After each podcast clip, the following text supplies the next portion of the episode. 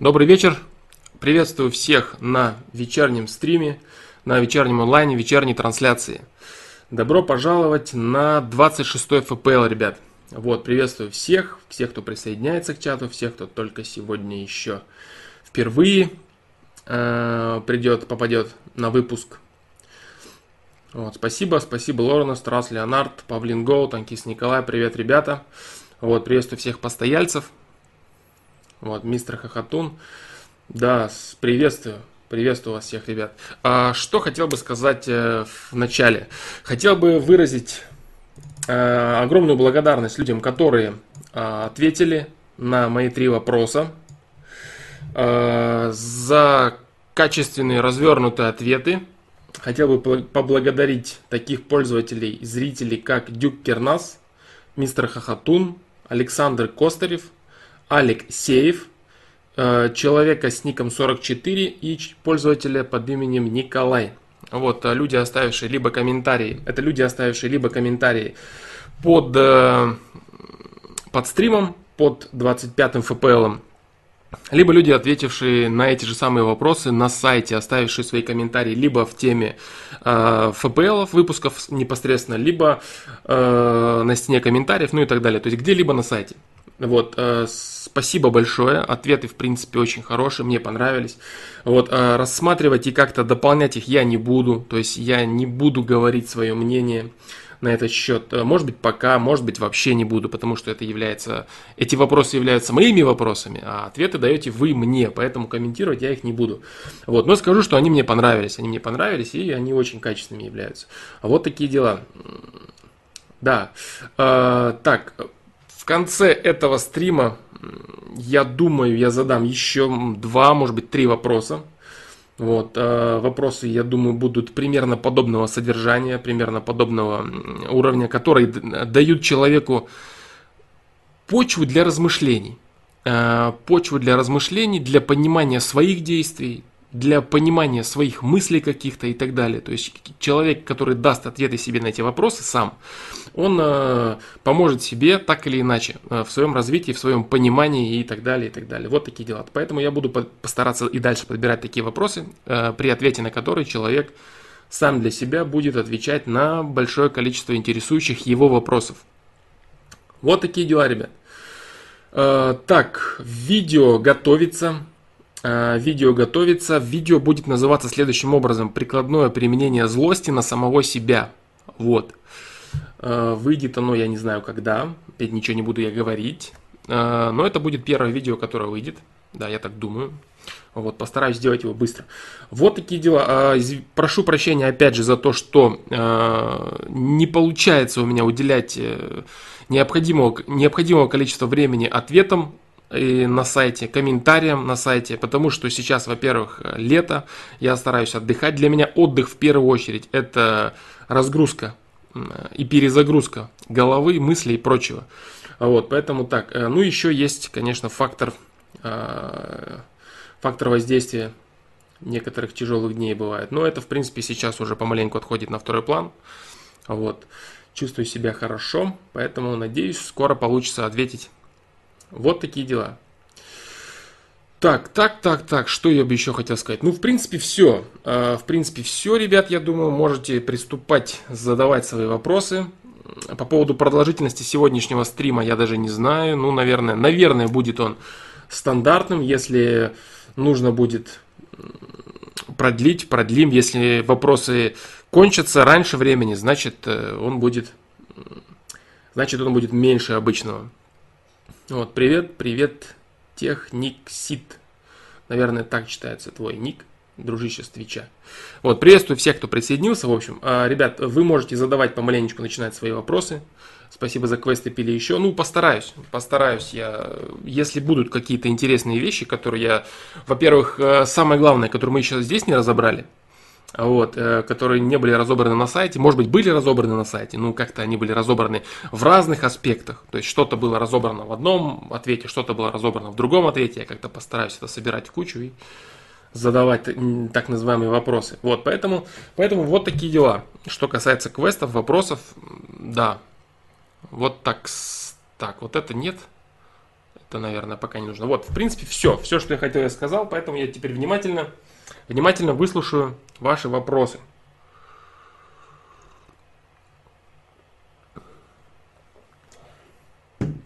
Не то чтобы внимательно выслушаю, я постараюсь на них ответить. Так, так, так, так. Э, приступим. Раз Леонард. Флом, после исполнения тяжелой задачи у меня опустошенность. Ничего не интересует, плохо себя не чувствую, но и нехорошо. Это нормально? Э, да, это нормально. То есть, э, почему есть такая поговорка, которая звучит следующим образом? Жизнь не поговорка, а да, э, высказывание, мысль абсолютно верная мысль, которая звучит следующим образом. Жизнь – это путь.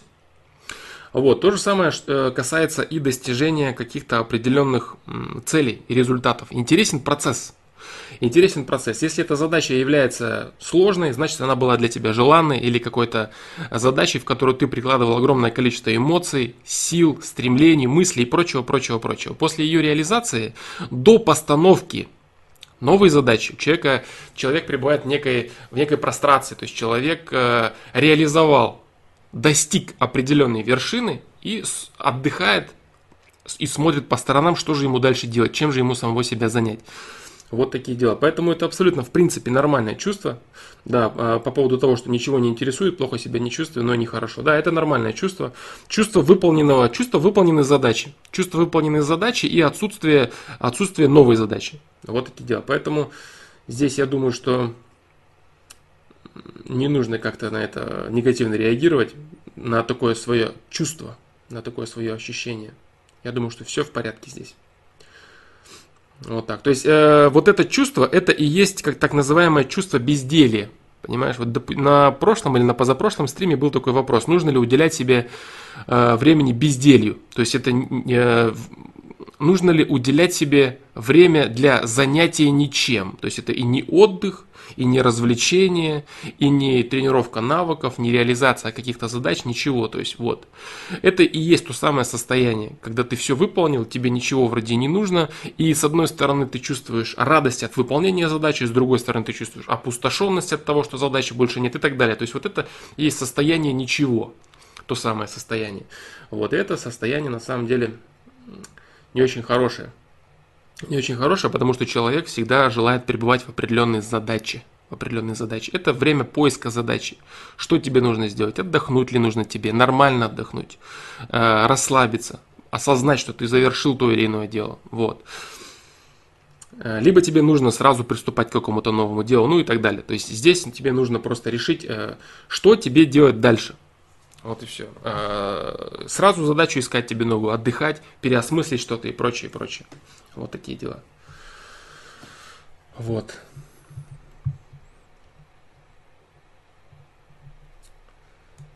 Поэтому нормальное чувство, да.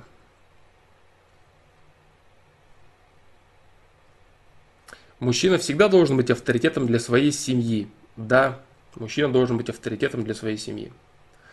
Это очень важный аспект, вот, который влияет как на отношения мужчины со своей женщиной, Потому что мужчина может э, любить, женщина может любить своего мужчину только в том случае, если она его уважает, а уважать женщина способна своего мужчину, если он качественный центр принятия решений. Если он качественный центр принятия решений, соответственно, он авторитет. То есть человек, который ведет своими решениями, своей волей и своим авторитетом э, семью за собой. Вот, конечно, в обязательном порядке. Желательно, если говорить о каких-то идеальных, скажем так, ориентирах, то, к чему следует стремиться, то, естественно, разумеется, нужно быть авторитетом. Но самое важное здесь э, в чем заключается?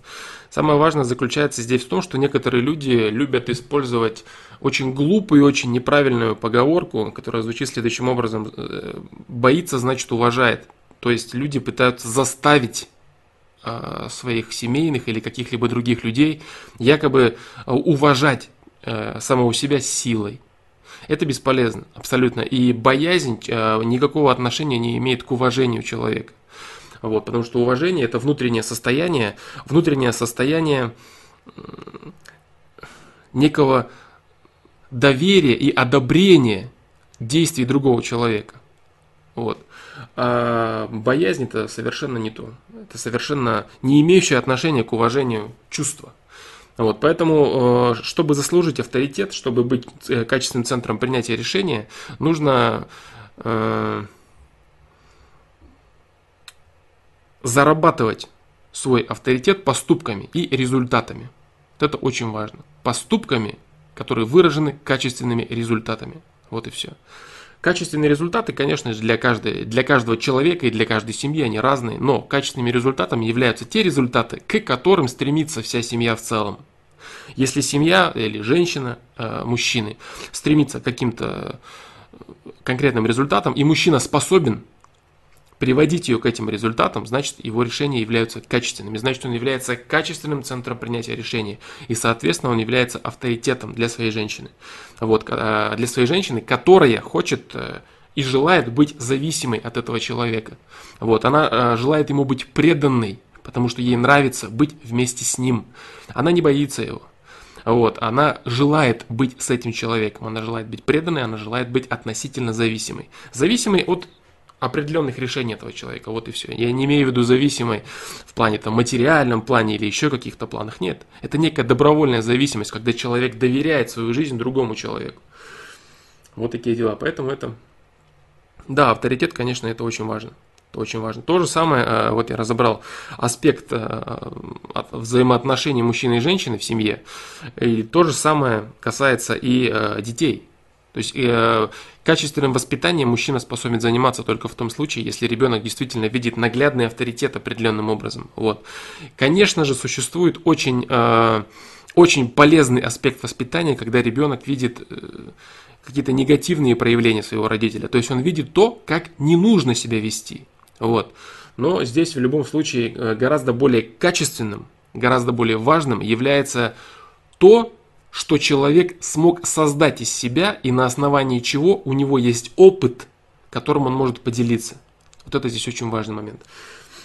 Вот такие дела. Поэтому да, авторитет он должен быть э, в обязательном порядке, желательно, желательно должен быть э, у мужчины в семье для построения качественных отношений, как со своей женщиной, так и со своими детьми. Вот.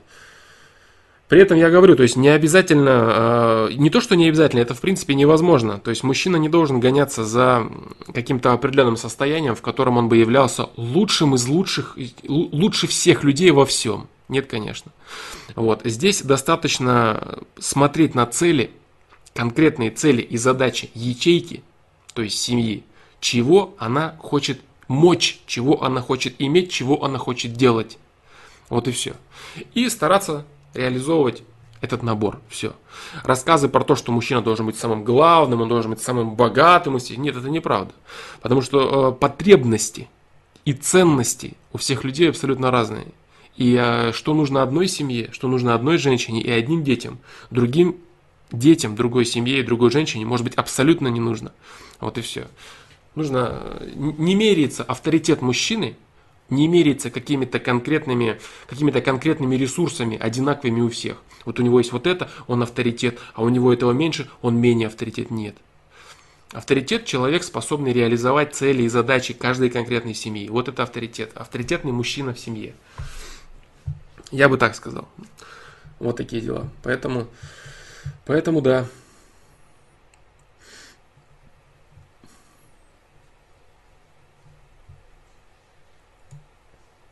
Сергей Крокодил, приветствую тебя.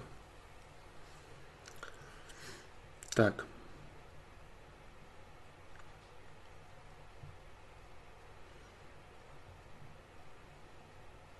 Максим Холодов. Флом, как ты относишься к мнению о существовании внеземной жизни? Как я отношусь к мнению о существовании внеземной жизни? А, ну, допускаю вероятность, скажем так, мягко. Мягко скажем, допускаю вероятность, что мнение о существовании внеземной жизни имеет место быть. Танкист Николай. Нет худа без добра. Норм пословица? Да, норм. Это пословица э, очень правильная, очень качественная. Нет худа без добра. Да, ну и перефразировка этих вещей, если сказать другими словами, все, что не делается, все к лучшему все то же самое. Это правильные вещи. Ну, вот это правильные вещи. Потому что если человек э, приходит к каким-то отрицательным результатам, значит эти отрицательные результаты нужны ему для определенного опыта. Что это значит, если человек пришел к отрицательным результатам? Это значит, что человек некачественно и неправильно реализовал свои имеющиеся ресурсы.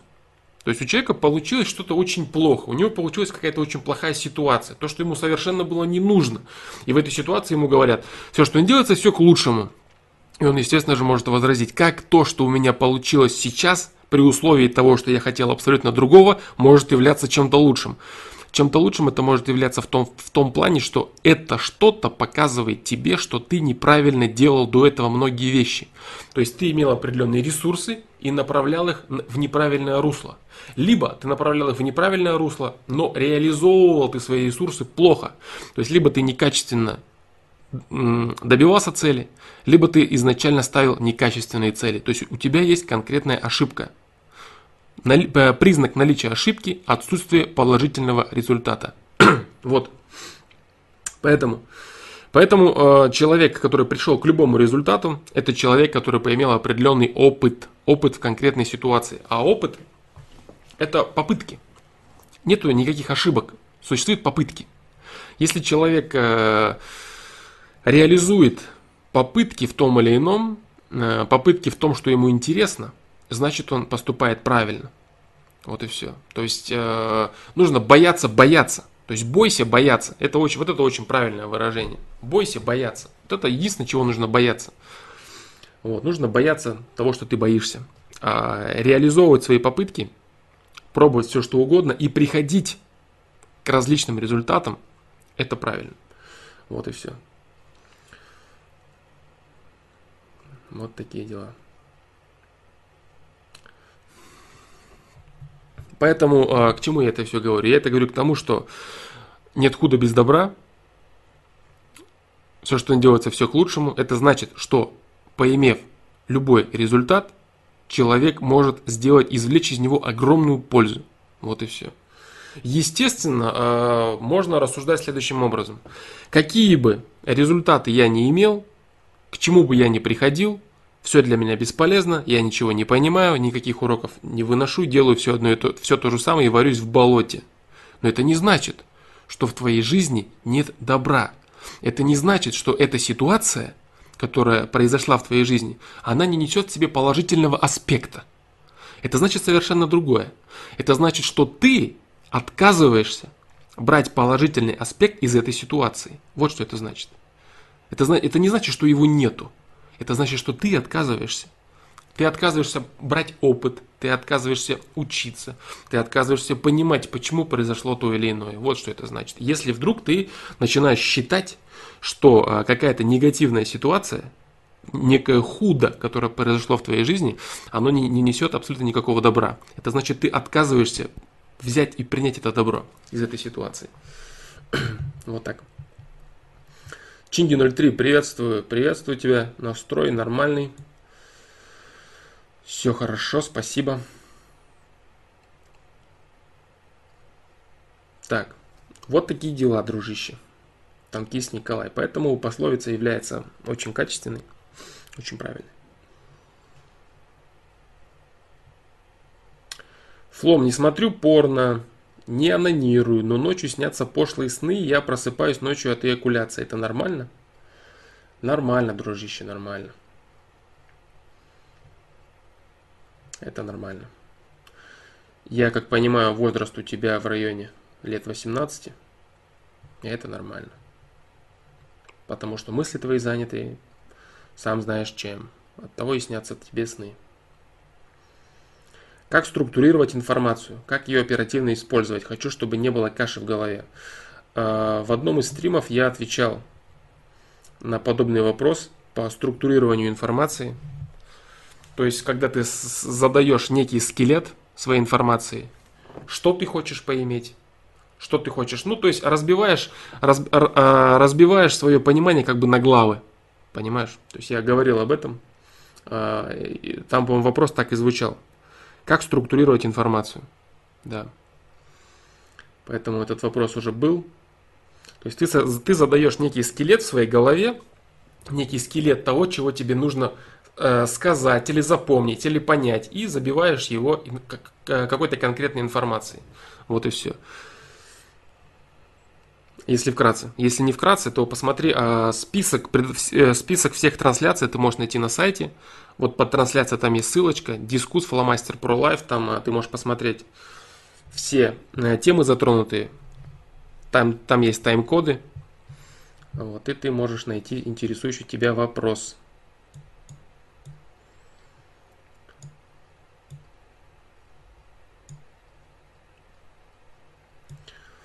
Так.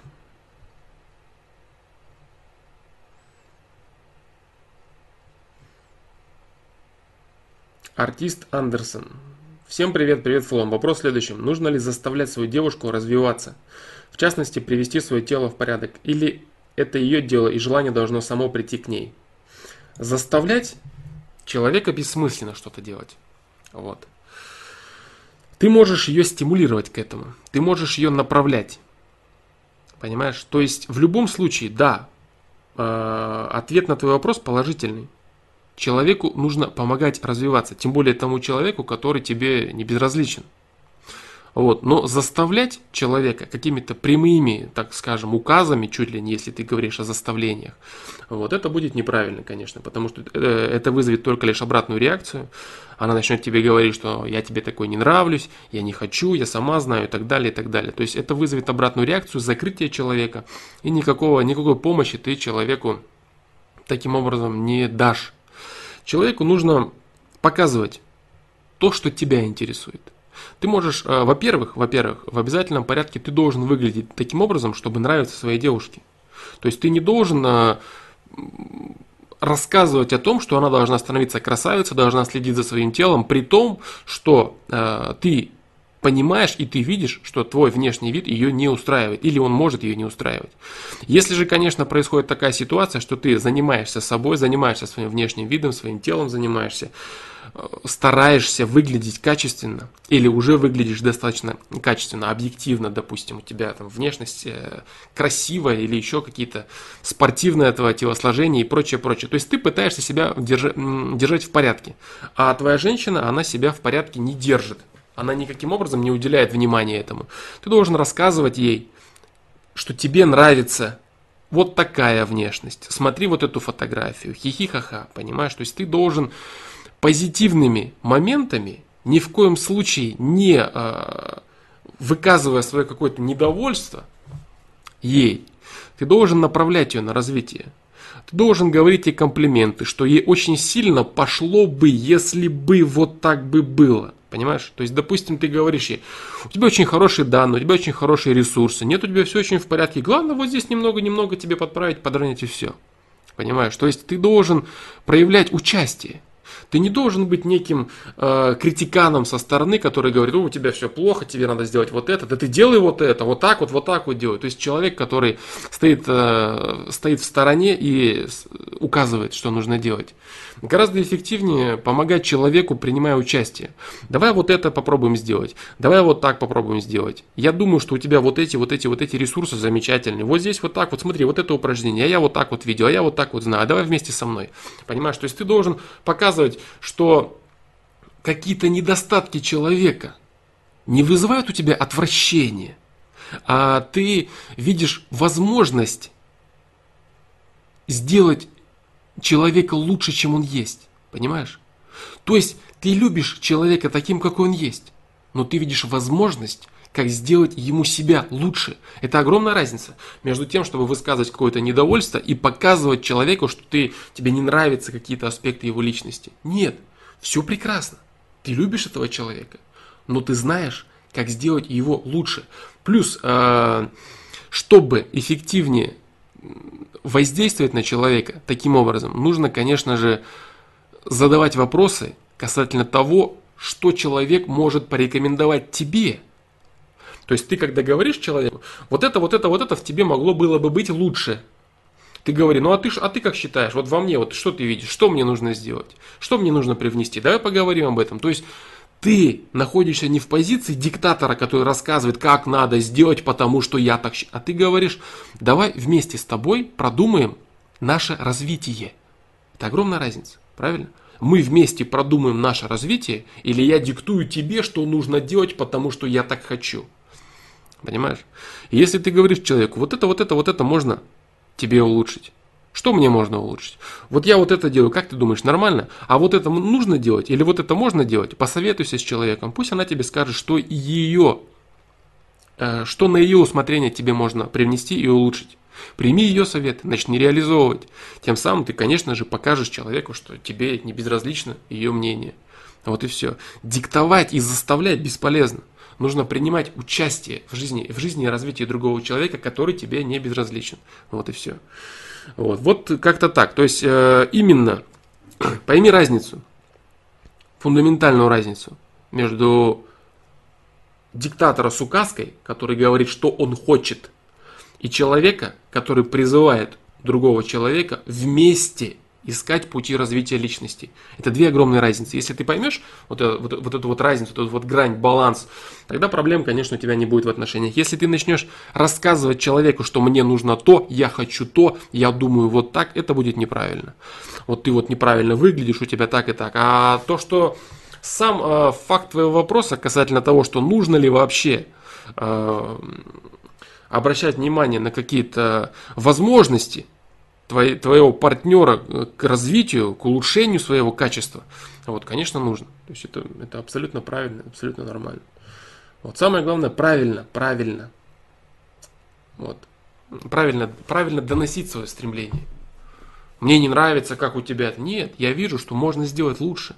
Можно сделать лучше. Твой потенциал, он позволяет это сделать. Ты можешь сделать лучше.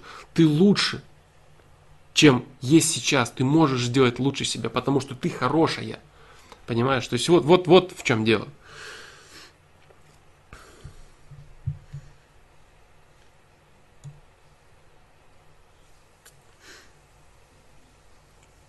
А так в целом, да. То, что оно само должно прийти к ней, это разумеется. А, в продолжении темы оно, естественно, само должно прийти к ней. Ну, э, вот эти вещи, о которых я только что сказал, это некое, некое стимулирование. Если человек сам до конца не поймет этого, вот как бы ты с ней не разговаривал, если она не посчитает нужным это делать, ей это будет неинтересно, ей это будет неважно, ей это будет незначимо.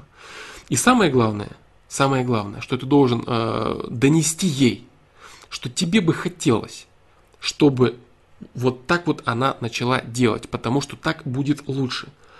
И если ты донесешь это очень качественно и очень правильно, если ты представляешь из себя ценность для своей женщины, она будет для тебя стараться.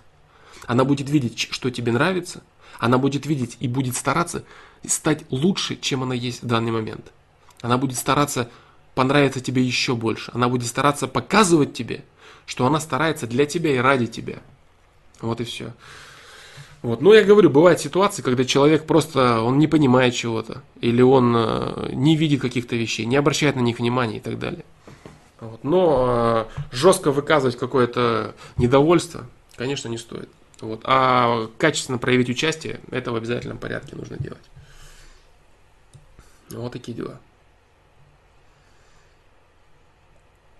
Митя Рягузов. Привет, сенсей. Расскажи, пожалуйста, про нюансы постановки достижения целей. И обязательно ли должны быть временные рамки? Обязательно ли все конкретно продумывать? Какие моменты здесь важны? А то уже столько инфы перечитал на эту тему, что запутался уже. Спасибо. Есть два подхода. Э, есть два подхода к реализации своих целей. Если ты, э, что касается э, временных рамок, это вообще в последнюю очередь нужно рассматривать. Рамки, которые э, должны тебя интересовать, это имеющиеся у тебя ресурсы. Все. За какое время ты сможешь реализовать свои ресурсы, ты не знаешь. Ты должен это принять. Нужно понять это. Когда у меня будет нужный мне результат, ты этого не знаешь. Можно вернуться э, в видео, доделывать дело до конца, когда я рассказывал про шарик – который человек должен дуть и должен надувать до тех пор, пока он надувается, пока он увеличивается. Разумеется, если ты, конечно, хочешь развивать себя в этом деле. Если ты хочешь, если ты действительно хочешь получить результат, если ты на каком-то, на какой-то стадии понял, что результат максимально качественный, возможный результат, который ты можешь получить от реализации этого дела, тебе отныне не интересен, естественно, нужно бросить дело. Оно тебе не интересно. Но не так, что результат по-прежнему тебе нужен, ты по-прежнему хочешь добиться качественных, хотел бы добиться качественных результатов в этом конкретном деле, но ты прекращаешь его, потому что считаешь, что оно у тебя не получается, потому что ты уже его не достиг. Вот это может быть огромной проблемой, если ты поставишь временные рамки. Допустим, ты ставишь временные рамки, я хочу вот, вот то-то научиться делать хорошо, или вот сделать себя вот в этом. И к определенному времени ты к этому не приходишь и говоришь, так, ну все, Время кончилось, я не развился, я не могу, мне не дано, я, мне не получается. Но это неправильно. Это неправильно. Потому что шарик продолжает надуваться. Если он реально продолжает надуваться в этом конкретном деле, значит тебе следует его продолжать надувать. Не нужно говорить себе, что он не надулся до нужного мне размера. Он не лопнул, не вошел в жизнь, дело у меня не реализовалось. Все, вот к этому сроку нужно его прекращать. Нет, ничего подобного, это неправильно имеющиеся у тебя ресурсы. Вот и все. А если, смотри, одна сторона это имеющиеся у тебя ресурсы, когда человек знает, что я могу, и просто делает все, что в его силах. Как в видео а, самодисциплина, мотивация. Самодисциплина, мотивация, да. Вот. А, другая, другая сторона реализации цели, это когда человек четко знает, что он хочет. То есть ты четко знаешь, что именно ты хочешь. Ты не реализуешь все подряд а ты четко знаешь, что именно ты хочешь, и ты реализуешь свои ресурсы. Вот и все. Понимаешь? Вот как-то так. Э, самое опасное здесь это именно временные рамки. Самые опасные временные рамки. Оценивай свой результат по прошествии определенного времени. Что изменилось в тебе в этом направлении? Например, ты пошел в тренажерный зал. Походил ты полгода. И считаешь, что вот я не пришел конкретным результатом, к которым я хотел прийти. Мне нужно бросить. А ты возьми и оцени, что изменялось за последний месяц, за два месяца и так далее. И, и ты увидишь развитие, ты увидишь э, рост, э, прибавку в качестве того занятия, которым ты занимаешься. Если ты видишь, значит ты продолжаешь его делать. Все. А что касается самой постановки целей, то есть как поставить цели, как найти цели, это мы э, плавно переходим в тему приоритетов что важно является для человека. А, касаясь темы приоритетов, мы плавно перейдем в тему ценностей человека. То есть, что человек считает вообще важным, что для него важно в жизни, что для него интересно, что для него представляет ценность. Вот. Что представляет ценность, из этого формируются приоритеты. Из приоритетов формируются цели, из целей формируются действия. Понимаешь? То есть, ну, при, при, ты должен примерно в голове у себя видеть вот эту цепочку. Вот и все. Вот. А что касается цели, постановки цели, я думаю, что в видео «Цель в жизни» я сказал максимально все, что мне доступно на этот счет. Пока. Вот, поэтому протест. Протест и любопытство. Реализация своего любопытства. Понимаешь? Очень многие люди говорят, что мне ничего не интересно. Ну, ну вот почему? Почему мне ничего не интересно? Мне нужно что-то найти, но мне ничего не интересно. Как им может быть ничего не интересно, если у них есть этот протест? Протест, который говорит, дай мне интересное. Дай мне интересного, я хочу это делать, я хочу этим заниматься. Понимаешь, как люди могут утверждать, что им ничего не интересно? Им ничего не интересно из того, что они имеют на данный момент, не вообще ни из чего. Вот так. Поэтому протест протест. Если у тебя есть конкретный протест, если тебя не устраивает имеющееся положение вещей, то есть тебя не устраивают имеющиеся твои результаты, какие-то определенные ресурсы, которые можно нарастить, не стартовые базовые условия, которые являются неизменными, перманентными, а какие-то ресурсы, которые можно увеличить э, посредством создания какой-то деятельности. Если э, ты видишь, что тебя это не устраивает, качество твоей жизни тебя не устраивает, и ты не знаешь, что нужно делать, меня просто все не устраивает, значит ты просто все подряд бери и делай. Вот и все. Вот если ты знаешь, к чему конкретно ты должен прийти, у тебя есть конкретные цели, цели, не нужно ставить время, определенное время. Вот. Нужно ставить время для того, чтобы попробовать что-то. Причем желательно минимальное время, чтобы не бросить раньше времени. Как я говорил, видео саморазвития.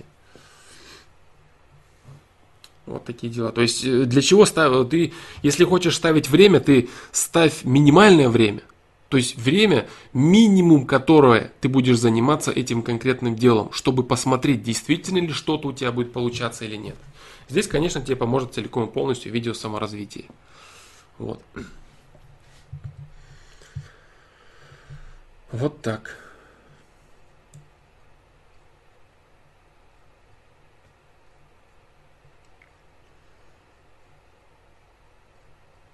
Нюансы постановки достижения цели, я говорю, то есть приоритеты, которые э, вытекают из ценностей человека. Что тебе нужно от жизни, что ты считаешь правильным, к чему тебя тянет твое нутро, твоя совесть, что она хочет от тебя видеть. Прислушайся к себе. Не нужно создавать э, псевдоценности, псевдоприоритеты. Ты послушал кого-то, тебе рассказали, надо вот это, важно вот это, это стоит того, чтобы делать, это нужно, это важно. И ты такой, да, это нужно, это важно, это нужно, это важно. А тебе внутри это не нужно и не важно. Вот, на этот счет я говорил в видео по, по поводу приоритетов. Чтобы не, не сбивались твои истинные приоритеты и твои истинные ценности не подменялись э, лжеценностями, лжеприоритетами. Лже это значит не твоими, чужими ценностями. Или чужой информацией, которую люди хотят, чтобы ты принимал как ценность. Может быть, эти вещи в принципе не являются ценностями. Вот как-то так.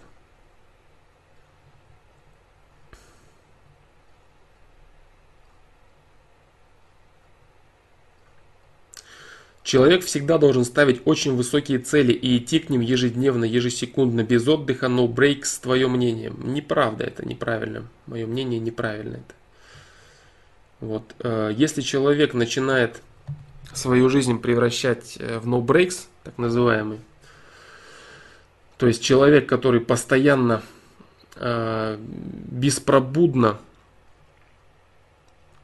реализует надо – то есть не хочется, но надо, постоянно реализует, человек утрачивает возможность творчества. Человек утрачивает возможность получать счастье от жизни. Потому что для того, чтобы получать счастье от жизни, жизнь нужно любить. А если ты постоянно делаешь, постоянно без отдыха, ты реализуешь только дисциплину труда, то есть у тебя вся твоя жизнь получается работа. Это не труд, Потому что труд подразумевает любовь к делу, которое ты делаешь. А работа и дисциплина труда подразумевает исключительно, исключительно график, под который ты должен подгонять свои усилия. Вот и все. График не зависит от того, хочешь ты, нравится тебе и так далее, и так далее. Поэтому я очень часто иногда, э, очень часто иногда, очень часто, без иногда, говорю о том, что всевозможные ежедневники, которые прописывают о том, что я должен сделать вот это, вот это, вот это, вот это, вот тогда-то еще чуть ли не по времени, вот это неправильно. Это неправильно, и это э, закрывает человека исключительно на дисциплине. Человек должен быть гармоничным. У человека должна быть дисциплина труда, у человека должен быть определенный отдых, у человека должны быть развлечения – Человек должен заниматься творчеством, он должен заниматься трудом, он должен любить жизнь и получать счастье от, того, от тех процессов, которые он делает. Если ограничиться только дисциплиной труда, то человек э, очень быстро придет к серости своих будней. И никакие результаты его уже не будут радовать. Вот, поэтому это нужно очень хорошо понимать. И no breaks американский, вот это, со, всеми, со всеми этими учениями так называемыми, где-нибудь там далеко-далеко держать от себя, потому что любовь к жизни, она может выбиться, если человек превратит себя в робота, который тупо выполняет какие-то цели. Вот и все. Нельзя э, заставить себя очень долго и методично что-то э, беспрестанно выполнять, выполнять, выполнять, выполнять, невзирая ни на что, не обращая внимания ни на свои эмоции, ни на свои желания, ни на свою усталость, ни на что, а потом якобы достигнув цели и искренне получать счастье и удовлетворение от э, достигнутой цели, любить жизнь продолжать. Нет, Можно любовь, э, любовь к жизни, можно вот такой вот подобной дисциплины труда, постоянным держанием себя э, в ежовых рукавицах, можно выбить э, любовь к жизни. Вот и все. Все будет, все будет выглядеть как серое и вечно надоедливое. И это очень плохо. Всему свое время. То есть э, нужно заниматься и самодисциплиной, нужно заниматься и отдыхом, нужно заниматься творчеством, нужно заниматься рассуждениями, раздумьями. Я говорил о том, что человек не проживает ни одного дня в одинаковых условиях. Каждый день у человека абсолютно разные условия. Условия его существования, условия принятия решения, условия, условия для эмоционального фона и так далее. Вот. Да как человек может заранее все это для себя расписать и рассказать, что я буду тогда, я буду, да нет.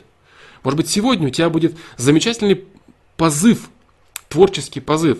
Ты захочешь написать книгу, ты захочешь порассуждать над жизнью, ты захочешь нарисовать что-то, ты захочешь послушать, подумать, поговорить с человеком. Абсолютно разные вещи у человека могут происходить, которые требуют реализации – а у тебя сегодня написано в 16.27 я должен, я должен, я... Понимаешь, вот что будет, что будет. Поэтому работу и любовь к жизни нужно разграничивать. И человек должен представлять из себя гармоничное существо, развивающееся как дисциплиной труда, так и привносящее любовь э, в свою жизнь. Вот такие дела. Да, можно, конечно, наслаждаться определенной дисциплиной труда, но лишь определенной. Вот так. То есть можно получать наслаждение от того, что ты себя принуждаешь, ты получаешь определенные результаты, ты видишь, что ты увеличиваются твои ресурсы и так далее, и так далее. Но до того момента, пока твое принуждение приносит тебе удовлетворение, пока ты, принуждая себя, получаешь счастье от совершаемых действий, только до этого момента. Вот и все. Поэтому говорить о том, что ты, ты поставил сложные цели и идешь ежесекундно, постоянно ни о чем не думая, нет, это скорее какая-то некая такая пропаганда, пропаганда беготни за, за деньгами. То есть э, рассказ о, рассказ о ценностях капиталистического общества, скажем так. Хочешь, работай бесконечно. Ну вот, вот это примерно вот, э, примерно вот э, пропихивание вот этой вот идеологии. Вот о чем здесь, я думаю, речь шла.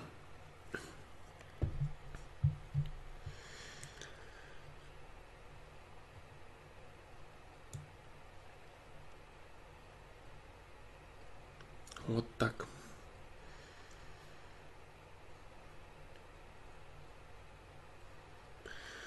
И еще касательно Рас Леонард, а, касательно очень высоких целей. Что значит это вообще? Это, это что значит? Что такое очень высокая цель? Это что значит? Для кого высокая? По сравнению с чем высокая? Объективно какая-то высокая или для кого она высокая? А, человек может э, в стремлении ставить очень высокие цели. Он может, во-первых, ставить цели абсолютно себе неинтересные, абсолютно ненужные ему. То есть он будет думать, что я буду стремиться вот, вот, вот, вот к этому. Это, наверное, очень качественная, очень высокая цель. Нет. Человек должен ставить не очень высокие цели, а человек должен ставить цели, от реализации которых он будет получать удовлетворение, счастье. Вот какие. А вещи, от которых человек получает счастье, они у всех разные. Что значит очень высокие? Очень сложные, что ли, в обязательном порядке? Невыполнимые для себя? Для чего это нужно делать? Чтобы что было-то? Вот. Поэтому тоже это спорный, спорный очень момент касательно постановки очень, очень сложных, очень высоких целей. Высоких, сложных. Для кого? Что это вообще за такие определения? Что это за терминология такая? Поэтому Здесь, я думаю, больше правильно ставить цели, которые человека интересуют, результаты, которые он может получить, и путь, который он может проделать, который его интересует. Вот и все. Вот. И здесь может быть так, что для кого-то цели одного человека являются совсем невысокими, совсем неинтересными и вовсе, и вовсе даже не целями, а для другого это реально, это его цель, это то, что ему нужно, то, что ему важно. И кто-то ему начинает здесь говорить, да зачем ты стремишься к этому, это не важно, это не нужно, ты вот ого-го, вот туда посмотри. Вот здесь мы уже опять скатываемся в тему приоритетов. Когда человеку пытаются навязать со стороны ценности, пытаются ему навязать. Вот это, то, чем ты занимаешься, то, что тебе интересно, это на самом деле не интересно. А интересно то, что я тебе говорю. это большая проблема. Вот такие дела. вот, поэтому в целом, конечно, высокие цели и ежедневно, ежесекундно, к которым нужно идти, это походит на то, что нужно беспрестанно пахать, зарабатывать деньги, get rich or die trying, как в фильме 50 Cent. Так и тут.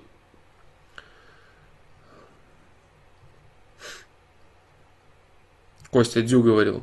Ну, возможно, это применимо конкретно к его каким-то целям и ценностям. То есть, возможно, он говорил это лишь в рамках э, достижения какого-то чемпионского титула, в рамках достижения каких-то своих целей и так далее. Вот. Но в целом применимо ко всем аспектам, я не согласен, что это правильно. Потому что человек может поставить непосильные для себя цели, непосильные для себя задачи, вот, и постоянно получать неудовлетворение от жизни. Вот эти вот фразы великих чемпионов, они, конечно, замечательные, они красивые и хорошие, но человек может покалечить жизнь себе ими, этими фразами. Потому что чемпионов мало, а людей, которые стремятся к чемпионству, много. Хотят достичь определенных результатов. Вот и все. И если люди будут, получается, если люди будут следовать подобным высказываниям, большинство людей будут несчастными. Правильно ведь? Потому что если все будут хотеть стать Костей Дю, а станут, станет им лишь Костя Дю, то остальные люди получат лишь разочарование от своих целей и ценностей. Вот и все. Нужно ставить цели, интересующие тебя. И желательно, конечно, они должны быть адекватными. Адекватными твоим ресурсам и твоим возможностям. Почему люди набивают татуировки? Потому что это эстетично, это им нравится. Они хотят выглядеть лучше, чем они выглядят в данный момент. Вот почему. Существует ли татуировка для себя? А, насколько я понял твой вопрос, ты имеешь в виду, возможно ли подобрать татуировку, которая нужна человеку. А, если же понять твой вопрос по-другому, понять его следующим образом, существует ли татуировка для себя, то есть которая тебе идет, это немного не то. Идет, для кого идет? Кому твоя татуировка кажется красивой? Для кого вообще татуировки кажутся красивыми, а для кого некрасивыми?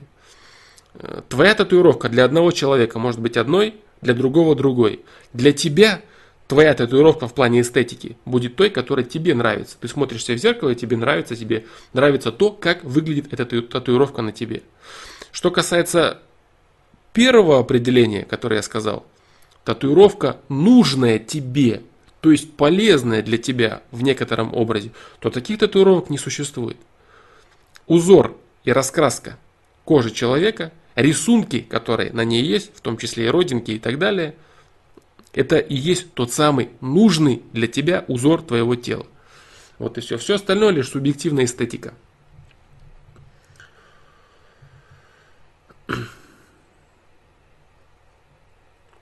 Здравствуйте, Альбус Дамблдор спрашивает. Ну вот, профессор. Профессор. Пришел спрашивать, как преодолеть неуверенность. Каким образом, по-вашему, лучше преодолеть неуверенность? Осознанием. Единственный способ преодолеть неуверенность это осознать факт того, что у тебя абсолютно равные условия по реализации своих возможностей. То есть ты равен другому человеку в возможности реализовать свои ресурсы. В возможности реализовать свои ресурсы, понимаешь? То есть для того, чтобы приступить к каким-то действиям, для того, чтобы начать что-то делать, э, преодолеть так называемую там уже следующие вещи, как, такую как стеснительность и прочее, вот, ты должен понять, э, что ты имеешь возможность реализовать имеющиеся у тебя ресурсы точно такую же, как и все остальные люди. Ресурсы у всех людей разные, да, но возможность реализовать их у всех одинаково. Я говорю на этом, об этом очень часто. Вот. Поэтому это очень, это очень на самом деле сложное понимание. Это очень легко все звучит, и это очень легко все сказать, но осознать это на самом деле – это очень, это очень серьезная и сложная, кропотливая работа, которую человек должен, которой человек должен уделить достаточно, достаточное количество внимания. Да. Потом человек должен понимать, что э, он должен полюбить свой страх сомнения. так называемая стеснительность, когда он боится что-то делать, боится получить отказ и так далее. После этого человек должен понять, что не существует ошибок, а существуют лишь попытки, дающие тебе опыт. Это комплексное понимание. Комплексное понимание. Во-первых, возможность реализовать ресурсы у тебя такая же, как у всех. Ресурсы разные, но возможность одинаковая. Ты можешь реализовать свои, свои ресурсы так же, как и все остальные. Во-вторых, то, что тебе интересно, то, что тебе важно в этой жизни, это твои ценности. Ты должен, если ты в момент какой-то, какого-то действия, которое ты хочешь сделать, ты начинаешь бояться совершить это действие, получить отказ и так далее, это и есть твой страх сомнения. То, о чем я говорил в видео стеснительность. Ты должен полюбить свой страх сомнения – и понять, что эти моменты и формируют твою жизнь. Эти моменты и наполняют ее смыслом и ценностью. То есть те вещи, с которыми ты сталкиваешься, э, которые ты боишься привнести в свою жизнь, это и есть те самые вещи, которые ты очень сильно хочешь привнести в свою жизнь. Ты должен полюбить эти моменты. Полюбить момент, когда ты боишься, сомневаешься взять что-то от жизни значит это тот самый важный для тебя момент. А так как ты, возможность у тебя равная по реализации всех имеющихся ресурсов, значит нужно брать и пробовать, и смотреть, что из этого получится. Лучше сделать и жалеть, чем сожалеть не сделав. Понимаешь, здесь э, очень много существует красивых слов на этот счет. Очень много существует различных объяснений, понятий с разных углов, с разных сторон человек заходит. Но в любом случае всегда все упирается э, факт принятия того, что человек либо берет от жизни то, что его интересует, либо отказывается брать. Вот и все. Почему я говорю полюбить свой страх сомнения? Если человек любит, когда он боится, когда он стесняется, он подходит к девушке и стесняется с ней заговорить, значит, эта девушка ему интересна, значит, для него это важно, ему важно познакомиться, ему важно, ему все это интересно. Это замечательный момент. Это и есть маленький кусочек твоего счастья, твоей жизни, то, чего тебе важно. Это нужно взять и попробовать. Взять и сделать. Ошибка, отказ. Нету ошибок, есть попытка. Можно лишь отказаться от попытки или взять ее. Если жизнь, если ты своим определенным развитием, своими определенными действиями, выборами пришел к ситуации, которая предлагает тебе что-то взять, познакомиться с девушкой или пойти куда-то, что-то сделать и так далее. Взять то, что тебе хочется взять от жизни то, что тебе важно. Жизнь тебе предлагает это. А тебе говорит, возьмешь или нет. Выбор за тобой. Если ты пришел к этой ситуации, значит ты заработал ее. Она для тебя важная. Значит ты хотел ее. Ты развивался до этой ситуации. Ты совершал какие-то выборы, ты думал, ты к чему-то готовился и так далее. И жизнь говорит тебе, ну допустим, ну вот, что ты сделаешь? Ты говоришь, нет, нет, я, я ничего не сделал, я не, не уверен в себе. Зачем тогда ты все это делал? Ты просишь от жизни, чтобы тебе дали то, что тебе важно, то, что тебе интересно, то, что представляет ценность для тебя. Она тебе говорит, на, пробуй. И что ты говоришь в ответ? Нет, я, я, я не хочу. То есть вся проделанная тобой работа, вся проделанная тобой работа, все твои мысли, все твои эмоции – все твои действия, которые перевели тебя к этому результату, на ту остановку, на которой ты видишь девушку, или в то место, где ты видишь каких-то людей, или какие-то действия, которые ты можешь совершить, все это ты отказываешься брать. Просто отказываешься. Нет, я не достоин, я не смогу, я не хочу. Как так-то? Если бы ты был недостоин, или ты бы не мог, у тебя бы не возникла эта ситуация. Если у тебя есть шанс взять то или иное, значит у тебя есть возможность это реализовать. Какой смысл жизни было бы тебе предлагать определенные условия, реализовать определенные ситуации, которые ты не в силах реализовать? Для чего? Почему эти моменты для тебя были бы важными в таком случае? Почему? Ведь ты можешь поговорить с человеком, который тебя интересует.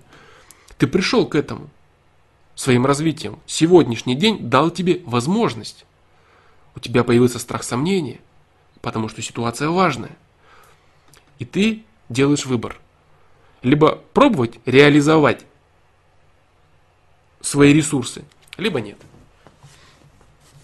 Вот и все. Либо ты берешь от жизни то, что для тебя важно, то, что имеет ценность, то, что ты хотел долгое время взять от этой жизни.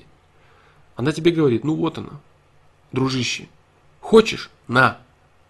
А ты говоришь, не, не, нет, спасибо, мне это не нужно. А потом приходишь и думаешь, а что ж делать-то, как-то взять-то то, что мне нужно? Да как взять? Просто взять и взять. Понимаешь? Вот. Попробовать. Попытка. Попытка – это реализованный шанс при факте того, что жизнь дает тебе возможность. Реализованная возможность – это попытка твоя. А результат от этой попытки – это дело второе. Получится у тебя – отлично. Не получится – у тебя будет опыт. Что такое опыт? Ты подошел к человеку, и тебе отказали. Что это значит? Это значит, ты в следующий раз будешь знать, как сделать лучше – это значит, ты будешь знать, так, во-первых, факт того, что я уже делаю, это значит, мне не страшно. Я могу попробовать взять. Это очень хорошо. А смог ты взять или не смог взять, это вопрос номер два. Здесь зависит все от качества твоих действий. Понимаешь, в той ситуации. От качества твоих действий. И качество твоих действий будет увеличиваться, увеличиваться, нарастать и нарастать и нарастать с каждой попыткой. С каждой возможностью реализованный, естественно же. Не с каждой возможностью, от которых ты отказываешься, а с каждой возможностью, которую ты реализовываешь. Вот и все. Вот что касается неуверенности. То есть неуверенный в себе человек это человек, который отказывается брать от жизни то, что он хочет. То, что он на самом деле хочет. То, что ему на самом деле интересно. Вот это неуверенный в себе человек. Человек, который считает, что он хуже остальных. А он не хуже остальных. Потому что у него точно такая же возможность реализации своих ресурсов, как и у всех остальных. Поэтому ты не хуже, чем все остальные. И выбор ты совершаешь лично сам на свое усмотрение. И если ты... Еще, кстати, вот что, смотри, то есть очень важный момент. Умей принимать ответственность за свои, за свои поступки. Если ты отказываешься брать от жизни то, что тебе интересно, то, что для тебя важно, допустим, жизнь тебе дает шанс реализовать что-то, а ты говоришь жизни, что ты не хочешь это реализовывать, то, то не нужно выдумывать здесь оправданий, что ты якобы не мог это сделать и так далее. Ты принимай ответственность на себя. Я отказался. Я отказался. Не нужно врать себе, что я не мог, я вот если бы мог, я бы бы... Возможность была. Значит, ты мог попробовать. Если ты мог попробовать и не попробовал, значит ты отказался. Говори сам себе, так, сегодня я имел возможность сделать то-то, я отказался. Я не смог, я... Нет, ты мог. Ты мог попробовать и получить результат. Или не получить, или получить опыт. Но попробовать ты мог. Принимай ответственность. Я отказался. Мне интересно брать от жизни вот это. Была возможность, но я отказался. Вот это ответ должен быть у тебя для самого себя. Понимаешь? Не рассказ о том, что ты чего-то там не мог. Нет. Не мог, это у тебя не было возможности. Не было ситуации, в которой ты бы мог совершить выбор. А ты совершил выбор. Ты отказался. Это твой выбор. Это твоя ответственность. Вот. Если ты постоянно отказываешься, то не нужно желать этого. Я это не беру, я отказываюсь, отказываюсь, отказываюсь, отказываюсь. Как бы я хотел, чтобы у меня вот это было? Так на! Нет, я вот отказываюсь, я не...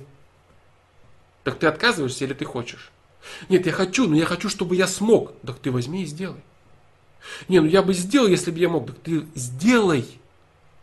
Результат это не какое-то э, какое-то одно действие, давление, которое привело человека сразу же к положительному исходу.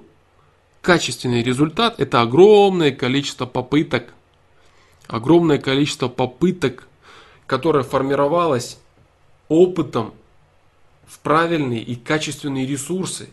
И при наступлении ситуации эти качественные ресурсы, сформированные опытом, реализовывались. Вот что это такое.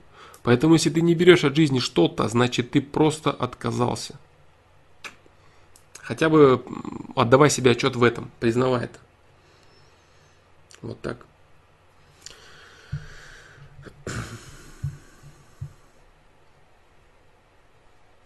Вот такие дела.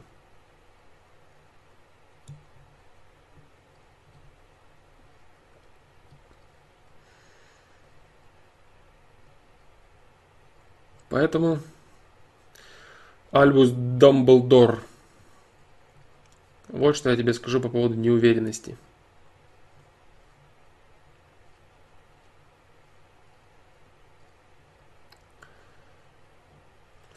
Идти мне в 10 класс соцгум, который мне по душе больше. Социально-гуманитарный, наверное в котором будут два мальчика, включая меня, и 15 девчонок, или в общий, где, учится, где учиться проще и коллектив обычный с балансом полов. Немного страшно идти в соцгум,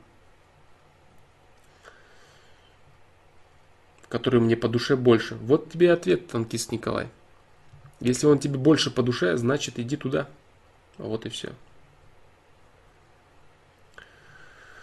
Значит иди туда.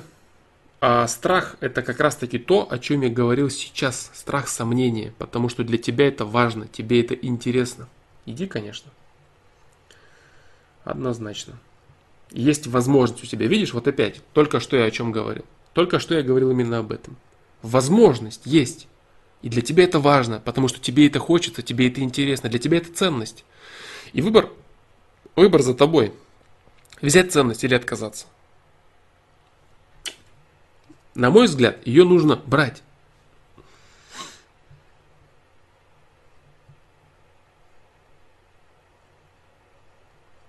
Дмитрий Ярошенко. Что бы ты выбрал? Прожить 100 лет обычной жизнью или, допустим, 50, но запомниться будущим поколением, допустим, каким-нибудь философом или кем пожелаешь? Что такое обычная жизнь, мне не совсем понятно. Обычная жизнь э, в чем заключается? Если она обычная лишь по сравнению с тем, что я запомнюсь или не запомнюсь, то я бы предпочел прожить 100 лет. Вот. А если обычная жизнь включает в себя любовь, если обычная жизнь, так, та самая, которая 100 лет я буду проживать, допустим, а, в твоем примере, включает в себя счастье, осознанность и понимание, то я предпочту прожить 100 лет чем прожить 50 лет лишь за один факт того, что меня запомнит социум. Вот так. Ну да, или кем пожелаешь, допустим, фил, да, нет. Нет, если 100 лет э, жизни включают и подразумевают в себя наличие любви, получение счастья от жизни, осознанности, тогда, конечно, я выберу однозначно это.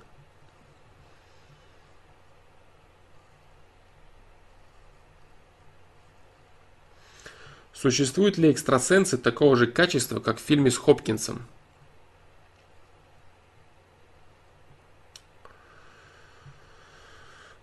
Я не знаю, как правильно ответить на этот вопрос.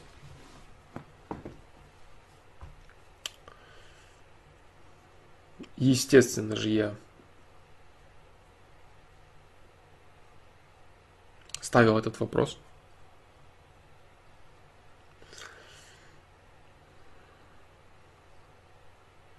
Есть там, конечно, некоторые вещи, которые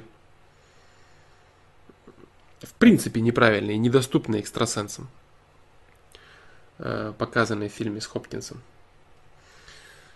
Но люди, которые видят свершившиеся события, свершившиеся события и неотвратимые проекции на очень короткий срок – они существуют. Скажем так, э, сравнивать с каким-то киношным персонажем я, честно говоря, не возьмусь.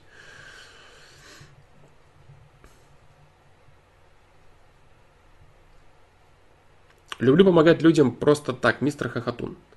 Люблю помогать людям просто так. Делаю всегда это искренне и получаю от этого удовольствие. Но очень не люблю, когда помогают мне. Почти всегда отказываюсь от какой-то помощи, даже если она мне нужна. Но думаю, если люди тоже хотят искренне делать добрые поступки в мою сторону, а я им не даю этого, то правильно ли я поступаю или стоит давать людям такую возможность? Просто у меня есть, у меня есть желание вообще все делать самостоятельно и без помощи других. Понимаешь, здесь дело в чем? Нужно разграничивать э, какую-то непосредственную помощь непосредственную помощь и участие человека. Если человеку приятно участвовать в каких-то твоих делах, если человеку приятно осознавать, что он является частью твоей жизни, которая заключена в каком-то деле, то ограничивать человека, если тем более это близкий человек, если это человек, с которым ты общаешься, это неправильно.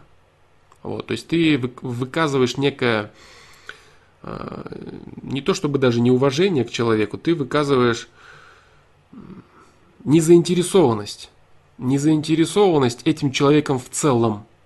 И если ты выказываешь незаинтересованность этим человеком в целом, то вся твоя помощь этому человеку заключается лишь в том, что ты тешишь свое самолюбие. Ты помогаешь для того, чтобы почувствовать себя значимым, чтобы почувствовать э, свою возможность в создании того или иного. Я могу делать вот это, я крутой, я молодец, я могу, я могу. Понимаешь? Ты не стараешься помочь человеку как человеку. Тебе не доставляет факт радости этого человека. Тебя доставляет факт твоего собственного могущества. Тебе доставляет радость факт твоего собственного могущества. Почему это так? Потому что если бы ты, тебя доставляла радость, если бы тебе доставлял радость э, сам факт счастья другого человека, так называемая любовь, то ты бы не отказывал человеку в счастье, когда он пытается помочь тебе. Вот и все. Если он реально это может, или он просто хочет участвовать. Поэтому ты правильным вопросом задаешься. Это очень хороший вопрос, очень правильный. Вот, и задумайся, задумайся об этом. Если для тебя человек важен, если для тебя он интересен, и тебя заботит его счастье, а если ты помогаешь ему, может быть только два возможных варианта. Тебя интересует счастье и результат этого человека, либо тебя интересует факт возможности проявить свои силы, факт возможности проявить свои возможности, так скажем, и порадоваться за себя – не за человека, у которого все получилось. Ты помог человеку, у него получилось. Ты за него рад. Значит, тебя интересует его счастье. Если ты помог человеку и рад лишь от факта того, что ты смог ему помочь, это совсем другое. Понимаешь? Вот такие дела.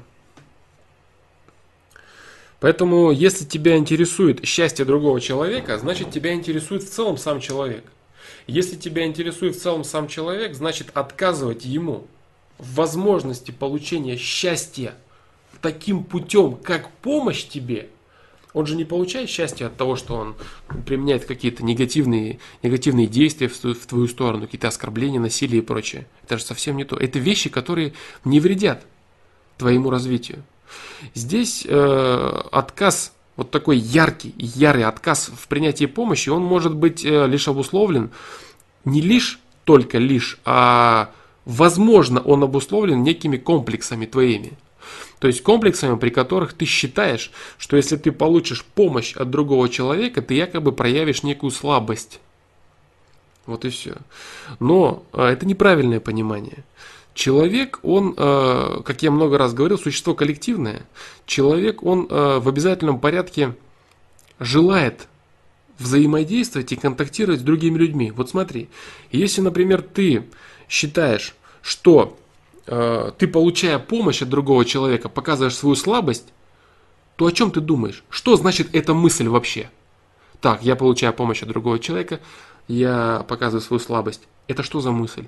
что она доносит? Она доносит следующее. Окружающие люди увидят, что я слаб. Что это значит? Это значит, что ты все-таки заботишься о мнении окружающих людей. Правильно? Тебя интересует мнение окружающих людей. Вот. Так если тебя интересует мнение окружающих людей, как ты можешь отказываться от помощи? Если тебя интересует кооперация с окружающими людьми, если тебя интересует то, что они думают, как ты можешь отказываться? Получается, что причина здесь именно в этом. Причина именно в том, что ты считаешь, что они будут думать, что ты слаб. Но это не так. Человек не может делать все. Он не может уметь все хорошо. Иногда человеку, который даже умеет делать очень много всего хорошо, ему требуется компания, ему требуется участие, ему требуется моральная помощь, моральное участие и какая-то поддержка. Вот, э, рассказывать самому себе, что я, если приму помощь, я не самодостаточен. Нет, конечно, нет. Если ты принимаешь помощь, значит ты не против разделить свою жизнь с другим человеком. Вот и все. Не нужно считать себя от этого слабым. Ведь ты разделяешь свою жизнь не так с другими людьми. Ты заботишься о том, что они подумают о тебе. Даже в той же самой мысли, когда ты говоришь, что я получаю, получу помощь, буду выглядеть слабым. Ведь ты же заботишься о том, что они будут думать о тебе, что ты слабый. Значит, ты думаешь о их мыслях. Правильно? Ты в любом случае думаешь о мыслях других людей. Потому что человек зависим от мнения остальных людей, от остальных людей в целом и так далее. Человек живет в коллективе, в социуме. И любые стремления разделить человека, вот я вот один и все мне, это, это неправда, это неправильно. Вот. Поэтому здесь, здесь, я думаю, тебе, ты очень правильный вопрос задал. Я думаю, что тебе нужно проработать, чуть глубже осознать твое вот это вот нежелание принимать помощь других людей. Нежелание твое, твое вот эта закрытость от других людей, вот это вот выпячивание самодостаточности некое. Вот. И в этом, в, в этом же ключе, в этих же рамках ты посмотри, если ты выпячиваешь себя таким образом, то что тогда стоит твоя помощь этим людям? Действительно ли это помощь? Или ты просто радуешься своим ресурсам? Я могу, я сильный, я, я, я, я, я, я. Это я или ты рад от того, что человеку стало лучше? Что это такое? Понимаешь, да, порассуждай над этим сам для себя. Очень хороший вопрос ты задал, и ты чувствуешь, что это неправильно. Если ты бы не чувствовал, ты бы не, этот вопрос у тебя бы не созрел, он бы у тебя не возник, ты бы его не задал сам себе сначала, а потом и мне. Вот, поэтому я считаю, что задал ты вопрос правильный, и копаешь ты в правильном направлении. И твое вот это сейчас э, непринятие и отторжение того факта, что тебе не нравится принимать помощь, ты задумался над этим. Так, а почему это мне не нравится принимать помощь? Это очень круто. Это очень хорошо. Это значит, что ты начинаешь глубже, углубляешься в свое понимание, в свое понимание жизни. Ты начинаешь становиться человеком более осознанным, осознанным, осознанным и осознанным. То есть ты свои действия, свою реакцию – ты рассуждаешь над рассуждениями. Понимаешь? Ты рассуждаешь над своей реакцией. Над своей реакцией на других людей. Это очень круто. Вот, поэтому, ну вот, а в целом, вот, э, что я мог, в принципе, по твоей ситуации, именно по вот этому факту того, что помощь ты оказываешь людям, сам не любишь принимать помощь, как ты от, можешь относиться к людям, как ты думаешь, что ты можешь относиться к людям, как ты можешь относиться к своей помощи, что ты думаешь о своей помощи. Является ли это помощью или, или является ли это тщеславием некоторым. Понимаешь? То есть вот, эти вещи это то, что тебя приблизит э, к более глубокому пониманию своей личности, и ты правильно задаешь вопросы. Правильный вопрос ты задал сам себе в первую очередь. Вот так вот.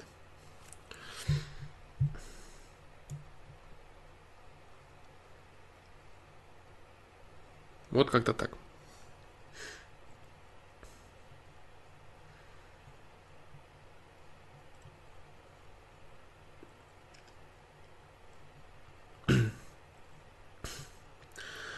Волмар Сидоренко. А, Флом, привет. В 25... Так, сейчас чат. В 25-м стриме ты сказал, что девушка должна быть вовлечена в жизнь парня. Мое увлечение, помимо работы, это тренажерный зал и футбол. Футбол она, само собой, играть не будет. А вот тренажерный зал категорически против идти. Фигура в порядке. Работа у каждого своя. Что же делать в такой ситуации? Куда ее вовлекать? Тебе нужно создать определенное занятие, которое, будет, э, которое вы с ней вместе разделите. Э, либо это какое-то хобби. Допустим, интересоваться, ну я не знаю, фильм, фильмами, какими-то конкретными направлениями, жанрами, это, наверное, не, не совсем то, что вас может развивать. Вот, ну, э, каким-то творчеством определенным. Вот, каким-то определенным творчеством. Э. Что касается футбола, совсем не обязательно, что она должна играть в этот футбол, понимаешь? Ты говоришь, она не будет с тобой играть. Она может прекрасно разбираться в чемпионатах, в лигах, в командах. Понимаешь? То есть не навязывать ей постоянно приходить, вот, вот слушай, слушай, слушай. Просто рассуждать, рассказывать какие-то особо интересные вещи. А вот смотри, а вот тот вот, вот так вот ушел, это было очень важно, вот так, вот так, вот так, понимаешь? То есть вовлекать в жизнь. Играть она, может она не играть, но она может разделять с тобой некоторые мысли. Например, если ты объяснишь, почему именно какая-то команда и какие-то конкретные игроки являются твоими любимыми, может быть, посвятишь какие-то аспекты биографии человека, что вот такой-то матч это очень важный для того-то, потому что вот так, а вот этот играет вот так и вот так, а вот этот вот так, понимаешь? То есть, в принципе, заинтересовать тем же самым футболом девушку очень даже можно. И говорить о том, что она должна обязательно играть, ну нет, конечно. То есть, заинтересовать девушку жизнью футбола возможно. Естественно, может быть так, что это совсем ей будет неинтересно. Но я тебе скажу, что э, мне знакомы случаи, когда э, парни заинтересовывают девушек и менее интересными вещами. Менее интересными вещами, там, не какими-то определенными компьютерными играми, которые изначально девушка абсолютно не предрасположена. А потом она погружается в жизнь, она, может быть, и сама не будет играть, а она интересуется, ей интересно, как, что и так далее. Там она может следить за какими-то даже турнирами, спрашивать результаты и прочее. Вот и все. Поэтому говорить о том, что она обязательно вот разделять интересы, это она должна вместе ходить с тобой на футбол и вместе ходить в тренажерный зал, ну нет, не совсем правильно, слишком это прямо воспринято. Она может а, разделять твои некоторые разговоры, мысли, твои убеждения касательно футбола, понимать, почему они именно такие. Что касается тренажерного зала, то же самое определенные упражнения, твои какие-то успехи в, трен- в тренажерном зале, что ты там делал, какие, какая у тебя сейчас программа, почему у тебя такая программа, что для нее нужно, питание может быть какое-то правильное, может быть что-то привнести в нее нужно, а как вот это, а где, а как, понимаешь? То есть все. Не обязательно вот делать то же самое, делать вместе. Вот. А что касается делать то же самое и вместе, здесь, конечно, не помешало бы привнести какой-то аспект именно вот, э, в котором бы вы вдвоем а, участвовали. Это было бы очень, очень круто. Если пусть поначалу это будет какой-то, пусть это и бездарное, конечно, времяпрепровождение, бездарное в плане какого-то развития, но пусть у вас будет отдых хотя бы каким-то общим. Отдых. Отдых от ваших дел, от вашей работы. Пусть это будут какие-то фильмы, интересные актеры и прочее, прочее. Пусть хотя бы это будет изначально так, понимаешь? Вот. Но в целом вовлекать человека в жизнь, это не значит, что так, ты вот садись и со мной делай то же самое. Нет. Рассказывай, почему тебе это интересно, то или иное. Что вообще здесь есть интересного. И самое главное, знаешь что? А, озвучивай ей, озвучивай, что ты понимаешь. А до этого момента лучше действительно пойми, что твои интересы, те вещи, которые для тебя кажутся важными, те вещи, которые для тебя кажутся интересными, могут не быть интересными и важными для других людей, потому что у всех людей свои интересы. Таким образом, ты покажешь человеку, что ты не зациклен на этом, и ты не заставляешь его принимать какие-то свои вещи. А ты понимаешь, что да, твои вещи, твои интересные вещи могут не быть интересными для другого человека. То есть ты можешь ей сказать, я прекрасно понимаю, что да, тебе это может быть неинтересно, хихи, ха-ха, там вот так вот, вот так вот, конечно, да. Ну что может быть интересно? Вот его там выгнали из команды, вот этого э, взяли вместо него в команду, а вот это вот такой вот это последний шанс, а вот это сборная, вот это, понимаешь? То есть ты понимаешь, что спектр интересов человека, он может отличаться от твоего спектра интересов. Вот. Но в целом а, какие-то общие точки соприкосновения даже на том же самом футболе, на том же самом э, тренажерном зале можно создать. Создать. Вот. Также не помешало бы, конечно, создать, я говорил уже, да, какие-то э, ситуации, какие-то вещи, в которых вы оба будете вариться, в которых вы оба будете заинтересованы. Вот. Э, попробуй поинтересоваться ее, частями ее жизни это не будет выглядеть так, что ты будешь вовлекаться в ее мир. Понимаешь, вполне может быть так, что ты, заинтересу, заинтересуясь частью ее жизни, создашь какие-то новые вещи, которых в ее жизни не было, основанные на ее ценностях. Понимаешь? Привнесешь какие-то новые вещи, дашь какие-то советы качественные, поучаствуешь сам вот в этом во всем. И даже она, занимаясь каким-то своим делом, будет зависеть от твоего мнения по этому делу, понимаешь? То есть таким образом, как бы она тебя в свой мир привнесла, но на самом деле нет. На самом деле она опять же участвует в твоем мире, потому что твое мнение по ее вопросу, это и есть твое участие, это и есть твой мир. Понимаешь? То есть э, эти вещи должны быть взаимные. Интересы должны взаимно перетекать. Это не так, что ты, за ним, ты ходишь на футбол тренажерный, она ничего про это не знает, и ты ей ничего не рассказываешь, потому что ей неинтересно. Она занимается своими делами, с кем-то это обсуждает, с подругами, друзьями, а ты ничего не знаешь, ничего не интересно. И ты с друзьями обсуждаешь свои дела, никто ничего не интересно. Между вами пропасть. Пропасть в интересах. Вы разные люди, у вас разные ценности, вам, вам нравится разное. Все, чем вы занимаетесь, это вы вместе проживаете, вместе кушаете, вместе спите, все. Но это не есть полноценные взаимоотношения. Полноценные взаимоотношения между мужчиной и женщиной – это дружба, в первую очередь. Дружба подразумевает разделение интересов. А разделение интересов – возможность поговорить, э, взаимопонимание в каких-то контрольных, в контрольных моментах. Вот и все. Поэтому даже если она не ходит на футбол и не ходит в тренажерный зал, ты можешь объяснить, почему это вообще в принципе может быть интересно и почему это нравится именно тебе. Вот и все.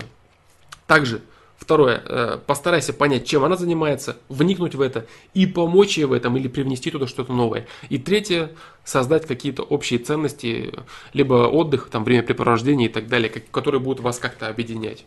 А вот и все. Ну вот, как-то так.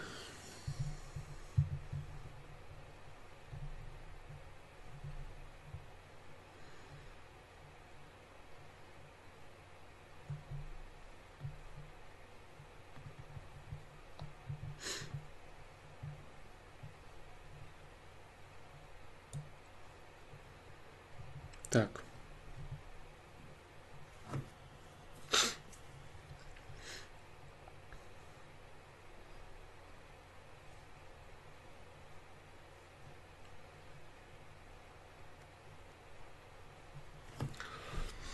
Так, так, это мистер Хахатун, да, вопрос Чинги. Так. Ричик. Чего в мире больше, хорошего или плохого? Неужели их равенство приводит мир, мир в баланс? Только в хорошем жить не получится? Нет, не получится. Что такое хорошее? Хорошее, оно может быть хорошим только лишь на фоне плохого.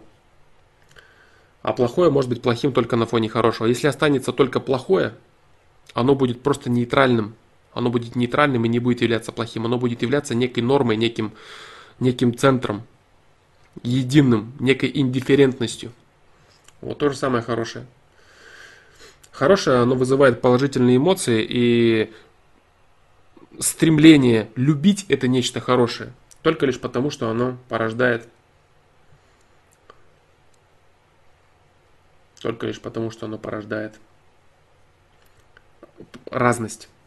Вот и все.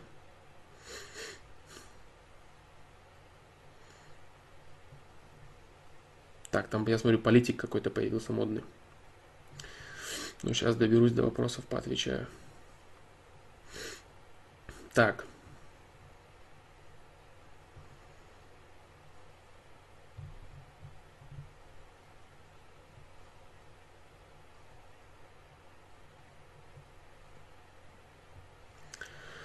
Дота Рейк. Я говорю с теми людьми, которые отправляют вопросы в чат. Например, с тобой, дружище. С Твича ты написал. Вот с кем я разговариваю. Я говорю с людьми, которые пишут вопросы в чат.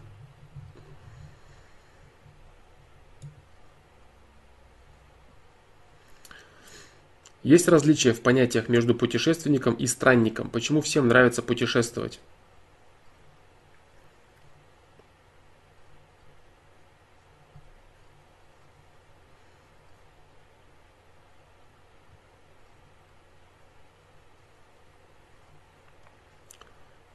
Так, сейчас, секундочку.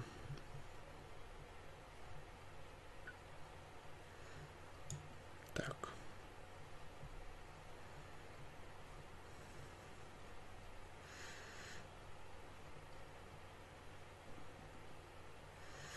Так, так, так, так.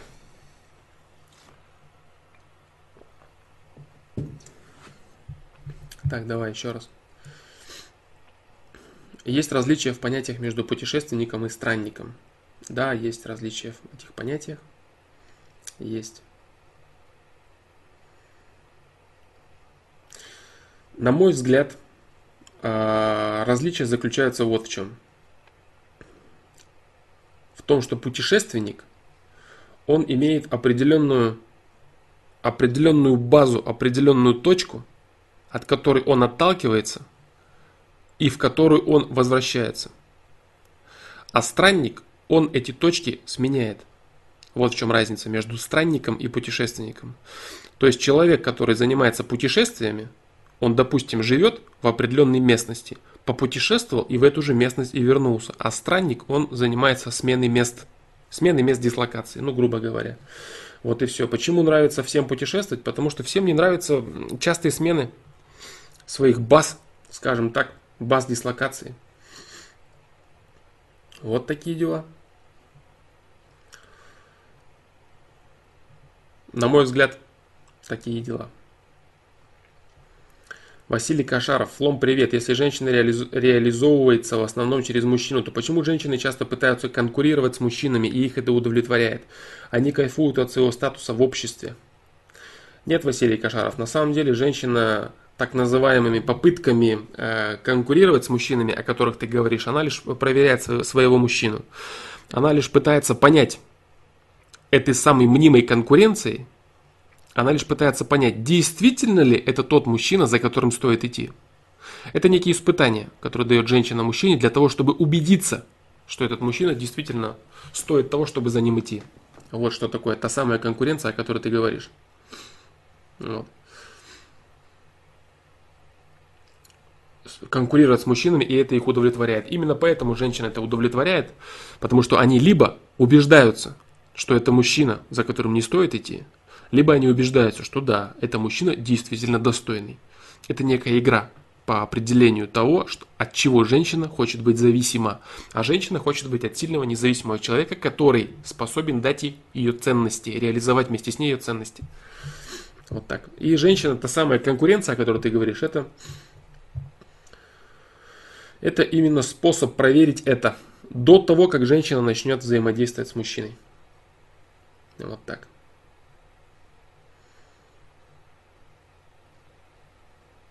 Какие песни ты бы хотел слышать в рэпе? Какой смысл, по твоему мнению, должен быть в песнях? Э, понимаешь, дело в чем? Дело в том, что не вся музыка, не весь, даже тот же самый рэп, он э, должен быть смысловыми песнями. Вот в чем дело. Это на самом деле очень опасно. С одной стороны, вот, э, вот этот разговор о том, что музыка, не несущая смысла и так далее, это, с одной стороны, прекрасно. С одной стороны, да, действительно, э, в песнях, в рэпе или в чем бы то ни было, желательно должен был бы быть смысл. Но здесь есть проблема. А, если начнут появляться огромное количество песен с реальным смыслом, здесь есть опасность того, опасность самого смысла. Что это будут за песни? Что, что эти песни будут нести в массы? Что эти песни будут нести людям? Что именно они будут говорить?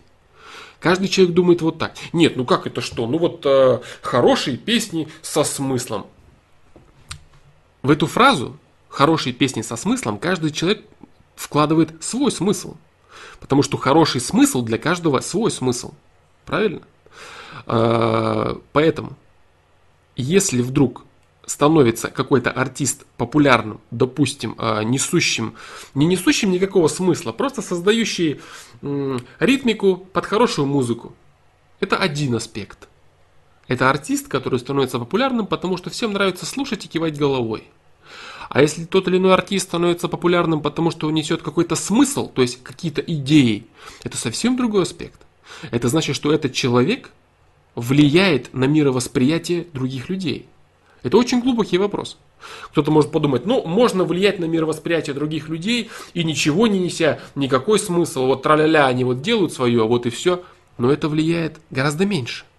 Гораздо меньше это влияет на э, мировосприятие человека. Как я говорил, допустим, что очень полезно слушать э, музыку э, вообще без, без слов. Вообще без слов. Кстати, э, совет, совет могу дать. Вышел очень хороший альбом того самого КНО, который я постоянно говорю, КНО. Вот, Bones называется он. Сейчас я посмотрю, так ли он называется. Да, это сборник инструменталов, э, только музыка очень крутая. Ну, не знаю, кому-то кому-то может, в общем, понравиться. Так, да, КНО Bones 2016 года. Bones. Bones на английском пишется. Да. В чат попробую написать. И ничего не происходит.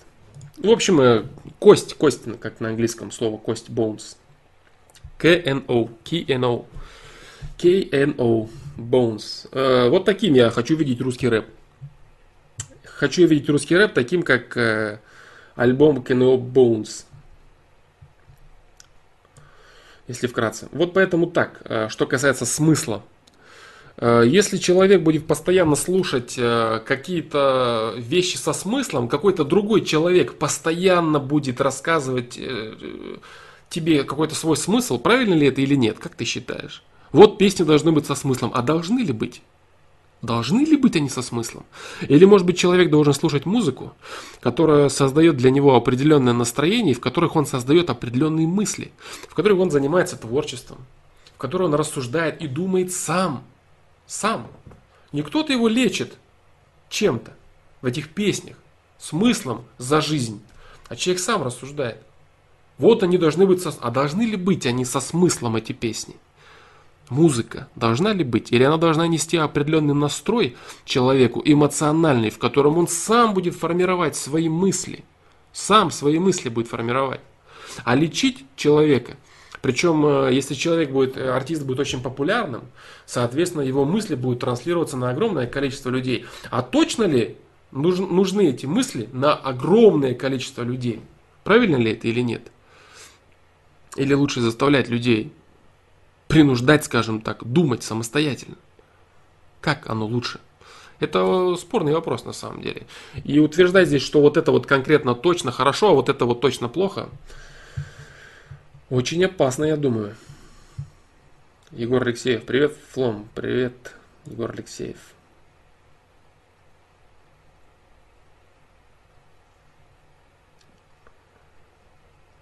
Вот такие дела.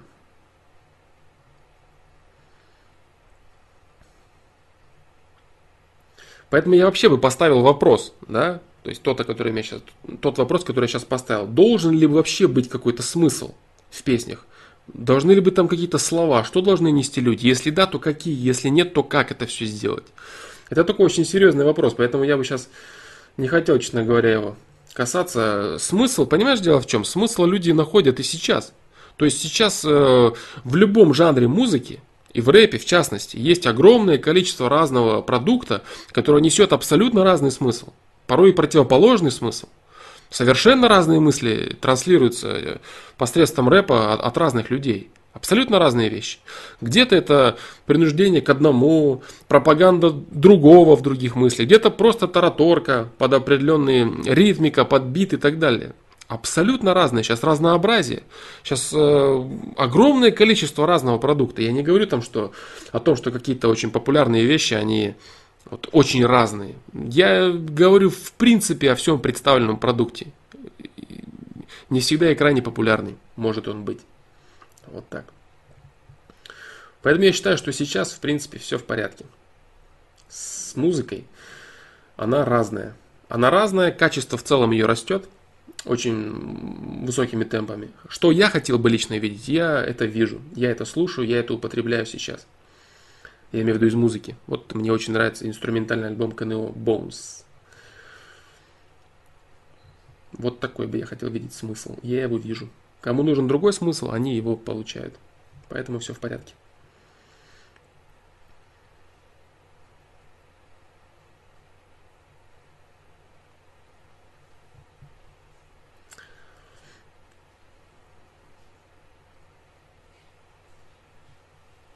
Саня, ты был в армии, всем ли стоит там побывать? Как относишься к высказыванию «не служил ни мужик»? Я не был в армии, я говорил почему, потому что у меня была военная кафедра в институте. Всем ли стоит там побывать? Э, нет, не всем. Есть люди, которым стоит там побывать. Я говорил об этом на прошлом стриме, на позапрошлом. Вот. Да, это очень полезно. Тем более сейчас, э, в современной России, я думаю, это не лишено смысла для многих людей, для многих ребят, особенно для людей, которые очень сильно привыкли к виртуальному миру, для людей, которые вообще не приспособлены к реальному миру. Это очень полезно будет. Вот, все байки про то, что там ты будешь чистить картошку с утра до вечера и больше ничему тебя не научат, страшные картинки про злых людей, которые откуда-то там берутся, хотя все они с тех же самых улиц и дворов, что и все остальные. Вот, это все бред. как отношусь к высказыванию «не служил ни мужик». Ну, я считаю, что оно неправильное. Вот, потому что люди могут не служить по разным причинам. Кто-то может не служить по состоянию здоровья, кто-то может э, не служить по каким-то материальным аспектам. Допустим, человек вынужден был работать и так далее. Очень много разных причин. И говорить, что все эти люди не являются мужиками, это, конечно, ошибка серьезная.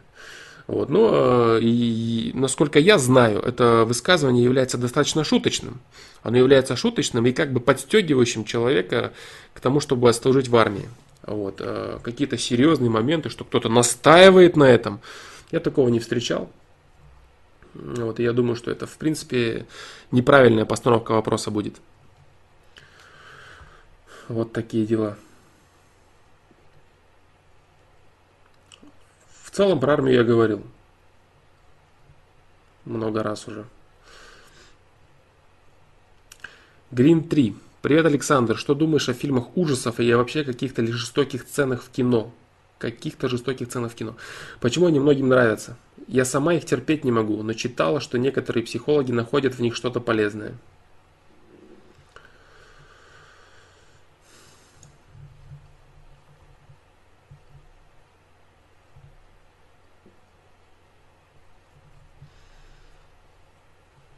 Что я лично думаю о фильмах ужасов?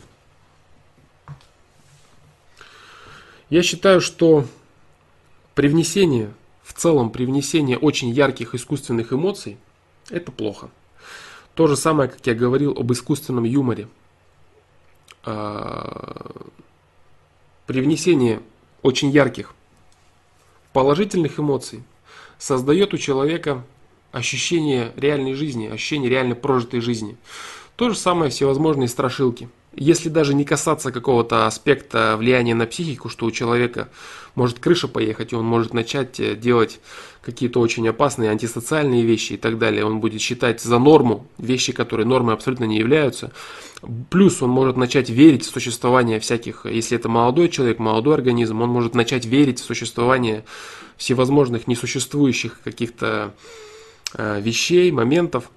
Вот человек, у человека может сформироваться очень искаженное, очень неправильное восприятие действительности. Что здесь может быть хорошего? Вот. Э, если вернуться к началу тому, что я говорил по поводу эмоций, то есть сильные эмоции в целом, они создают человеку видимость и прожитой жизни. Если это даже сильные негативные эмоции, какой-то страх, адреналин и прочее, человек начинает чувствовать, что он чего-то где-то был, чего-то понял, узнал, увидел и так далее. Вот. То есть искусственный юмор, он на самом деле это видео много шире, чем просто видео о юморе как таковом. Это именно показывает, доносит мысль о том, что э, привносить в свою жизнь какие-то очень яркие источники, источники раздражения, это очень неправильно. Вот. Э, люди, которые э, смотрят очень часто фильмы ужасов, они точно так же, как и люди, которые постоянно смотрят комедии, становятся менее эмоциональными людьми. Людьми, которые относятся к реально происходящим вещам в своей настоящей жизни с меньшей инициативой, с меньшим интересом. Вот и все. Это плохо. Это очень плохо. Вот э, сам я вообще не смотрю фильмы ужасов. Не помню, когда. Вот я, кстати, даже хотел посмотреть, вот «Пила» та же самая, допустим, известный фильм, говорят, хороший. Я не видел. Вот, поэтому вот так. Задание, наверное, сам себе дам. Посмотреть фильм «Пила». Конечно, я знаю, о чем там, что там происходит, потому что много кто об этом говорит, везде написано, но я не смотрел. Вот, э, но сейчас прям вот в особенности большое количество, э, большое количество фильмов, именно ужастиков, э, из, из, из качественных фильмов ужасов я даже не знаю, что и выделить из того, что я с того, что я видел. Ну, всякие фильмы по типу Блейд и так далее я не могу отнести к фильму, к фильмам ужасов. Это боевики, конечно, обычные. Вот. Ну, я говорю, да, то есть в целом я не хочу как бы сейчас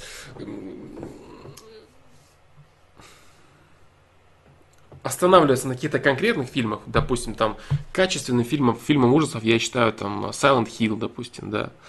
Вот. И смотрел я.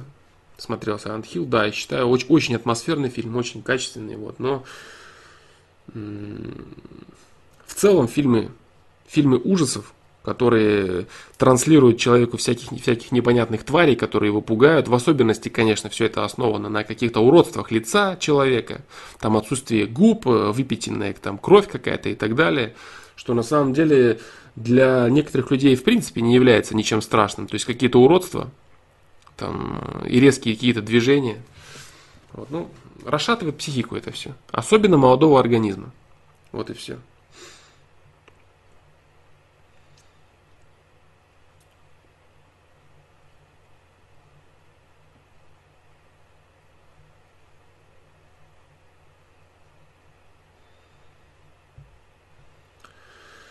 Внизу надпись вижу. Саня, помню, ты говорил, что монтируешь свои видео в какой-то программе. Не помню точно, знаю ее наизусть. Работал в ней и с ней несколько лет. Если у тебя появятся трудности в программках видеомонтажа, обращайся. Понял? Спасибо, дружище. Валера Гагрин. Спасибо, обращусь. Так, ну обращусь, это, я насколько понимаю, у тебя такое же имя и фамилия ВКонтакте, как и здесь, да? Чтобы я мог тебя найти, если какие-то вопросы возникнут.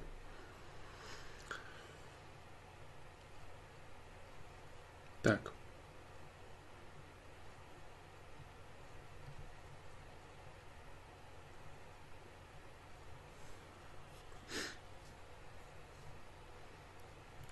Что находят психологи в фильмах ужасов, я, не, к сожалению, не знаю. Green 3, поэтому Валерий Усков. Хорошо, я понял, я понял. Спасибо. Спасибо за предложение помощи.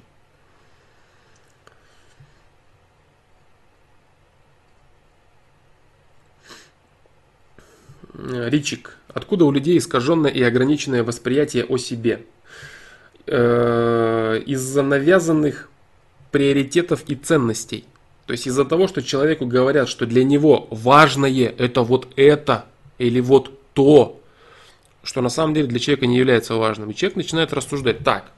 Если мне говорят, что вот это важно, если вдруг человек принимает эту мысль, он принимает мысль, что да, это реально важно, это реально нужно, вот так, вот так, вот так, оно все на самом деле обстоит.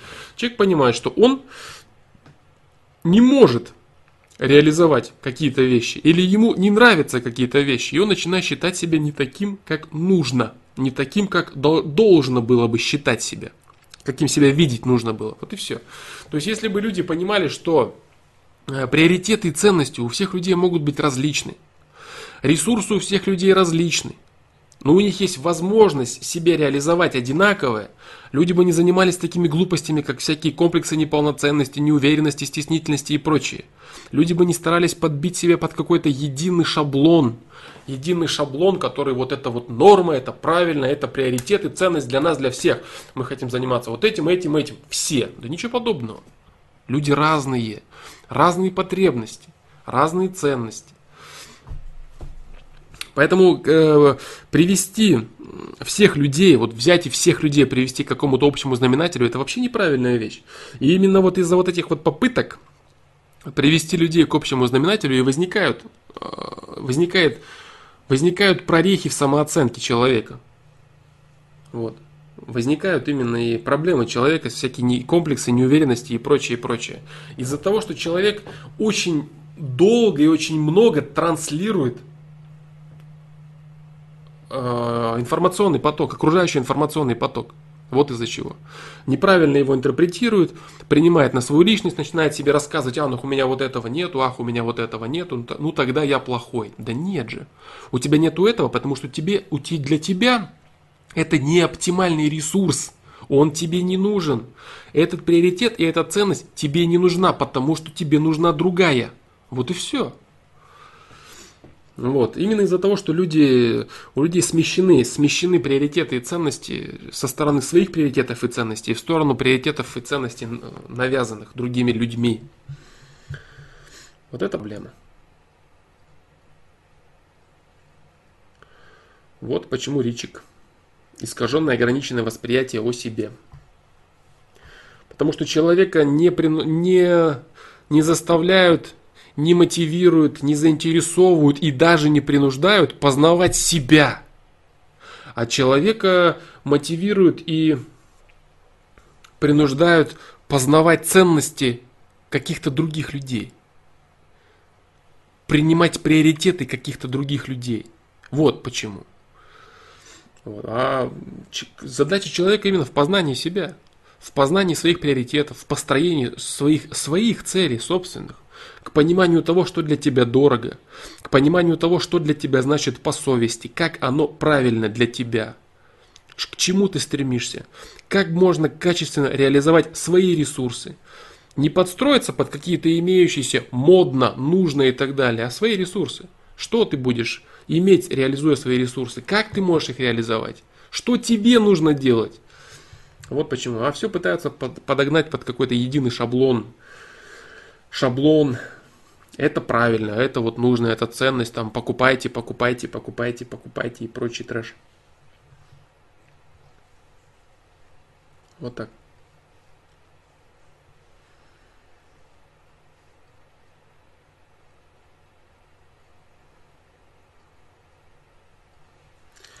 Как перестать себя жалеть? Как, как быть к себе безжалостным? Часто слышу, что новое поколение мягкотелые, но я не верю этому.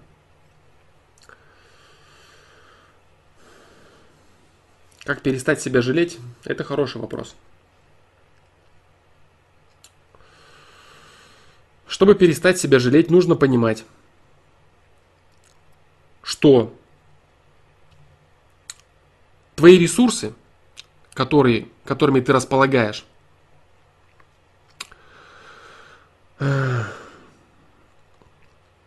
Они даны тебе. Сейчас я постараюсь попытать, э, попытаться сформировать правильное, правильное понимание, прав, про, правильное, правильную формулировку подобрать. Спасибо, да, спасибо. Дум Олбек Спасибо за стрим успехов. Спасибо, дружище. Спасибо. Дополнение. Как понять, что ты жалеешь себя? А, смотри, в прошлом стриме, в прошлом стриме был вопрос такой касательный самообманов. Как понять, по-моему, там он так и назывался, то ли самообманы, то ли как понять, э, что ты занимаешься самообманом и так далее. Вот, ты знаешь, я думаю, что э, как-то развивать тему, развивать вот эту вот тему шире, чем э, вопрос самообмана, наверное, не стоит. Наверное, не, нет смысла в этом. Потому что человек жалеет себя только лишь в том случае, если он не понимает, что он может сделать больше. Вот. Или он чего-то не сделал, либо он отказался от чего-то, как я, кстати, говорил сегодня в вопросе о неуверенности в себе. Когда человек э, начинает рассказывать себе, что я бы с удовольствием бы взял, ну вот я, к сожалению, не могу взять, я бы, я бы, я бы. Я отказался, все, я отказался от этого. Вот так и здесь, понимаешь? То есть здесь э, я думаю, что на твой вопрос достаточно исчерпывающий ответ будет, как понять, что ты занимаешься самообманами. Я думаю, что это будет э, достаточно исчерпывающий ответ. Да, возможно. Что, что еще добавить? Что еще добавить сюда именно так? А, что касается твоего вопроса по поводу мягкотелости. Нет, я не согласен с этим. Я с этим не согласен. А, я говорю всегда вот что. Каждое следующее поколение является более качественным, потому что прогресс человечества идет вот, если сейчас огромное засилие э, всяких э, развратных культур, призывающих человека становиться слабым и слабаком, то это лишь значит одно, что для тех людей, которые не поддаются влиянию всего этого, это лишь более жесткие условия тренировки своей воли, своей, своей, своего характера, своих качеств. Да как можно назвать человека, который при всех этих условиях не сдулся, человека, который при всех этих условиях продолжает развиваться, мягкотелым.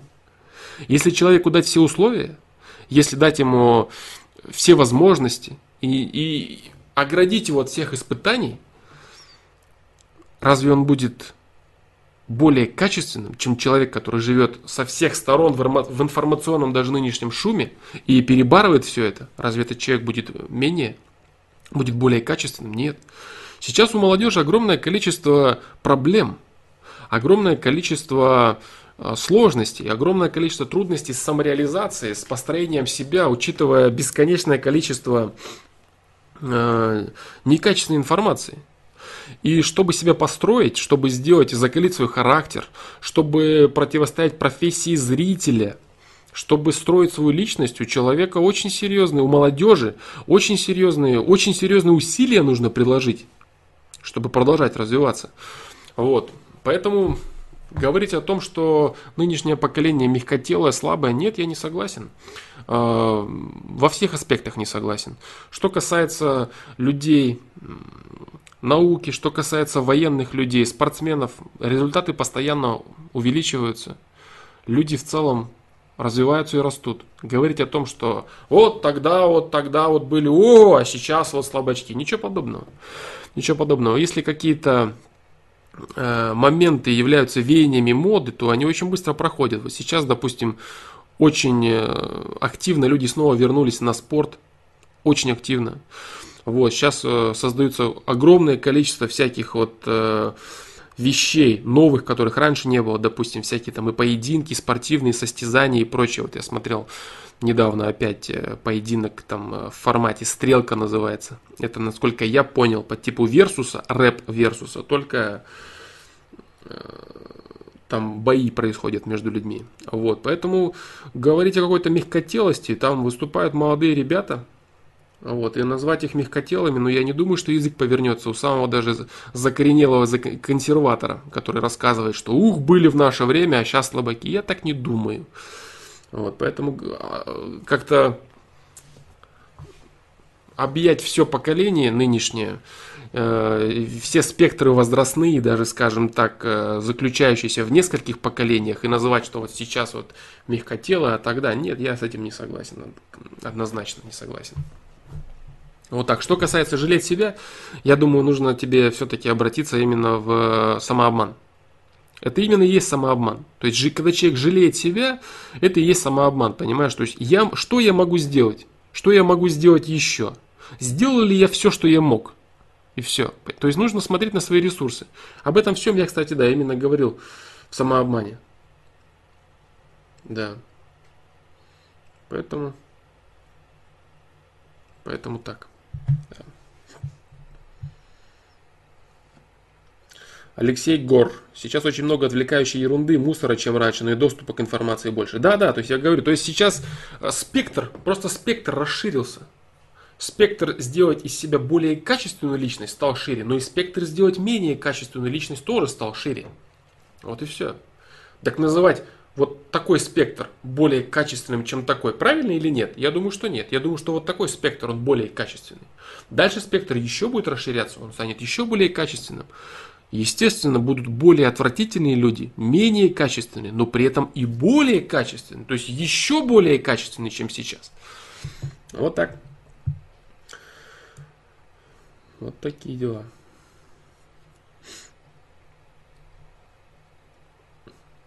А, быть себе безжалостным тоже, ну, наверное, не совсем правильный термин.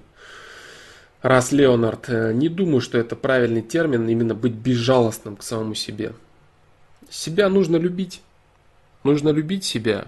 И нужно отдавать себе отчет все-таки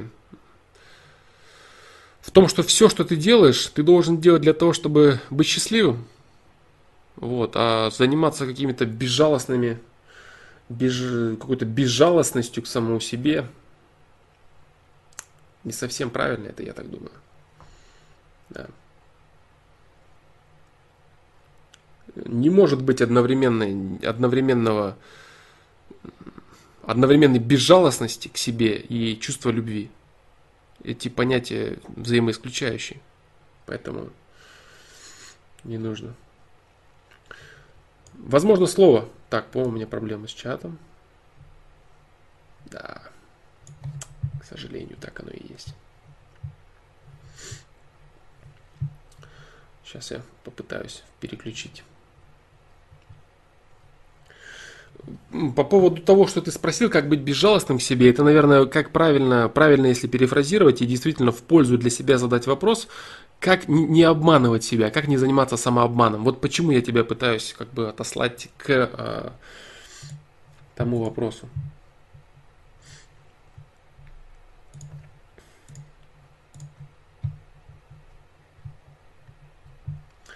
Так, сейчас я посмотрю, есть ли вопросы на других площадках, потому что сейчас я перейду к чтению чата только на ютубе.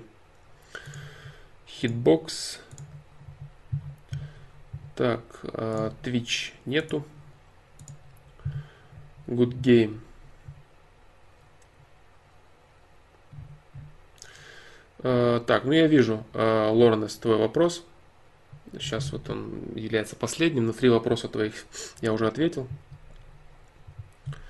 Так, давай я отвечу на твой вопрос, наверное, сразу и перейду на чтение чата э, с Ютуба, потому что опять э, общий чат рестрима подтупливает. Как доказать существование прогресса? Э, в чем именно? В чем именно существование прогресса ты бы хотел доказать? В, э, существование в человеческом понимании, сознании или в чем?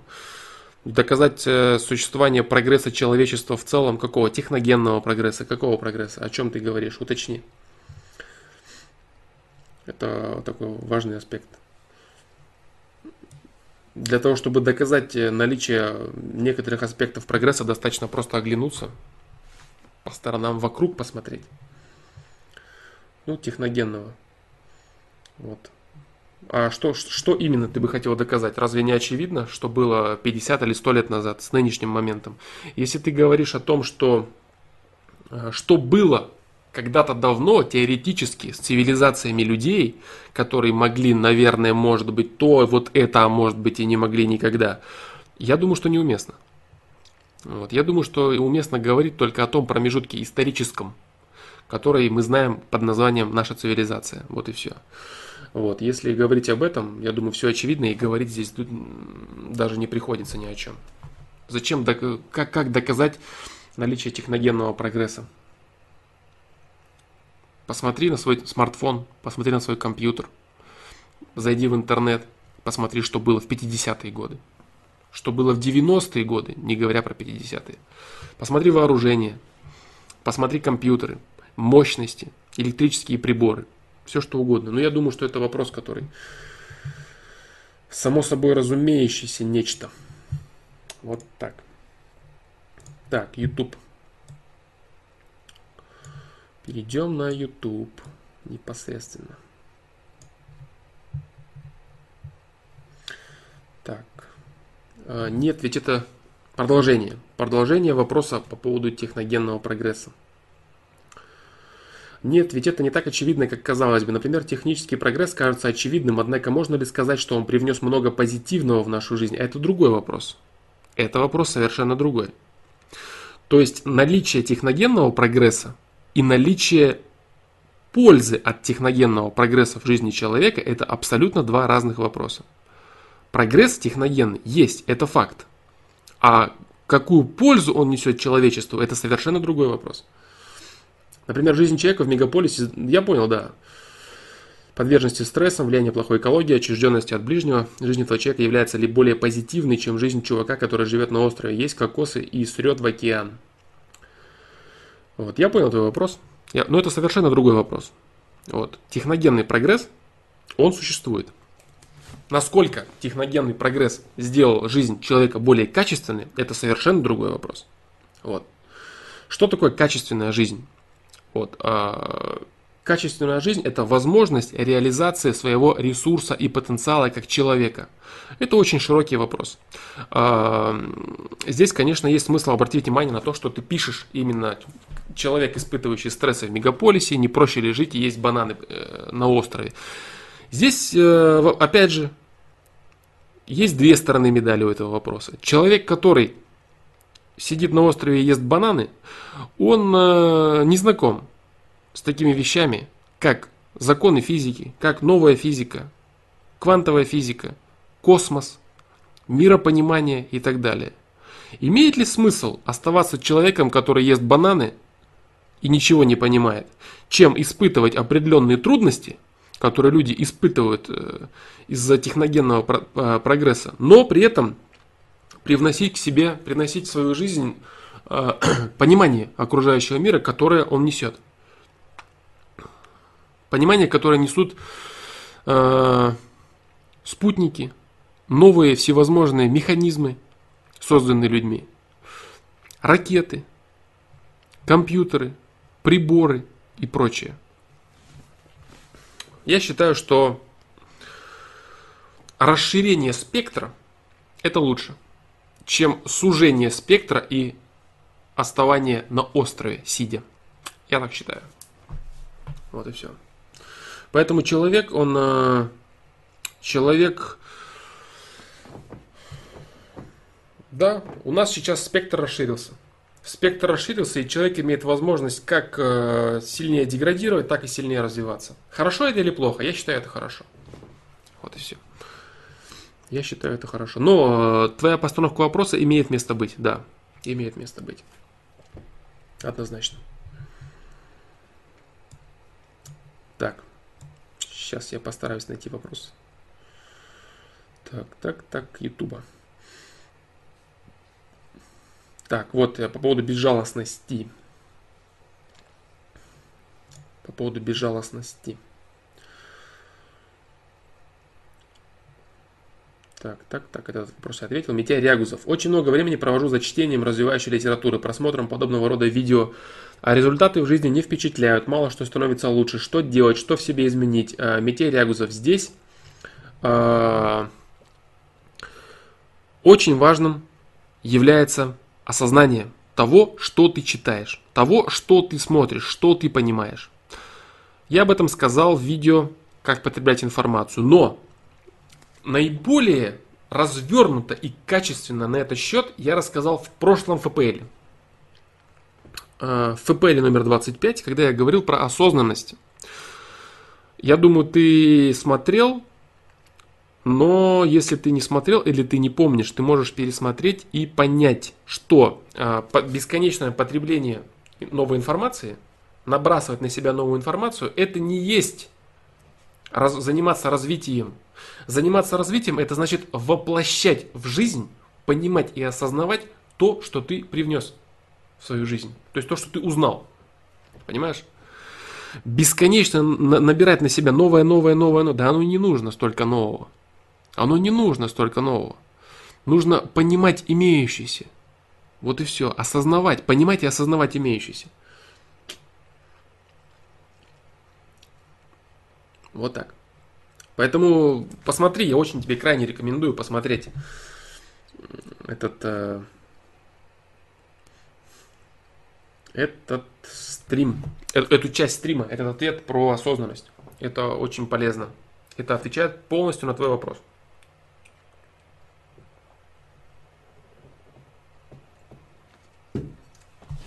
Да. Я так думаю.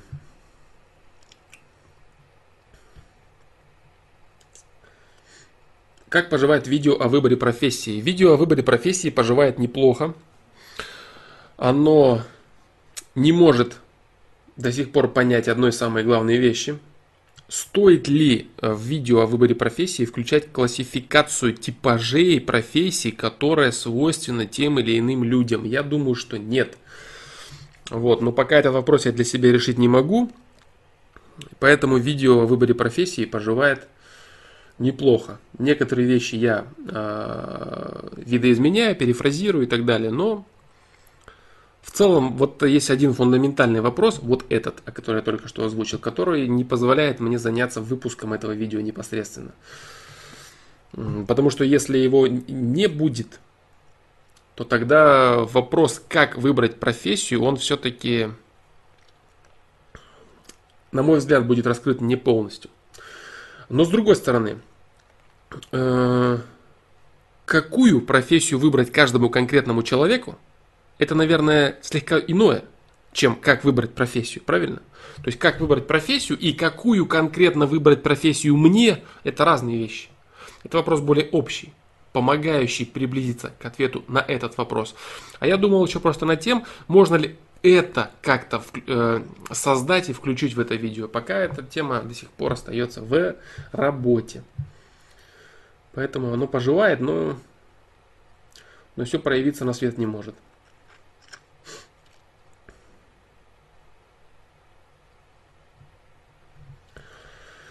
Вот так Павлин Гоу поживает видео о выборе профессии. Дмитрий Иванов, фломастер, привет. На прошлом стриме задавал вопрос про учебу. Поступить на бюджет на, ле- на левую специальность или платно на свою на деньги родителей? А, теперь новая дилемма. Есть возможность на следующий год пойти бесплатно, либо сейчас платно. Минус, что непонятно, что в следующем году будет и захочу ли я, да и забуду многое, но зато не надо платить немалые деньги. А сейчас пойти поработать год. Сложный выбор, слушаю разные мнения. Спасибо. То есть я понял так. Ты можешь пойти на то, что ты хотел пойти платно э, за родительские деньги, либо ты можешь пойти на то же самое на следующий год, потеряя при этом год. Э, слишком, конечно, это уверенно, самоуверенное заявление, что в обязательном порядке точно ты попадешь на следующий год бесплатно на эту позицию. Это, конечно, если у тебя есть такая уверенность, на чем-то она, наверное, основана, но даже не знаю, что и сказать тебе в этом плане. Именно насколько, насколько точно это может быть. Э, знаешь, здесь в чем, в чем дело? Я, наверное, этот вопрос не буду рассматривать, имеется в виду, насколько это точно. Я приму твои слова на веру. В плане каком? Что у тебя действительно есть такая возможность. Она у тебя реально есть. Вот, и ничего не изменится. Не так, что у тебя есть возможность, может быть, а может и не быть. А, она, а ты реально пойдешь на эту специальность бесплатно со следующего года. Если так, то я считаю, это следует сделать. Если отмести первый вопрос, который я поднял. Если представить и допустить, что это все точно и стопроцентно. Вот. Я считаю, что год поработать есть смысл. Поготовиться и поступить бесплатно. Да, я так считаю. Потому что год поразвиваясь в этом направлении, Это будет очень даже неплохо. И э, не платить. То есть ты решаешь свою дилемму. Ты решаешь свой вопрос, который тебя мучил. Ты не нагружаешь родителей, тем более если все-таки для всей семьи это все-таки как-то напряжно.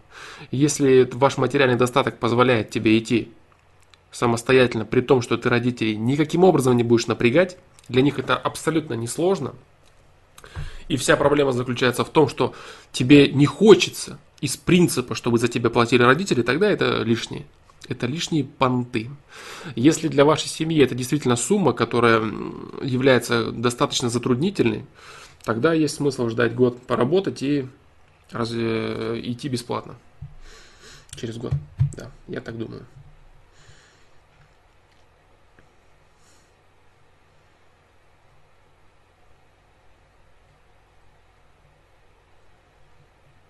Так.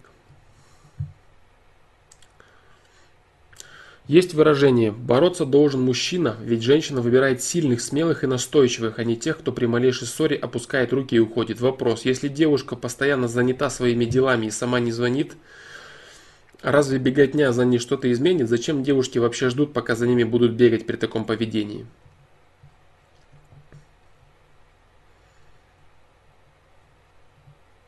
Так, все, продолжение. Так, продолжения вопроса нет, да? Угу.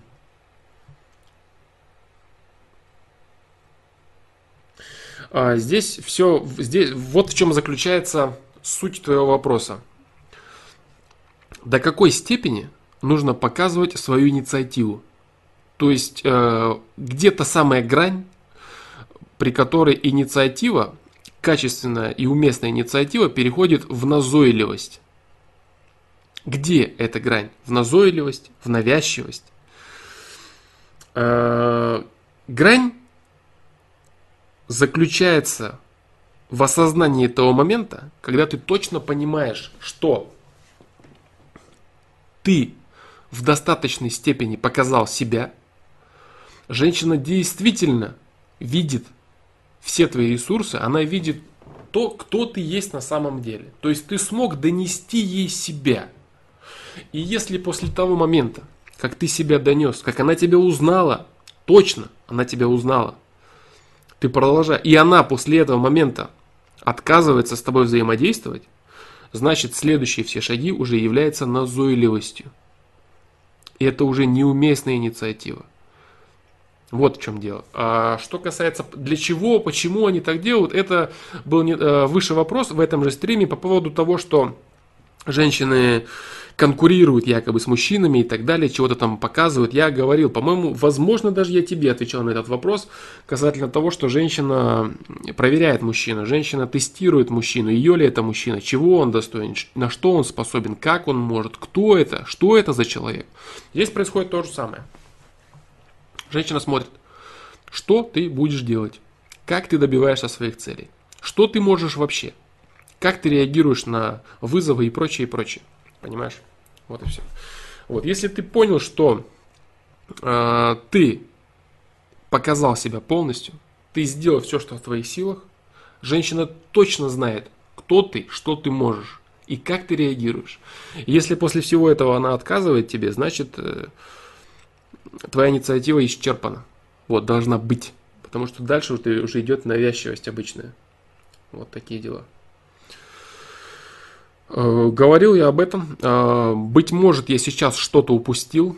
Э, для того, чтобы посмотреть на этот вопрос немного шире, я думаю, есть смысл покопаться в тайм-кодах FPL. Есть такой, был такой вопрос. Грань между инициативой и навязчивостью, что-то типа того. Вот здесь именно этот аспект. Именно этот аспект Уолмар Сидоренко. Вот. Зачем девушки вообще ждут, пока за ними будут бегать при таком поведении? Потому что мужчина должен проявлять инициативу. Мужчина человек, который должен брать от жизни. Брать от жизни. Вот. Если, ты, если девушка является определенной ценностью, э, которая тебя интересует, значит ты должен показать, что ты можешь взять ценность от жизни. Вот и все. И это абсолютно правильно. Это абсолютно нормально. Но здесь, да, здесь э, нужно понимать грань между навязчивостью и инициативой, уместной инициативой.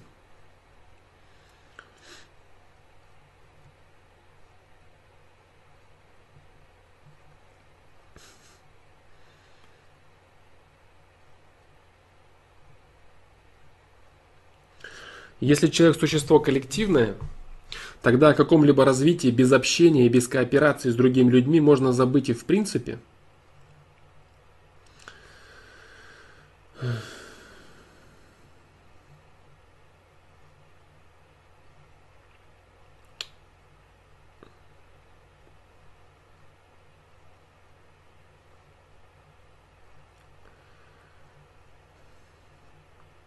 Да. Даже если говорить о каких-то ученых, которые под конец жизни уже жили самостоятельной жизнью, или, допустим, людьми, которые ушли в отшельничество, опять же, с возрастом, то это в любом случае люди, которые сформировали свое понимание, свои действия в, в кооперации с другими людьми. Да. Э, говорить о том, что развитие человека, полноценное развитие человека возможно без общения без кооперации с другими людьми, это ошибочно. Да, я вот так считаю. И настаиваю на этом. Общение, взаимодействие и кооперация с другими людьми, способность любить другого человека. К различным э, формам любви – проявление различных форм любви к человеку. Вот. Э, а без любви э, к человеку, без понимания себя, без взаимодействия с другими людьми, человек остается крайне ограниченным. Поэтому, поэтому мой ответ – да, можно забыть в принципе без кооперации с другими людьми. Заниматься какой-то каким-то развитием бесконечного одного это бесполезно. Но понимаешь еще здесь дело в чем? Дело в том, что человек, э, твоя постановка вопроса утверждает, что человек вообще существует один, одинок. Человек без социума. Если ты, находясь в социуме и испытывая его воздействие на себя, то есть есть люди, которые реагируют на какие-то твои проявления и так далее, ты уже в социуме, ты уже не один, понимаешь? Вот в чем, в чем здесь дело. Ты уже изучаешь социум, ты уже понимаешь людей. Поэтому Говорить о том, что без общения, без кооперации. Без общения без кооперации, да, однозначно можно забыть э, в принципе о каком-либо развитии. Я говорю еще раз, потому что нет в человеке в таком ни любви, ни какой-то, ни позывов к действию, ни стремлений, ничего. Вот приводить и здесь приводить и опровергать мои слова какими-то, я говорю еще раз, учеными, которые э, в одиночку чего-то добивались каких-то конкретных результатов, в любом случае все, весь их путь сопровождался взаимодействиями, кооперацией с другими людьми. Вот и все. Если они под конец пришли к какому-то какой-то ненадобности взаимодействия, то это совсем не значит, что они формировались в таких же условиях. Вот так, поэтому, ну,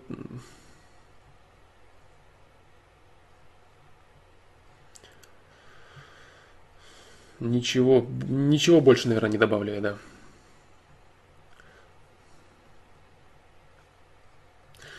Стоит ли начинать отношения с девушкой, которая влюблена? Так. Стоит ли начинать отношения с девушкой, которая влюблена в тебя, а ты нет, но человек интересен, тем более с девушками серьезных отношений не так много к моим 20. Стоит ли начинать ради опыта? Э, влюблена. Влюблена в тебя. Влюбленность это не есть любовь. Любовь, она формируется со временем. Любовь, она приходит с ситуациями. Вот. Влюбленность это больше страсть, вожделение, желание близости определенной. Вот. Э, человек не может быть в тебя влюблен, э, он не может тебя любить точнее. Человек не может тебя любить, не находясь с тобой в отношениях, не зная тебя. Все рассказы о всевозможных ярких чувствах, безответных и прочее, и прочее. Это, конечно, все не совсем корректные вещи. Вот. Не совсем правильное это утверждение. Любовь, она именно... Любовь создается, возможно создать только после того, как с глаз сходит пелена страсти. Вот, то есть любовь, она начинает создаваться или созревать лишь э, спустя несколько лет отношений несколько лет, когда люди насладятся и удовлетворятся первыми сверхяркими позывами какой-то страсти друг к другу и так далее. Вот. Поэтому начинать отношения, которые тебе интересно в целом. Если человек тебе интересен, а, здесь ты больше смотри на свое отношение, понимаешь? То есть э, факт того, что она в тебя влюблена, тебя не должен очень сильно интересовать на самом деле. Факт в том, конечно, что ты сможешь сделать ее счастливой, это очень замечательно. Вот. Но насколько для тебя это будет ценностью, понимаешь? Насколько для тебя это будет важно? Для того, чтобы э, счастье человека было для тебя важным, ты должен любить его. Любовь это стремление сделать другого человека счастливым. То есть, если ты бы ее любил, для тебя было бы очень важно, что она тоже любит тебя, если говорить о любви. Вот.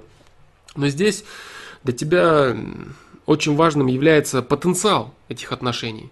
Считаешь ли ты, что этот человек может тебе настолько сильно понравиться, что он будет являть и представлять для, для тебя некую ценность, что ты захочешь сделать этого человека счастливым? Что ты бы хотел потенциально, возможно, увидеть через время в этом человеке мать своих детей? Понимаешь? Вот на, на, на, на, над чем думай, о чем рассуждай. Поэтому попробовать стоит. Стоит ли попробовать? Стоит попробовать, да. Конечно, стоит. Если человек тебе интересен, если он тебе приятен, а какая-то тяга, именно влюбленность так называемая, которая всегда обусловлена страстью, если ты не испытываешь яркой страсти к этому человеку, ничего страшного.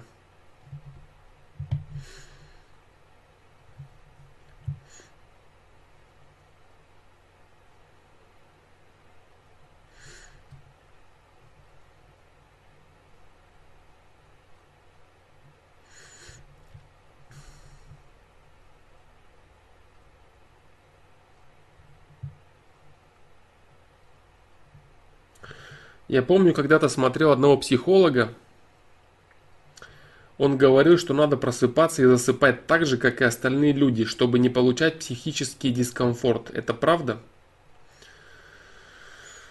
Нет, я думаю, что это неправда. Психический дискомфорт, именно психический, он не появляется от факта того, что ты засыпаешь и просыпаешься в одно и то же время с остальными людьми. Нет. Есть, конечно, такое понятие, как биологические часы, биологические ритмы человека. Это один вопрос. А говорить о каком-то психическом дискомфорте, от осознания того, что ты просыпаешься и засыпаешь в различное от других людей время, это неправильно. Гораздо большее количество психического дискомфорта испытывают люди, которые э, могут ложиться в одно и то же время, но они испытывают психический дискомфорт от каких-то своих э, вещей, неуверенности, комплексов и прочего-прочего. Вот говорить, что здесь как-то завязано, может быть э, факт понимания того, что ты спишь не так, как все, нет, конечно, я так не считаю.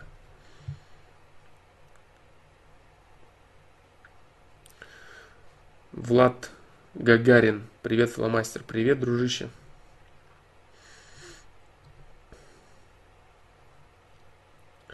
Каким людям подходит планирование с ежедневниками и так далее? Я не знаю, как ответить на этот вопрос. Я не знаю, как э, э, объять тех самых людей, которым мог, может, может подходить ежедневник. Я считаю, что каждому человеку он может подойти только в ограниченном количестве и в правильном в правильной его реализации. Вот и все. То есть есть должен быть составлен список определенных дел, определенных вещей, которые человек стремится реализовать. Вот. Но забивать себя временными рамками, я думаю, что это не то, что нужно для каждого. Вот, вот что я думаю.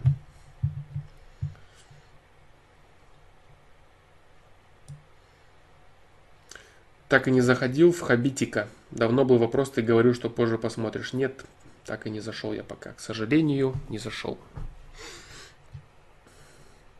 Но суть я понял. То есть я, знаешь, почему еще не зашел? Я не зашел, потому что я суть понял. Я понял, что там э, нужно делать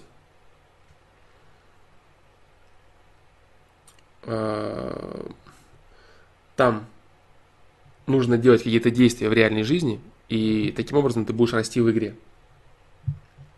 Вот так.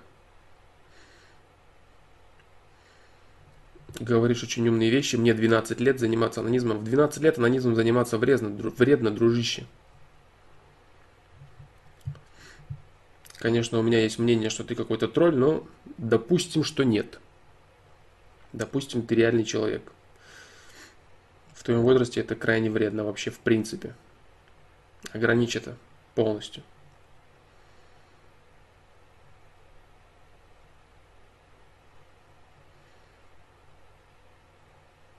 Да, факт того, что ты какой-то тролль,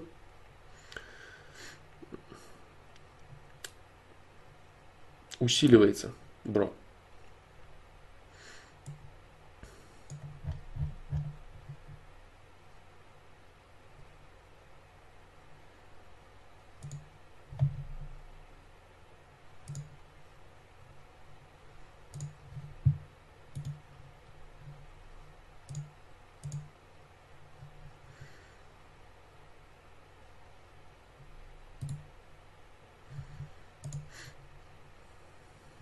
Так.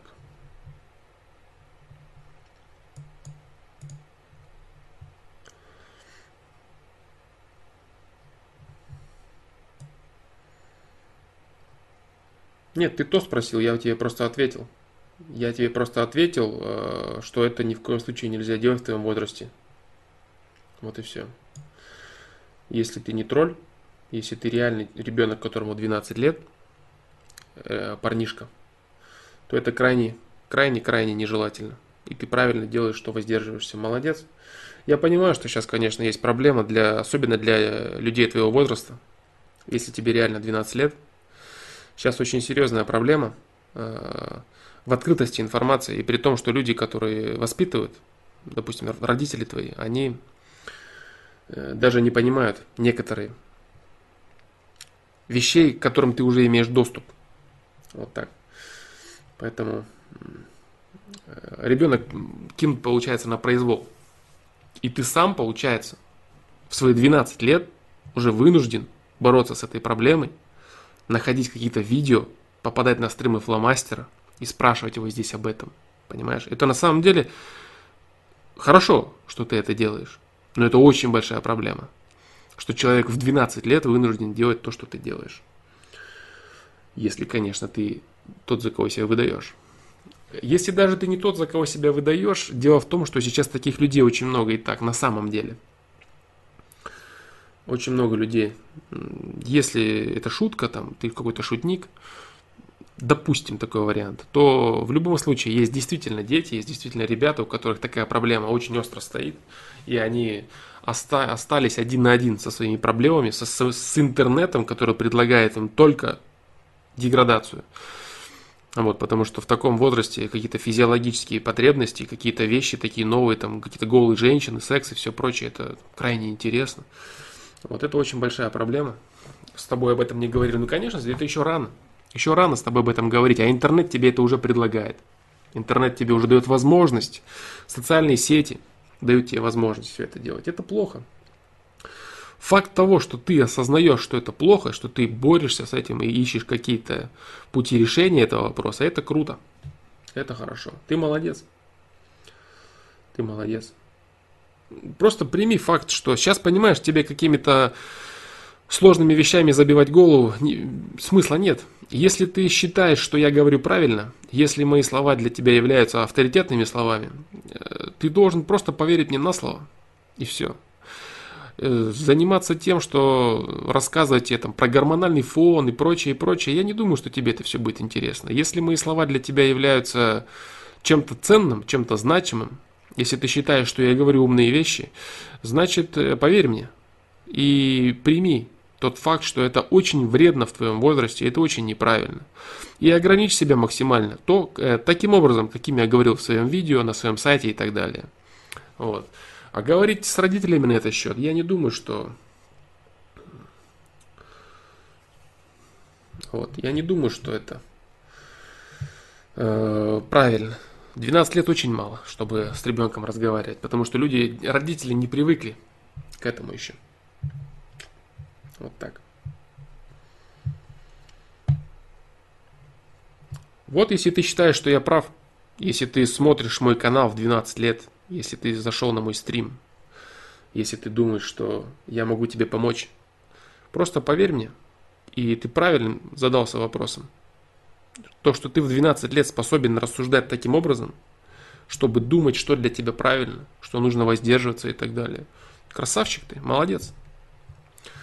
Молодец, Влад. Вот, пожалуй, все, что я могу тебе сказать.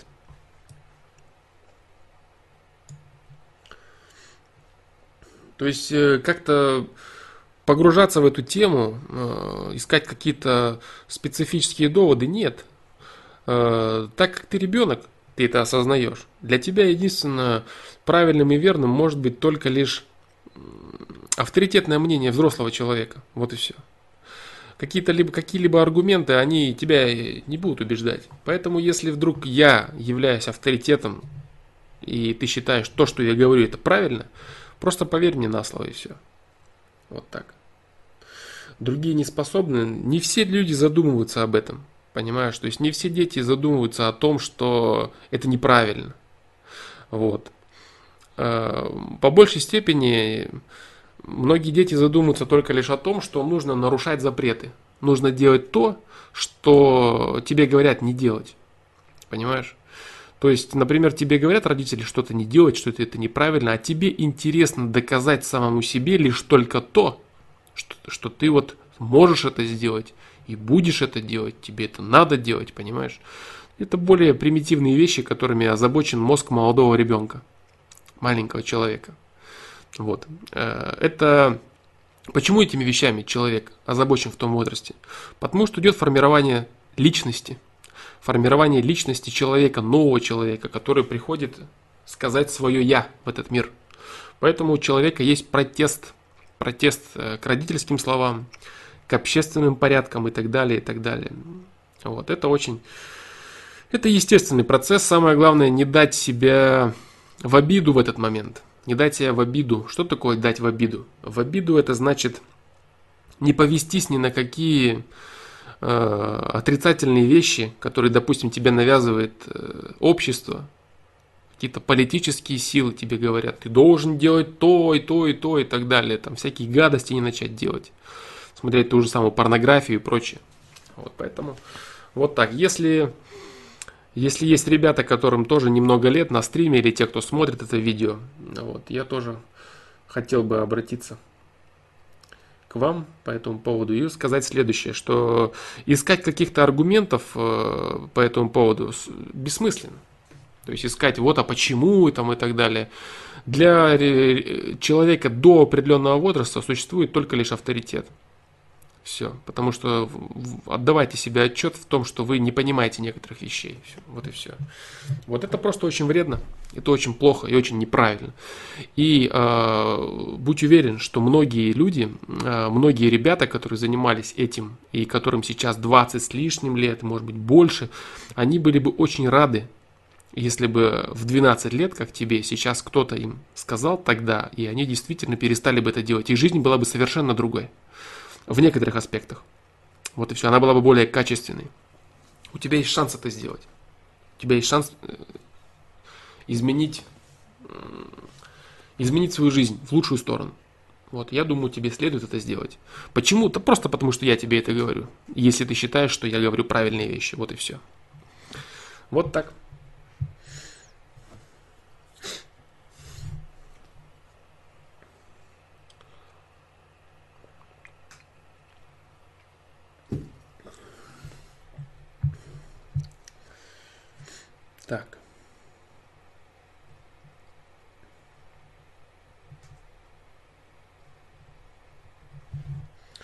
Здравствуйте, Александр. Как не потерять мотивацию при достижении цели? Э, мотивацию при достижении цели. Если ты достиг какой-то цели, то, естественно, мотивация у тебя заканчивается, потому что человек мотивирует себя на достижение какой-то конкретной цели. Как ты можешь не терять мотивацию, достигнув цели? Если ты достигаешь цели, твоя задача переориентировать свою энергию на какую-то другую цель. Но до, до этого момента, пока у тебя не создана никакая другая цель, у тебя не может быть мотивации по достижению какой-то конкретной цели. Вот и все. Либо не совсем корректно задан вопрос. Мотивация. Тебя мотивирует цель. Цель ты достиг, мотивация закончилась. Запал иссяк. Запал на достижение этой конкретной цели. Понимаешь? Вот так.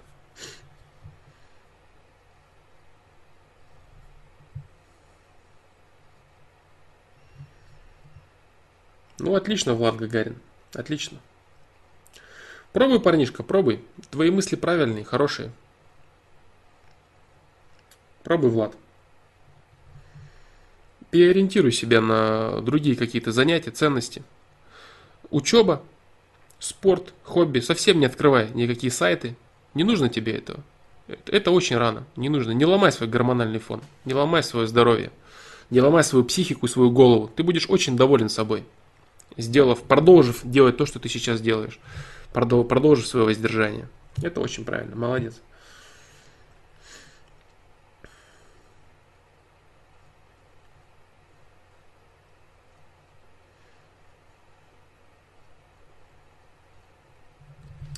Так.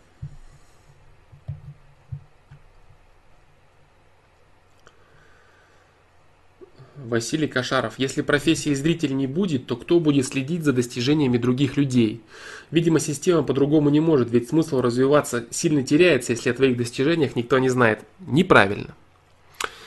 Я говорил об этом э, в видео «Профессия зритель», э, точнее, в видео «Любимое дело», когда я говорил э, о том, что человек, например, который занимается своим делом, и он приходит и, отдыхая от своего дела, занимается просмотром результатов других людей. Но это не называется профессия зритель. Как же это профессия зритель? Допустим, человек работает на работе. Человек, допустим, врач. У него профессия врач. Человек приходит с работы и смотрит, допустим, футбол. Или читает новости, что кто-то где-то что-то изобрел. Какая же это профессия зритель? Профессия зритель – это когда у человека нет никаких увлечений и интересов помимо того, чтобы наблюдать за результатами других людей. Допустим, э, можно посмотреть, что те же самые спортсмены, другие актеры, там, э, президенты, политики, бизнесмены, люди абсолютно широкого, широчайшего спектра профессий, они приходят на спортивные состязания, на различные они смотрят за другими людьми, но при этом они занимаются своим делом. И об этом, именно об этом я и говорил. А, видео «Любимое дело». Это очень важный момент. Сделал, сделал ты все, что касается твоего собственного дела. Займись просмотром продукта других людей. Почему нет? Раз, э, расширяй свой кругозор. Расширяй понимание каких-то других аспектов, которые ты не знал. Привноси новые вещи в свою жизнь. Почему нет, собственно? Вот. Но заниматься только тем, что посвящать свою жизнь занятиями других людей, вот это профессия зритель, понимаешь? Вот это та проблема, которая сейчас присутствует в мире. А говорить о том, что вообще не нужно интересоваться продуктом, да как это? Нет, конечно. В обязательном порядке нужно смотреть, нужно слушать музыку, Нужно смотреть, если интересно, нужно смотреть фильмы, читать литературу, узнавать достижения других людей. Если интересно смотреть спорт, да без проблем. Следи хоть за всем подряд, но самое главное, твое собственное дело у тебя должно быть в приоритете. В приоритете. Нет никаких проблем в том, чтобы смотреть за результатами и достижениями других людей. Но быть профессиональным зрителем, вот это проблема. А быть зрителем в момент, когда ты отдыхаешь от своего дела, это нормально. Вот, разница есть огромная здесь.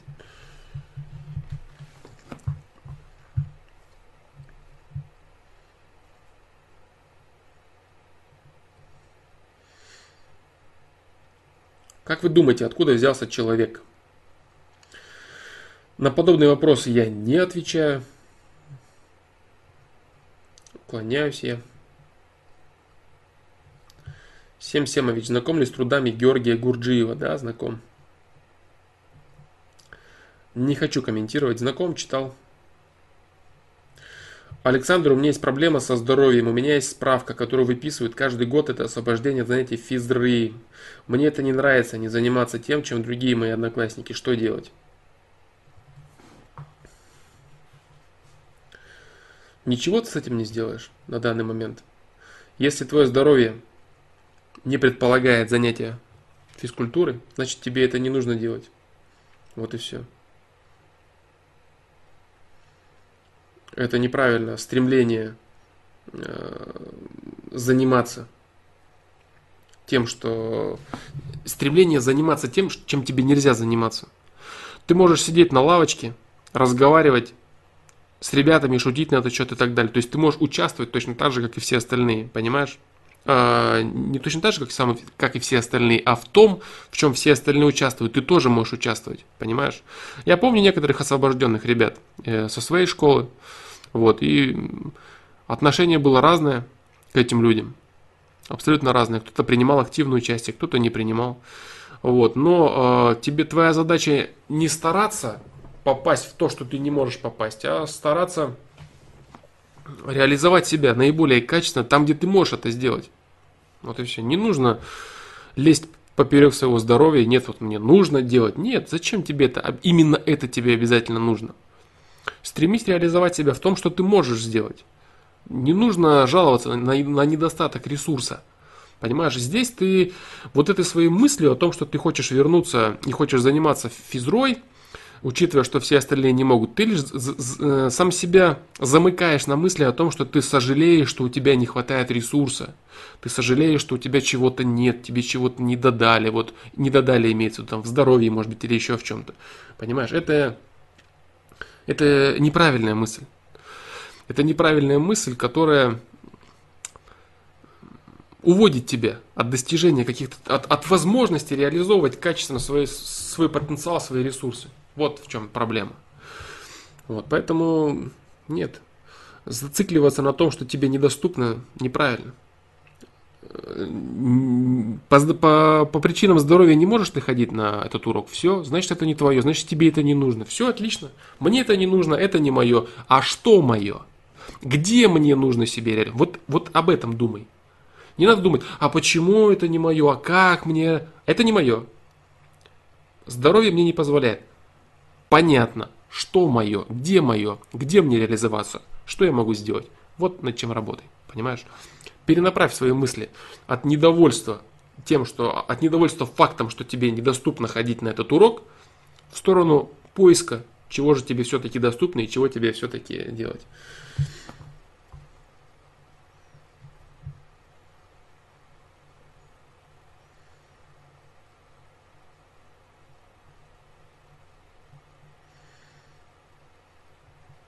Если я очень сильно боюсь не сдать ЕГЭ, то этот момент для меня максимально важен. Я должен в этом году переключиться только на это дело, чтобы максимально к нему подготовиться.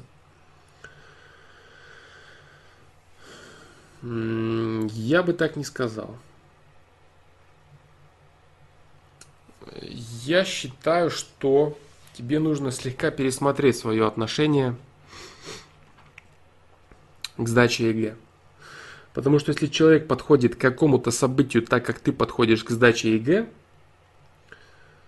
то это является собой некую проблему. Почему? Потому что человек закладывает излишнюю важность в достижении какого-то результата одного. Вот. А, я согласен. Это очень важный аспект. Это очень важный рубеж. Вот. Но ты должен э, иметь в виду наличие варианта, при котором ты не сдаешь ЕГЭ. Ты должен иметь его в виду.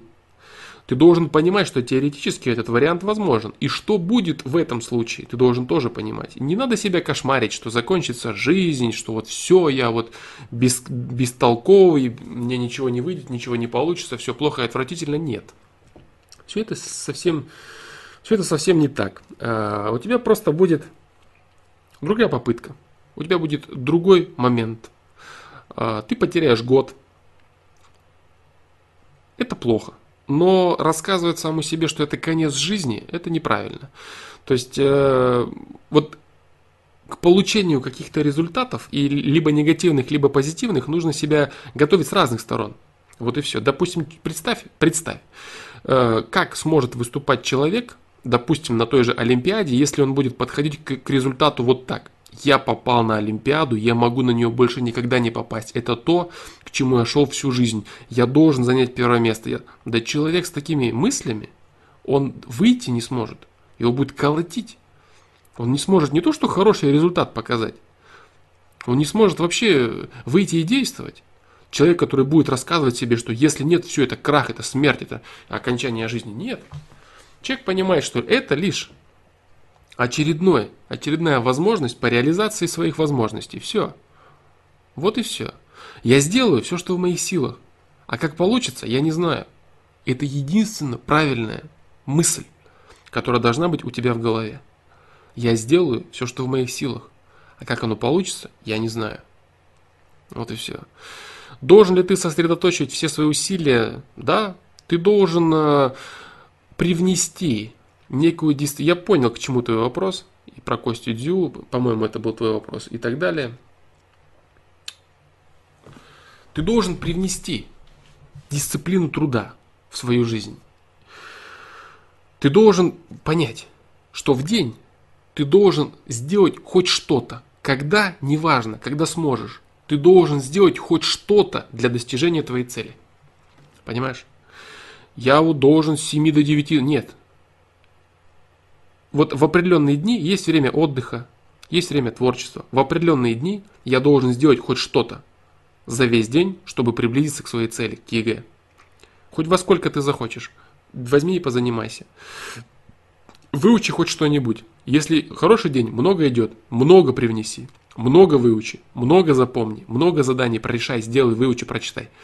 Если мало, если не работает голова в этом направлении, немного привнеси, но ты будешь знать, что ты помаленьку двигаешься к достижению своей цели. Слишком сильно себя рамками не ограничивай, потому что если просто представить, я должен каждый день, уже отвращение, уже не хочется. То есть ты уже сам закрываешь себя на достижении своей цели. Ты уже ставишь барьер «надо». Не хочется, но надо. Не надо. Не надо так делать. Для меня достижение этой цели, то есть сдача ЕГЭ, это в принципе полезно. Это следующий шаг в моей жизни. Этот результат – это неплохо, это хорошо. Мне бы очень хотелось его сделать. Мне хочется его сделать, поэтому мне хочется прикладывать усилия, чтобы реализовать его. Как у меня будет получаться, я не знаю. Но каждый день, в определенные дни точнее, или каждый день, я буду прикладывать какие-то конкретные усилия по достижению результата. Вот и все. Понимаешь? Все. Больше ничего. Сильнее себя ограничивать и сжимать в тиски не нужно по этому поводу. Не нужно. Да.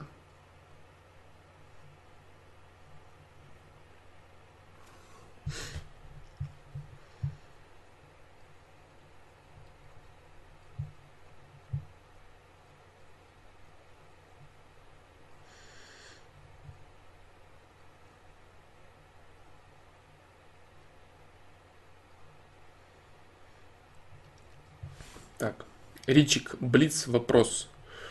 Твое любимое мясо, мясо птицы ты имеешь? Это курица, говядина, индейка. Ну, курица, говядина, индейка. Из этих трех ты имеешь выбрать или что? Птица, курица, утка. В зависимости от того, как готовить, что это, что это выглядит. Если сравнивать мясо, э, говядина, баранина, свинина, для меня свинина гораздо вкуснее является чем говядина. Баранина на третьем месте. Если из этих трех выбрать, курица, говядина, индейка, курица, да.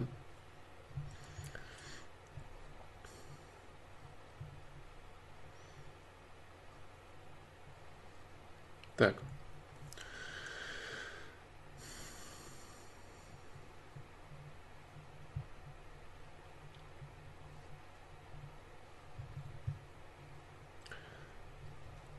Алексей Гор.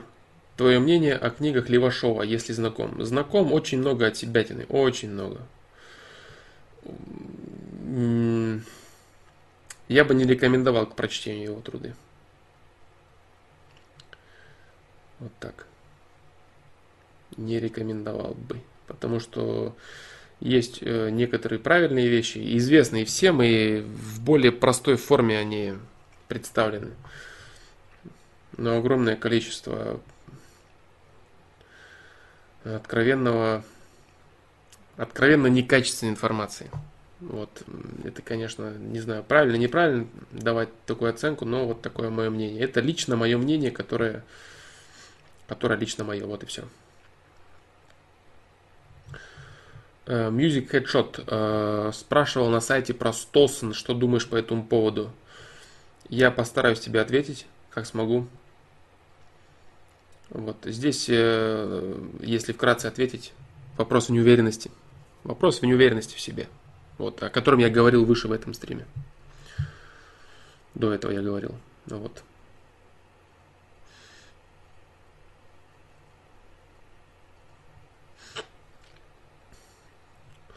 Скажи, пожалуйста, стоит ли сделать сюрприз на день рождения девушки, которая не отвечает взаимностью? Хочется порадовать ее, не имея мыслей продолжения отношений не отсыл к ней, но все-таки, но, но все решил для себя.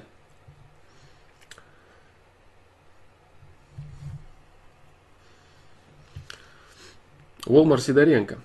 А зачем ты будешь делать сюрприз на день рождения девушки, которая не отвечает взаимностью, если ты хочешь строить отношения с девушкой, которая э, тебе не очень интересна?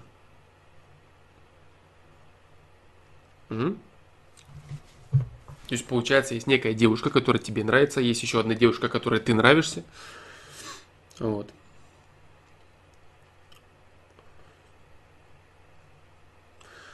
Вот. Э, также ты занимаешься самообманом. Хочется порадовать ее, не имея мыслей продолжения отношений. Но это же неправда. Это же откровенная неправда. Зачем ты себя обманываешь? Не остыл к ней, но все, но, но все решил для себя. Нет. Надежда умирает последней. Не зря такую поговорку говорят. Поэтому, если ты хочешь э, порадовать ее, девушке, которая нравится тебе и которая не отвечает взаимностью, в любом случае ты тешишь надежду на то, что э, что-то получится из этого. А поставил ты, все решил для себя только потому, что не видишь шансов, но надежда присутствует. Вот. А стоит ли это делать? Не стоит. Вот и все, что я скажу на этот счет. В зависимости от того, конечно, как ты, э, как ты постарался. Действительно ли ты раскрыл себя со всех сторон? Действительно ли ты показал ей себя, она полностью тебя знает, она полностью понимает, что ты из себя представляешь? Если ты действительно показал себя полностью, если она точно тебя знает, то, о чем я говорил выше касательно грани между инициативой и навязчивостью, если ты соблюл этот момент, значит э, не стоит не стоит показывать. Понимаешь, дело в чем? Дело в том, что если ты все-таки показал ей себя полностью, подаришь ей подарок, как бы ты, какие бы намерения ты не испытывал, в любом случае она воспримет его как знак внимания и твое стремление продолжить отношения. Стоит ли? Нужно ли оно тебе? Если ты все для себя действительно решил. Хочешь ли ты показаться таким человеком или нет? Я думаю, это не совсем уместно будет. Я так думаю. Денис Глушков. Будет ли война? Война идет. Война идет, идет постоянно. Война идет постоянно, не утихая, не прекращаясь. Постоянно идут военные действия, и участники в этих военных действиях одни и те же практически всегда, только под разными, под разными формами. Если ты говоришь о том, что будет ли открытый, открытый вооруженный конфликт глобальный по типу Третьей мировой войны, то я говорил на этот счет, я считаю, что в ближайшей, в обозримой перспективе этого не будет, потому что Россия очень сильно укрепилась, Россия не является агрессором а в создании глобальных войн, которые происходили у человечества. Россия. России это не нужно, потому что у России достаточное количество ресурсов и территорий, экспансия России не нужна. Страны, которые могли бы претендовать на территории других государств, на территории России на данный момент России противопоставить ничего не могут с точки зрения вооружений. А без России военный глобальный конфликт невозможен. Поэтому Россия сделает все, чтобы успокоить и привести в чувство всех желающих начать э, глобальный военный конфликт. Что она, собственно, и делает. Поэтому в ближайшем, в обозримом будущем, при сохранении политического строя, который есть в данный момент, политического курса, который есть у России в данный момент, Войны в обозримом будущем не предвидится, к счастью для нас всех.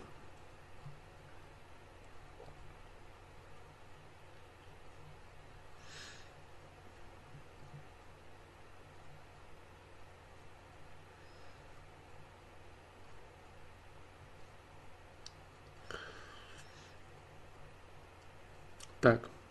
Мне некомфортно находиться в комнате, если открыта дверь. Как меня это характеризует? Тебя это характеризует как человека, которому некомфортно находиться в комнате, если открыта дверь. Вот как тебя это характеризует. Один твой вопрос, вот этот, который заключается в проверке. Кто ты, если тебе некомфортно, что дверь открыта? Говорит о серьезной неуверенности в себе. Вот и все.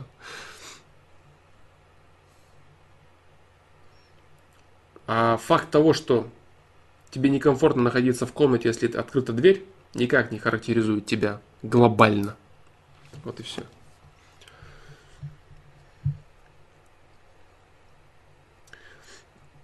Мы продавали нефти, газа и железа в три раза меньше. Помогали 50 странам, никто практически не работал в Советском Союзе. Ездили бесплатно, жили бесплатно, ни за что не платили, за газ, за электричество никто не платил, копейки. 16 копеек, зарплата 120-160, за газ 16 копеек. Сейчас в три раза больше вывозим, если не в 4. Где эти деньги? Почему мы не знаем, кто и за какую стоимость вывозит наше богатство? Кому принадлежат магазины, на каких правах? Кому принадлежат заводы, на каких правах? Кому принадлежат земли и целые дома? Так, все, да? Да.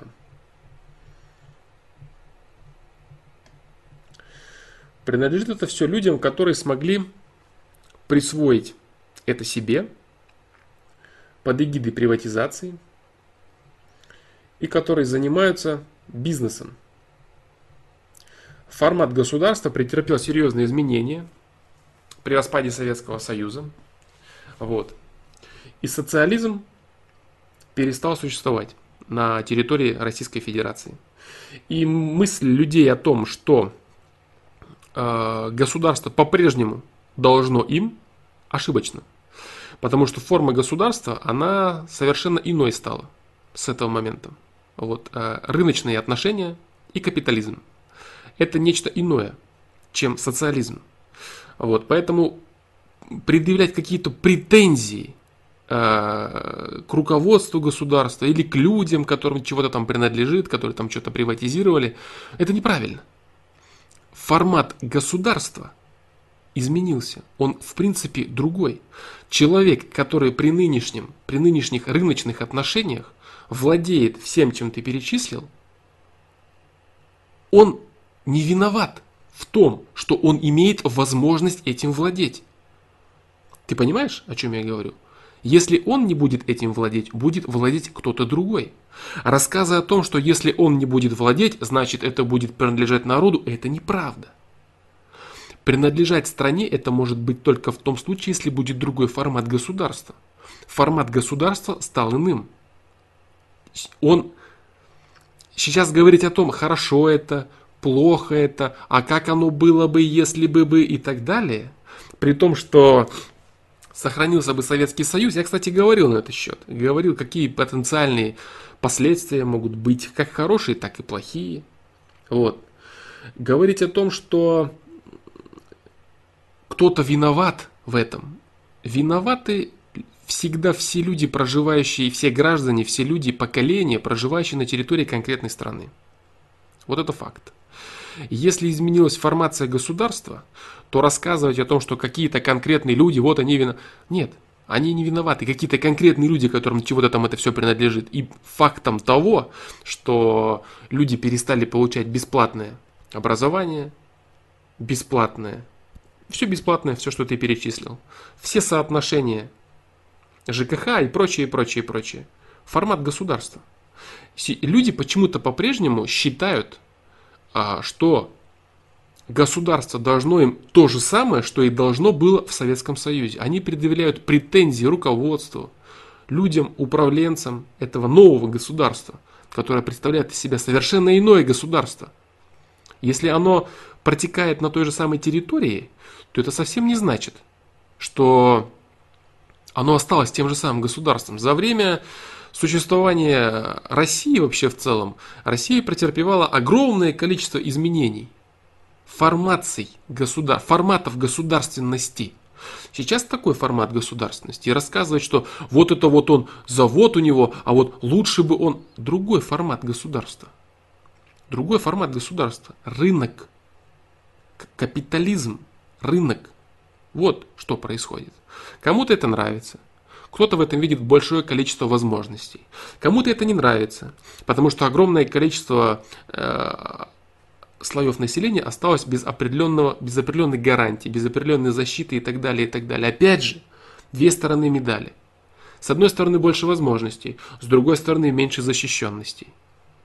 Все это двоякие вопросы, формат государства. Но вот твои претензии вот эти, которые звучат очень часто от огромного количества людей, а это они созданы лишь по причине невежественности и непонимания вопроса. Вот эти претензии к людям, управляющим государством, куда все это девается, это принадлежит им. Это принадлежит им, потому что они это присвоили. Потому что произошло, произошло изменение формата государства. Социализм перестал существовать на территории Советского Союза. Вот что произошло. Рассказы о том, что они должны, должны были при социализме в Советском Союзе, но не при капитализме в современной Российской Федерации. Какой формат государства будет в будущем, что и как будет происходить, зависит только от граждан и от людей – как от управленцев, так и от самих людей, проживающих в Российской Федерации и в других каких-то государствах, э, в постсоветского пространства, скажем так. Каждый народ заслуживает своего правителя. Это факт. То же самое каждый народ заслуживает формата государства, в котором он живет, потому что он сам его создает своими выборами, своими мыслями, своим мнением о том, что должно быть, что должно быть, как правильно, как неправильно. Вот и все. Поэтому все вот эти вот так называемые претензии к тому, что вот украли, обворовали, это очень узкое понимание. Очень узкое понимание. А, то же самое, что люди, проживающие на территории Российской империи, они решили изменить формат государства и создали Советский Союз. Все просто. Теперь люди решили изменить формат государства, создали Российскую Федерацию. Что люди решат изменить или оставить, зависит только от людей. Вот, шире на вопрос нужно смотреть. Нужно смотреть на вопрос шире, а не предъявлять какие-то конкретные претензии конкретным людям, которые живут, эти самые конкретные люди, в рамках имеющегося государства. На данный момент Российская Федерация представляет из себя такое государство, как и все остальные государства мира. Вот и все. Немного шире, если посмотреть на вопрос, все становится понятно. Если начинать рассказывать, что вот где вот несправедливость, в чем заключается несправедливость, если формат государства позволяет делать то, что они делают. Это абсолютно нормально в этом формате государства. А вот при Советском Союзе это другое государство, это другой формат, которого сейчас нет. Так зачем о нем говорить, если его сейчас нет? Что будет потом, зависит от людей. Что сейчас происходит, от людей опять же зависит. Вот и все. Все вот эти вот стремление кого-то обвинить, чего-то вспомнить, это огромная ошибка. Это неправильно. Нужно осознавать имеющиеся условия, в них работать и понимать, что можно сделать и к чему нужно стремиться, чтобы условия стали более качественными. Либо в формате своей собственной семьи, либо в формате, в глобальном э, формате государства, например. Вот и все. А заниматься рассказами убеждениями самого себя, что мне кто-то чего-то не додал, вот где-то там есть плохие люди, которые украли мою жизнь, это бред. Это просто бред. Потому что эти люди действуют исключительно в возможностях, которые появились в новой России, в новом государстве. Вот и все. Что было бы с Советским Союзом при том, что он существовал? Э, я говорил, могло было быть так, что либо все было бы Советским Союзом, две крайности могли быть реализованы. Весь мир бы стал Советским Союзом, либо Советского Союза и России в принципе не стало бы вообще. Вот эти две крайности. Вот как-то так. Вот опять политические темы занимают огромное количество времени. Я уже подумываю над тем, чтобы выпускать, не знаю, может какие-то отдельные вещи – связанные с политическими обзорами какими-то или какими-то вопросами. Потому что рассматривать политические вопросы в рамках вот э, взаимоотношений, личностного роста, это не совсем правильно. Вот, не совсем это правильно и не совсем это комфортно даже тем людям, которые смотрят, потому что вот э, находиться в русле, допустим, личностного роста и в русле взаимоотношений это одно, а переходить на политику и совсем по-другому направлять свой мозг это совсем другое. Я уже думаю над тем, что, не знаю, может какие-то на какие-то темы отдельные выпускать, какие-то короткие ролики, или, допустим, э, выпускать мнение свое на какие-то, может быть, э, события произошедшие. То есть что-то происходит, моя там интерпретация или мое мнение и так далее. Там, допустим, вот турецкие какие-то аспекты, там в Крыму, там какие-то украинские вопросы, диверсия в Крыму и так далее. Ну, все вот эти моменты. Вот. Но я не знаю, насколько это нужно, насколько это вообще имеет смысл. Э, поэтому думал я над этим, над этим вопросом. Но вот так вот в трансляциях касаться политических вопросов, которые, конечно же, бесконечно перетекают из одного в другой, это не совсем то, что я считаю. Не совсем то, что я считаю правильным.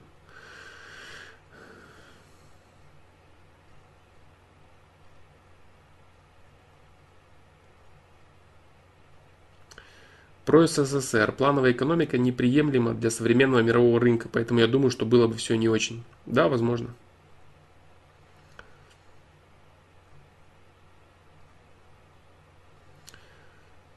Да, Никита Арбузов. Спасибо, бро. Если ты это мне, конечно, адресовал. Ну и я тебе, конечно, не завидую таких пожеланий. Так. продолжим. Вот что касается Vibrilnos R, RTYT. Вот такие дела. Так. Так, так, так. Сейчас, секундочку.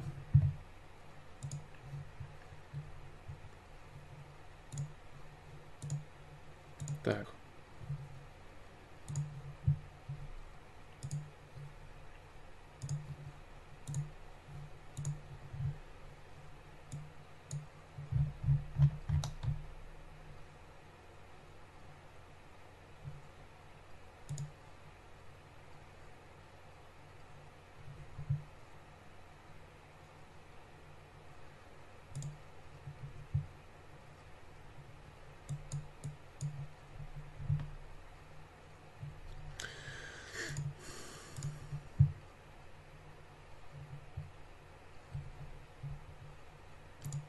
Так, так. Агрессивного браточка мы заблокировали.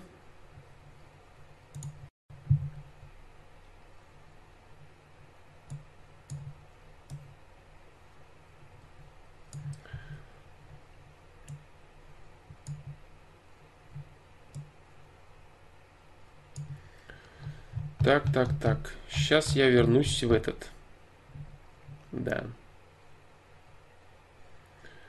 Артем Уваров. Так, сейчас я чат этот подниму тоже. Так, так, так. Угу. Так.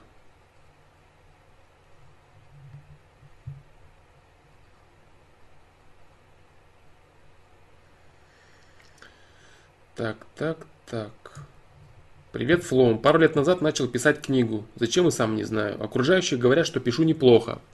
Я то, пишу, я то пишу, то бросаю. Хочется послать подальше это дело, но ведь написано больше половины. Как считаешь, если пишется через силу, то лучше бросить писать? И еще вопросец. Если возникло у меня когда-то желание писать, то это неспроста какой-то посыл свыше или навязано кем-то чем-то. А, здесь нужно понимать, а, здесь нужно понимать именно какой то есть какой у тебя был посыл? Ты где-то что-то прочитал, и тебе показалось, что это модно, это правильно, это круто, стоит попробовать, или у тебя просто это шло изнутри, и ты хотел запечатлеть на, на лист, на бумагу и так далее, но что бы то ни было, свои какие-то мысли. Ты считал, что ты можешь чем-то поделиться и так далее. То есть посыл, какой именно у тебя был посыл, вот это очень важно. Понимаешь, то есть здесь сказать именно, что это у тебя было, что это был за посыл, я не смогу тебе. Понимаешь, здесь нужно знать, какого именно формата был твой, твой посыл. Что касается стоит ли э, дописать, я думаю, стоит взять паузу, стоит сделать перерыв. Через силу дописывать не стоит, ну и бросать не стоит. Э, возьми перерыв. Возьми перерыв до тех пор, пока твое творчество снова не придет в силу. Вот, понимаешь? И, э, перерыв до тех пор, пока у тебя снова не появится позыв. Позыв, э, так называемая любовь к твоему делу, понимаешь? Пока ты не захочешь снова себя в этом реализовывать. Вот. Поэтому, поэтому вот, э, не бросай. Если ты начал это, если у тебя, тем более ты говоришь, что хорошо получается, то пишу, то бросаю. Продолжай в таком же духе. Продолжай в таком же духе, не забрасывай, но и не заставляй себя писать через силу. Возвращайся к этому делу время от времени и э, развивай его. Опять же, зависит все от того, что, зачем ты это делаешь. Если ты, конечно, пишешь там, ну, и, насколько я понял, ты не пишешь это на заказ, у тебя нет каких-то сроков, у тебя нет каких-то гарантий, нет каких-то финансовых обязательств. У тебя есть просто возможность написать эту книгу, понимаешь? Вот и все. Поэтому я думаю, надо тебе это сделать. Надо тебе это сделать, но не заставлять себя, не, через силу не идти. Вот.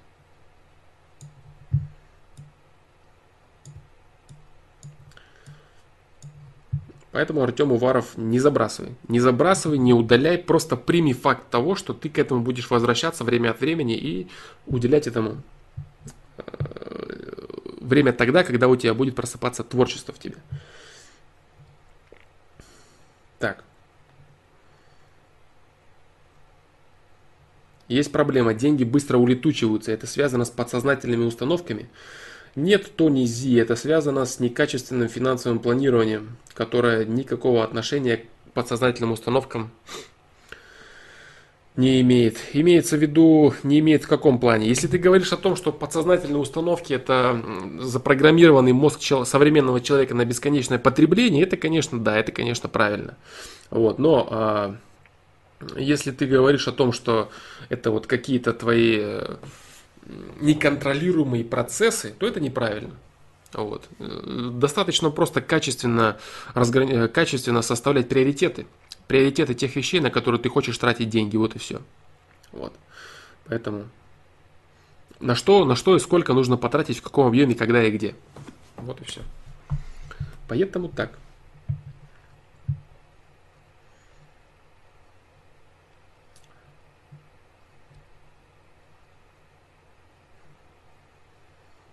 Евгений Трофименко. Чистое творчество или коммерция? Возможно ли совместить эти вещи? Или качественно только одно, либо другое? Да, либо одно, либо другое. Совместить можно, но получится ни рыба, ни мясо.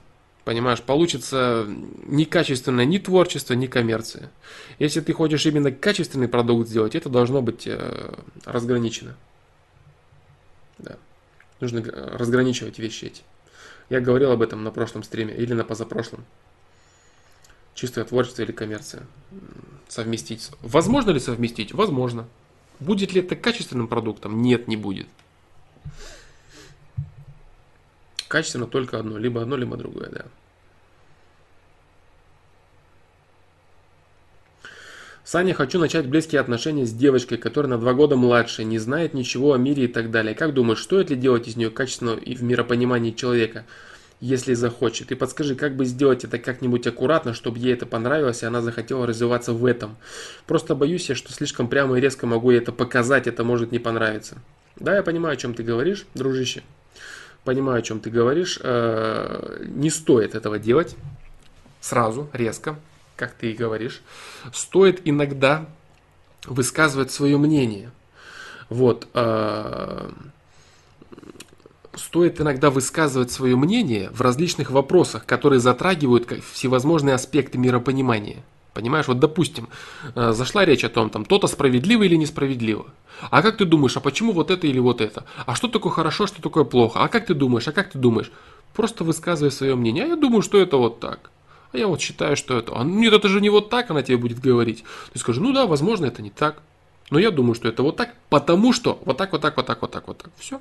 Понимаешь, ты не, ты не принуждаешь человека, ты не говоришь ей, верь мне, слушай меня, смотри, я вот считаю. Ты говоришь свое мнение. И если произойдет так, что женщина посчитает, девушка твоя в данном случае посчитает, что ты э, являешься человеком, который понимает в этих вопросах, она будет помаленьку перенимать твое миропонимание, твое мир, мировосприятие. Она будет э, задавать тебе вопросы, на которые ты будешь отвечать. Но раньше того момента, когда у вас созреют разговоры на этот счет, и раньше того момента, когда она будет задавать тебе вопросы на этот счет, не нужно навязывать ничего. Это будет очень неправильно. Это будет э, выглядеть, как будто бы ты чего-то там хочешь построить из человека, чего он из себя на данный момент не представляет. Созреть она должна. И она должна заинтересоваться. Это должно быть частью ее ценностей. Я говорю, для того, чтобы проверить, является ли это ценностями, и как-то постараться это привнести, ты должен ты должен э, отвечать на вопросы. Отвечать на вопросы на разные темы, разные поднимать, в которых ты можешь обозначать и можешь объяснять свое э, миропонимание, заключенное в том или ином. Понимаешь? Допустим, там, я как вот сказал, а как ты считаешь, вот это, а почему то, а вот у тех людей, а вот у этих людей, а вот у меня, а вот у тебя, вот как, как, как, понимаешь? И ты отвечай на эти вопросы. Только отвечай просто и легко. Понимаешь, не нужно устраивать часовые лекции, не нужно рассказывать, давить, впаривать, втюхивать что-то. Объясняй легко. Легко и просто вкратце, то, как ты сам понимаешь, и все. Раз объясню. Я считаю, что вот так, вот я так думаю. И все, понимаешь? То есть э, человек должен созреть, созреть. Ты подталкивай его и смотри, созреет он, интересно ли, и задает ли она вопросы, копается ли она в этом или нет. Вот и все. А так, что вот я хочу, чтобы вот ей дать миропонимание, не совсем это правильно, не совсем это правильно. Может быть, у нее вообще нет такой ценности, может, у нее вообще нет потребности что-то понять. Непонятно. Может, у нее есть глубочайшая потребность, может быть, она уже что-то знает, может быть, у нее уже какие-то знания есть, правильные или неправильные знания, потребность какая-то у нее есть. Вот, в целом, э, навязывать что-то изначально, тем более там начинать вот впаривать, тюхивать, ни в коем случае нельзя это делать. Аккуратно это посредством именно ответов на вопросы, э, посредством высказывания своего мировоззрения по некоторым интересующим вас обоих вопросов. Вот так. Поэтому это вот такие дела. Если вкратце. Данила Дунд, Дундронт. Мне 15, интроверт, друзей крайне мало, хотя я умею общаться. Вопрос, стоит ли искать себе девушку или заниматься чем-то другим? Папа, бабушка и друг в ВА, которого не видел в реален ВКонтакте. А, и друг в ВК, наверное, да? Папа, бабушка и друг в ВК, которого не видел в реале. Так.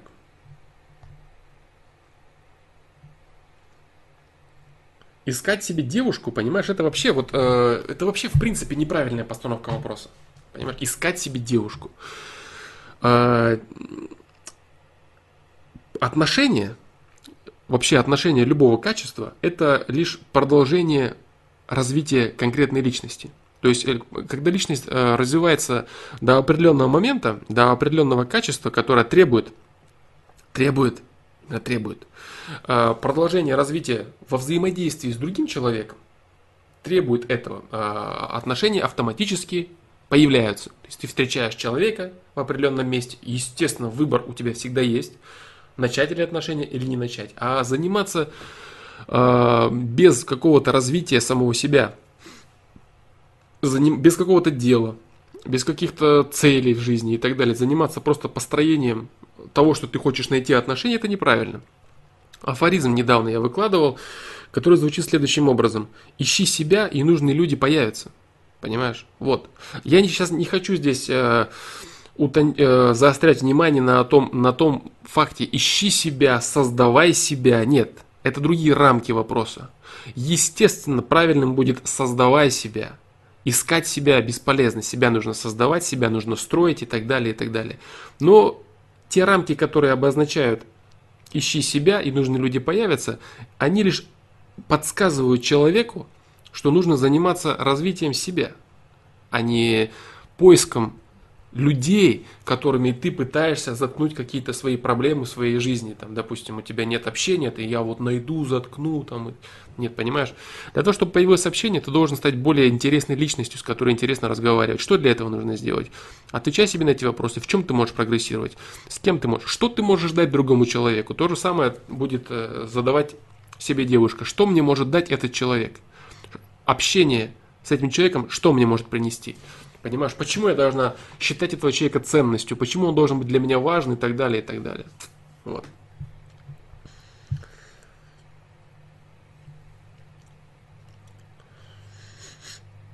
Поэтому искать себе девушку или заниматься чем-то другим, занимайся построением себя. А поиск девушки должен быть лишь частью построения своей личности, которую ты хочешь проецировать на другого человека, с которым ты хочешь разделить свою жизнь. Если даже не то чтобы разделить свою жизнь, например, там в обязательном порядке это должна быть э, твоя первая, первая женщина, жена, там, постоянно, на постоянное время и так далее, обязательно мать твоих детей. В целом разделить какой-то определенный промежуток даже жизни. Вот. Так, Атила, если ты будешь задавать подобные вопросы, я тебя отключу от чата. Я думаю, что это неправильные вопросы. Правильно людей не убивать. Вот.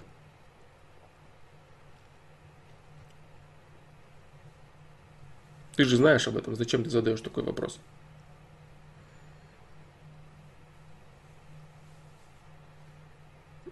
Если у тебя какая-то депрессия, ты себя плохо чувствуешь, не надо выливать это. Лучше постарайся понять, почему все так происходит. Вот. Не опускай руки, все нормально, бро. Правда.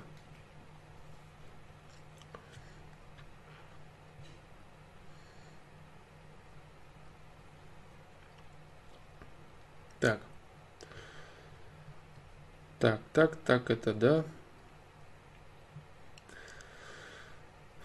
Так. Так, ну что, ребят, надо, наверное, помаленечку заканчивать я буду. Помаленечку буду заканчивать. М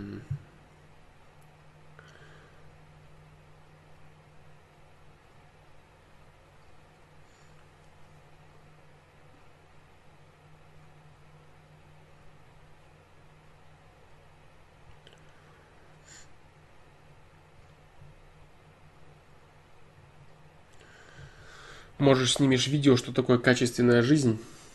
Ну, качественная жизнь разная у каждого. Качественная жизнь – это следование своей совести, если сказать вкратце. Вот и все.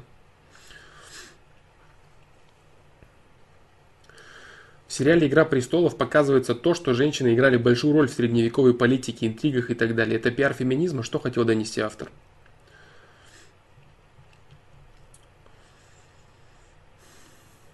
У женщины, женщины действительно. Женщины действительно играли немаленькую роль. Как, в принципе, и во всех взаимоотношениях между людьми. Во всех аспектах. Вот.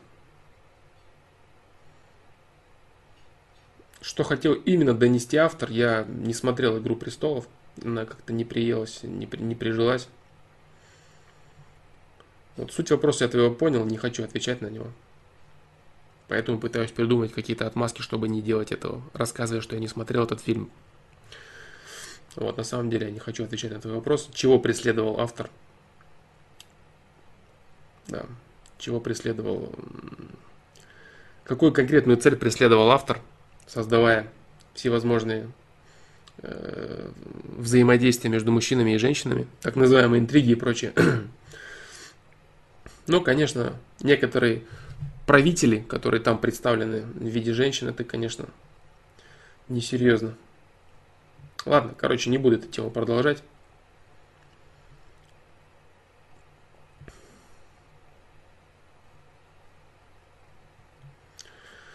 Будут ли нормальные отношения с девушкой с большим доходом, но с графиком работы 30 дней на работе, 30 дней в городе? Не будет ходить налево? Какое твое мнение?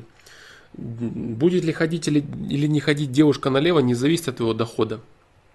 Абсолютно не зависит. Не зависит даже от твоего, от, от количества проведенного между вами, э, проведенного совместного времени.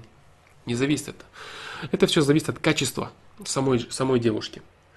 Э, девушки ходят налево у мужчин с огромным доходом. Э, они даже не боятся потерять деньги, потому что с определенного момента они, им надоедает все это. Им хочется чувствовать себя не тем, кем они себя чувствуют, если их не устраивает отношения с человеком, имеющим большой доход.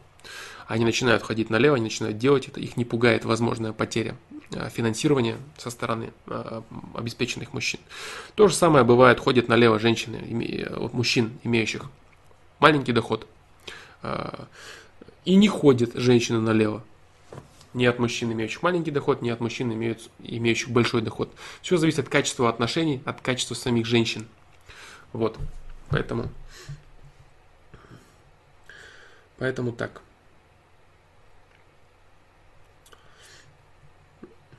Мое мнение, те переменные, которые ты обозначил в своем вопросе, 30 дней вместе, 30 дней на работе, большой доход, трали не имеют отношения к ее походам налево. И другие качества ваших отношений, другие качества самой женщины, замешанные в том, будет ли она это делать или нет. Пробы и ошибки это вовсе неплохо, ошибки это вовсе и не ошибка. Это и есть путь и процесс развития к успеху и опыт в определенном деле. Да, Ричик, все правильно. Да, да, да, да. Больше нечего добавить, да. Про смысл в песнях. Я считаю, что смысл должен быть, но песня не должна быть им загромождена. Кто-то послушает так, а кто-то что-то для себя вынесет баланс. Такое мнение тоже имеет место быть. Ты считаешь так, кто-то считает, что его должно быть мало, кто-то считает, что его должно быть очень много. Ты считаешь, что его должно быть в среднем количестве. Вот. Имеющее место на существование. А, Олег Семенов, я по жизни очень прямолинейный человек, я почти всегда говорю то, что думаю, поэтому те, кто со мной имел какие-либо дела, разделились на, две, на два лагеря. Одни меня терпеть не могут, другие, наоборот, уважают. Нужно ли как-то регулировать свою прямолинейность? Я даже на улице подхожу к людям или обращаю на это внимание полиции, которые пьют в общественном месте и призываю их этого не делать. Это один из примеров. Скажи про важность прямолинейности или неважности в жизни человека, или ее неважности в жизни человека. Если у тебя изнутра, Олег Семенов, если твое нутро и твоя совесть говорит тебе, толкает тебя на проявление открытые, крайне открытые, на так называемую прямолинейность, значит ты должен делать так. Если бы ты был прямолинейным, и если вдруг ты им являешься только лишь потому, что ты хочешь показаться каким-то либо модным, либо человеком, которому присущи определенные качества, некая смелость, небезразличие, инициативность и так далее, если вдруг все это каким-то образом идет у тебя не изнутра, из твоего, если это все надумано, если это все фальшиво, то это плохо. Если же действительно у тебя твоя совесть и твое нутро бунтует от проявлений, от внешних проявлений различных людей, если ты действительно э, если ты действительно говоришь все прямолинейно людям, потому что так идет у тебя изнутри, то это нормально. Это нормально. Люди разделились на два лагеря, естественно, кому-то это нравится очень в тебе, кому-то это не нравится. Я считаю, что это абсолютно нормально. Если это качество действительно идет у тебя изнутри, ни в коем случае не нужно его подав, подав, придавливать и э, подавлять в себе. Я так считаю. Да, естественно, это качество и это чувство, эм, это качество, оно очень сильно повредит тебе в построении, допустим, карьеры, где нужно говорить не то, что ты думаешь, где нужно лицемерить, где нужно обманывать. Это не даст тебе возможность манипуляции. Но это не самые худшие аспекты, которые в твоей жизни, которые привнесет в твою жизнь твоя прямолинейность. Это не самые худшие аспекты. Какими-то моментами ты будешь жертвовать, зато ты будешь всегда в гармонии со своей совестью. Зато ты всегда сможешь сказать себе, я делаю то, что действительно считаю нужным. Это самое важное. Когда человек может посмотреть в зеркало и сказать, что я живу по совести, я делаю то, что действительно считаю нужным. И все. Это мой приоритет. Я думаю, что это, это правильно. Поэтому как-то себя в этом ограничивать и... А вот нужно вот быть поли, там, политика, нужно быть умным, нужно быть хитрым. Э, это тоже определенные ценности. Хочешь ли ты их привнести в свою жизнь? Стоит ли они того, чтобы из-за них жертвовать частью своего, своей личности, которая требует э, каких-то какой-то прямолинейности? Стоит ли оно того или нет? Ответь для себя на этот вопрос. Вот так. Так, сейчас я ускорюсь э, в ответах на вопросы. Если я буду отвечать как-то не совсем качественно на ваши вопросы, значит вы можете перезадать их на следующем стриме.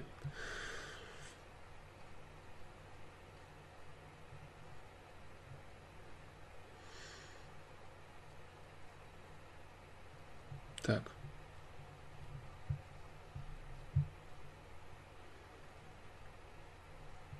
Так, так, так. Флом, кого из психоаналитиков, психиатров можно почитать? Юнга, Фрейда, этих двух людей, которых ты перечислил, читать не стоит, на мой взгляд. Так. С какой женщиной лучше создавать пару и с какой будет проще? С той, у которой есть такие же, как у тебя увлечения, или с той, у которой совершенно другие увлечения?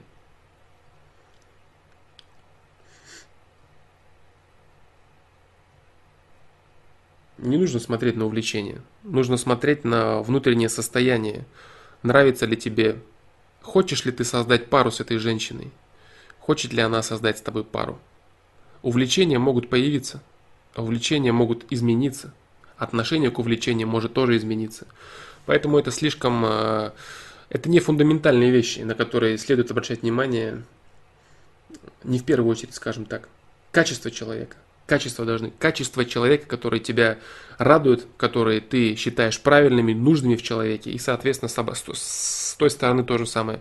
Ваши интересы могут как полностью измениться, так и частично интегрироваться в интересы друг друга. Это увлечение, интересы, это не то, что, на что нужно обращать внимание.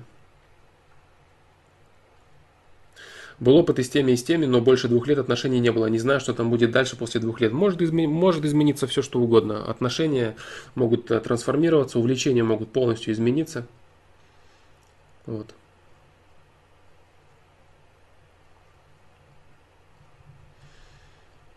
Так. Так, так, так. Александр Костарев. Бывает, бывает чувство, что я просто очень тупой, нескладный, что ко мне относятся как к сумасшедшему, что я не понимаю простых вещей. Бывало в армии на работах различных, вроде бы не депрессия, всегда отбрасывает, всегда отбрасывает такие мысли. Нет, старайся понять отношения, причины этого. А отбрасывать такие мысли, это значит не заниматься самоанализом. Понимай, почему, что это такое. Вот, допустим, твой, э, твой вопрос я очень тупой, нескладный, что ко мне относятся как к сумасшедшему. Все эти вещи абсолютно разные. Понимаешь, сумасшедший, тупой, нескладный. Это все разные вещи. Понимаешь? А здесь нужны какие-то конкретные проявления. Конкретные проявления в конкретных ситуациях. Я думаю, что тебе есть смысл, Александр Костарев, а, задать а, какой-то конкретный вопрос на какую-то конкретную ситуацию, более детально ее раскрыть, задать вопрос на сайт. Я постараюсь тебе ответить э, в чем здесь может быть проблема и на что тебе есть смысл обратить внимание. Отбрасывать такие мысли не стоит. Если они тебя беспокоят, значит, э, они у тебя возникли по определенной причине. Вот и все. Так, согласен ли ты, что глубокие философские рассуждения на тему какой-либо ценности ведут к выводу о том, что нет объективного обоснования любой ценности? Нет, не согласен. Э, Александр Терещенко, я с этим не согласен, потому что э, в таком случае человек будет размывать понятие добра и зла. То есть здесь э, весь вопрос заключается в том, что ценностью при э, очень качественных и глубоких философских рассуждениях человек признает объективное добро. Объективное добро выражено любовью, развитием и прогрессом. Вот, прогрессом человеческой личностью. Вот, имеется в виду. Поэтому нет объективного обоснования любой ценности о том, что нет объективного. Нет, э, вот эти буддистские заключения о том, что все не важно, они не совсем являются правильными. Ну, я, конечно, утрирую, упрощаю, но суть заключается в этом. На тему какой-либо ценности ведут к выводу о том, что нет объективного обоснования любой ценности. Объективное обоснование есть. Вот, я всегда это апеллирую к закону усложнения материи, но если без его, э, без его, без рассказа о том, что это такое, просто объяснить э, вкратце, в общих чертах, что это такое, вот, это именно стремление к э, следованию за развитием, следование за развитием, которое, нет, так не получится. Да, так не получится, без, без раскрытия его не получится. Кстати, тоже, на самом деле, давно, давно, давно сформулированы мысли, сформулированы мысли, я просто думаю, есть ли смысл записывать э, видео на эту тему. Вот, поэтому... В общем, Александр Терещенко. Согласен ли, ты, согласен ли я с тем, что глубокие философские рассуждения на тему какой-либо ценности ведут к выводу о том, что нет объективного обоснования любой ценности? Нет, я не согласен. Сергей Крокодил тупой не признается, что тупой, так что ты не тупой. Александр Костарев тоже неплохо, кстати, неплохое замечание. Мне кажется, что такие мысли нужны, чтобы двигаться вперед, но есть ли путь через высокую самооценку и самоподдержку? То есть, но есть ли путь? Есть, есть, есть, да. Да, да, да. Александр Косарев, хорошие мысли, правильные. Правильные мысли, абсолютно правильные. Саня слышал, что люди, которые занимаются профессиональным мотокроссом, мотофристайлом, агрессивные. Что, что скажешь по этому поводу? Ничего не могу сказать на, на этот счет, к сожалению. Вот, я не знаком с этим аспектом. А, в любом случае, единственное, что мотокросс и мотофристайл это очень, очень активные виды спорта. А очень активные виды спорта предполагают э, определенное, определенное количество адреналина у человека, определенный склад характера. Поэтому, возможно, есть какие-то тождества между этими аспектами. Но мне сказать на этот счет нечего, ничего подобного я не слышал. Так, что такое дружба, как понять? Они любят друг друга, они друзья, и пара, и так далее. Я, в принципе, все понимаю, но нет какой-то целостной картины. Дай подобный, подробный ответ. А, я говорил, я говорил э, о дружбе, я говорил э, об этом много раз. Вот, действительно много раз. Э, по крайней мере, сейчас, под конец стрима, я повторяться не буду. Дружба – это желание ответственности – именно желание, стремление, желание ответственности за другого человека, возможность радоваться, искренне радоваться его успехам и возможность искренне сопереживать его проблемам. Вот что такое дружба, если сказать вкратце. В остальном я, конечно, уже много раз это говорил. Нет результатов в бизнесе два года. Бросать или идти дальше? Результата какого нет? А, Алмаз Р. А, какого нет результата в бизнесе два года? Того результата, которого ты ждешь, или того результата, или вообще нет никакого результата? Что такое нет результата? Какого результата? Вот если посмотреть видео, доделывать дело до конца, а, результат, шарик надувается или нет? Результата, которого ты ждал, или вообще никакого результата? Прогресс идет или не идет? Вот на что нужно ответить. Если прогресс идет, значит нужно продолжать свое дело. Потому что человек, когда начинает бизнес, он, конечно же, начинает себе загромождать голову всякими планами о том, что все у него слишком быстро будет, все хорошо, все получится, все легко и просто. Ничего легко и просто не получается, тем более в бизнесе. Если прогресс идет, значит все в порядке. Если нет ожидаемого тобой результата, ничего страшного.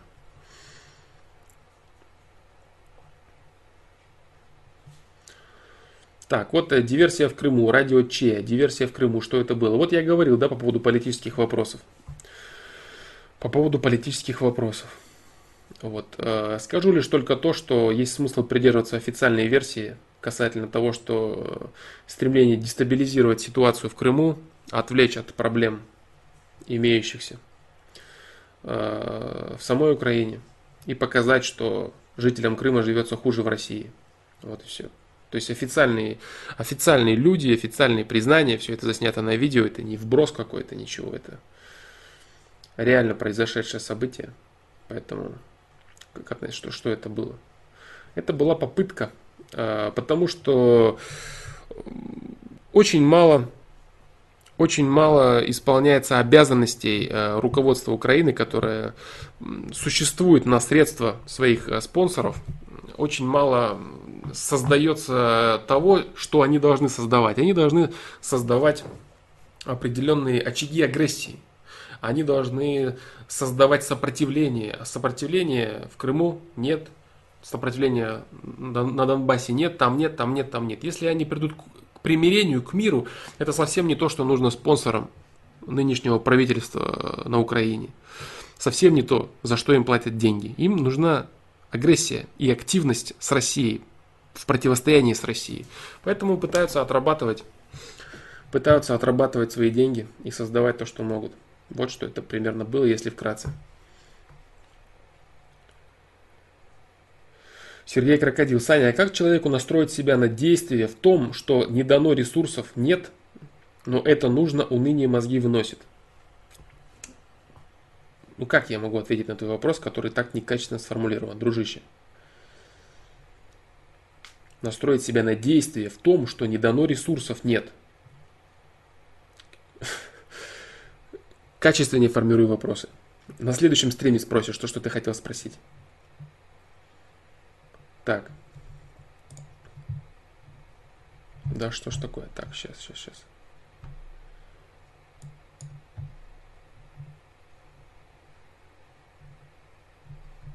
Так, так, так, так.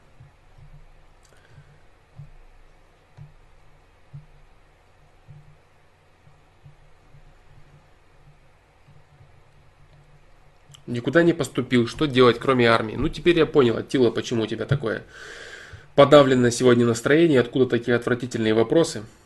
Вот, тебе нужно просто время. Тебе нужно просто время, сейчас не делай никаких активных действий. Вот, не впадай ни в какие депрессии разочарования. Успокойся. Нужно время. Более качественные вопросы задашь, я думаю, на следующем стриме.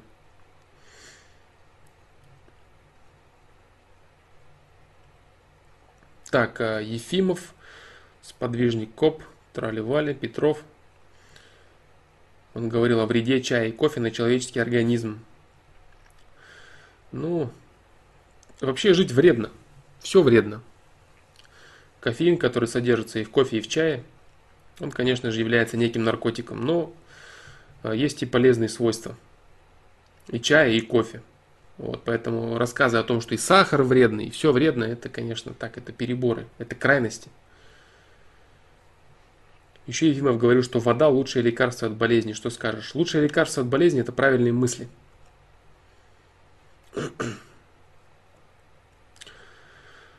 Вот. Никуда не поступил, что делать, как жить. Я говорю, Атила, по времени.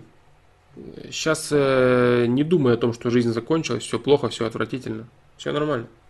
Не поступил, значит, не нужно было тебе в этом году. Не вздумай только пить и впадать в депрессию. Это единственное, что тебе точно не нужно делать. Так.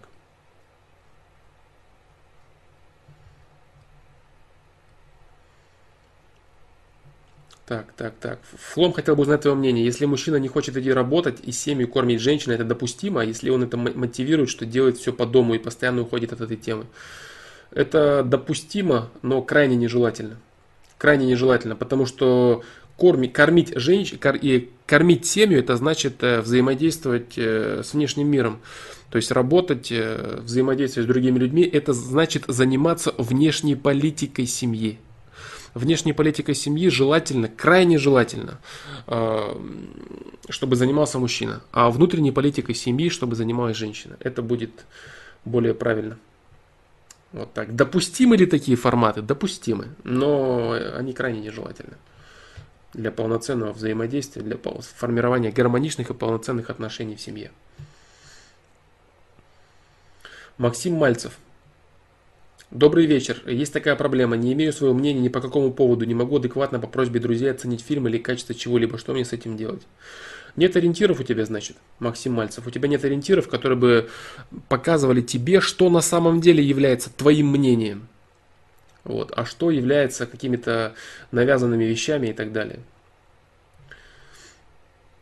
Вот, ориентиров у тебя нет, ориентиров и понимания. Ты не можешь качественно перерабатывать информацию никакую, и поэтому ты не, соз, не создал в своей голове ориентиров. У тебя нет понимания, что такое хорошо, что такое плохо, что такое нравится, что такое не нравится. Ты погряз в огромном количестве информации. Вот, тебе нужно очень сильно ограничить поступающую, поступающую информацию и заняться переработкой имеющейся информации. Вот что. Слишком много набрасываешь ты информации. А, посмотри видео, как потреблять информацию. Только не просто посмотри, вот опять же, да, закинь в копилку. Вот. Атила, по времени, я тебе еще раз говорю, просто по времени. Я думаю, что сейчас ты находишься не совсем в адекватном состоянии, от этого и твои вопросы замечательные. На следующем стриме, я думаю, обсудим твою проблему. Тебе нужно просто время. Пока нужно просто время. Вот, поэтому Максим Мальцев – возвращаясь к твоему вопросу, э, не, не закинь в дополнение ко всей информации твое видео, э, это видео, которое ты посмотришь, э, как потреблять информацию, а попробуй его понять. Попробуй его понять. И с того момента ограничить потребление информации достаточно сильно. Слишком много мусора в твоей голове. Сань, в прошлом ФПЛ ты задавал два вопросика поразмышлять. А что сам скажешь? В чем же разница между почему и зачем? В чем разница между причиной и поводом? Валера Гагрин, а, я не буду отвечать на эти вопросы. Это мои вопросы. Вот, я скажу лишь, что а, ответы меня удовлетворили. Вот, ответы раскрыты. Я высказал благодарность людям, которые а, ответили на мои вопросы. Я еще раз повторю. Благодарность за ответы. Дюк Кернас, мистер Хахатун, Александр Костарев, Алексеев, Э, человек с ником 44 и человек с ником Николай ответили на сайте. Спасибо всем, кто ответил на мои вопросы. Э, Свое мнение высказывать я не буду. Я говорю, единственное, я сказал, что меня устраивают ответы на эти вопросы. Устраивают. Спасибо всем, кто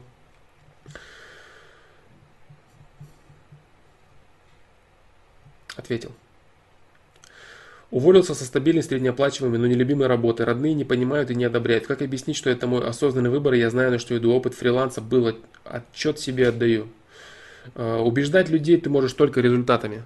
Убедить ты их сможешь только в том случае, если твои следующие результаты а, если твои следующие результаты будут более качественными, понимаешь? А, сейчас рассказывать, что я знаю точно, что я сделал и так далее, и так далее, никого не убедит. Если только твои следующие, последующие результаты принесут тебе больше счастья и дадут более качественные результаты для твоей семьи, для твоих окружающих людей, только это убедит. Убеждают человека результаты. Вот. Твои сейчас слова ничего не скажут, потому что у человека есть конкретное мнение. Они считают, что ты неправильно сделал, потому что и так далее. У них свои аргументы. Твой главный аргумент это результат. Если ты дальше сможешь двигаться более качественным образом, ты их убедишь. Если нет, нет. Вот и все. Если родные не смогут оценить в тебе того, что ты стал более счастлив, и они будут говорить тебе, что самое главное это то, что ты получал какие-то деньги, значит они не правы, и они тебя не понимают, они с тобой не разделяют твоих ценностей, недостаточный, недостаточный объем взаимопонимания. Если люди оценят, ты найдешь другую работу, ты будешь заниматься любимым делом, и найдутся люди, которые оценят то, что ты занимаешься э, тем делом, которое тебе больше нравится, значит, э, есть люди, которые понимают понимают тебя в достаточной степени, в достаточной мере. Вот так. Дюк Кернас. Можно ли считать ошибкой некачественный выбор, который отправляет человека на реинкарнацию? Если это некачественный выбор, то это уже ошибка.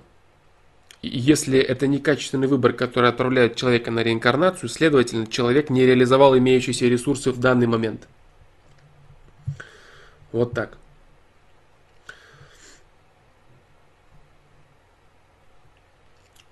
Как можно... А, теперь я понял, к чему твой вопрос. Теперь я понял, к чему твой вопрос.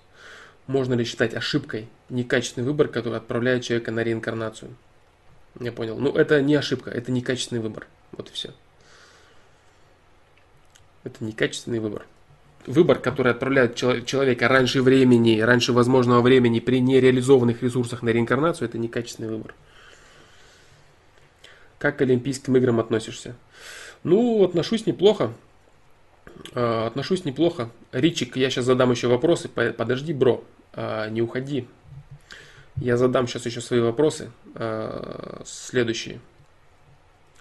Я задавал на прошлом стриме свои вопросы, я сейчас их задам. Вот.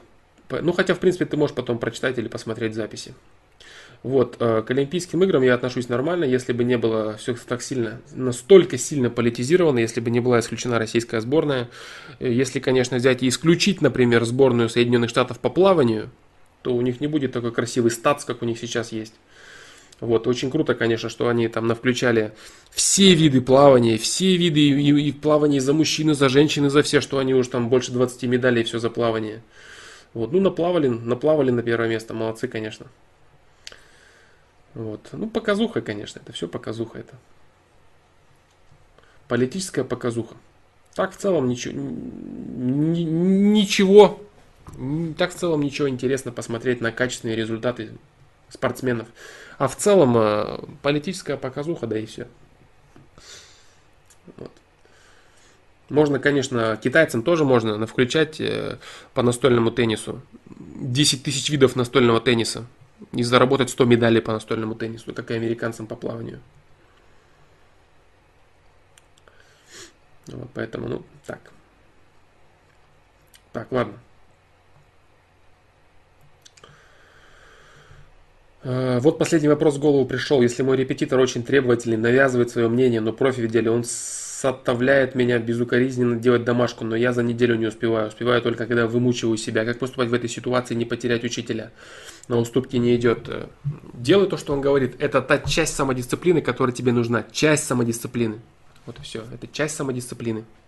Делай то, что он тебе говорит. Если ты ходишь к репетитору, это твой выбор. Это часть твоей самодисциплины. Все. Не отказывайся от этого.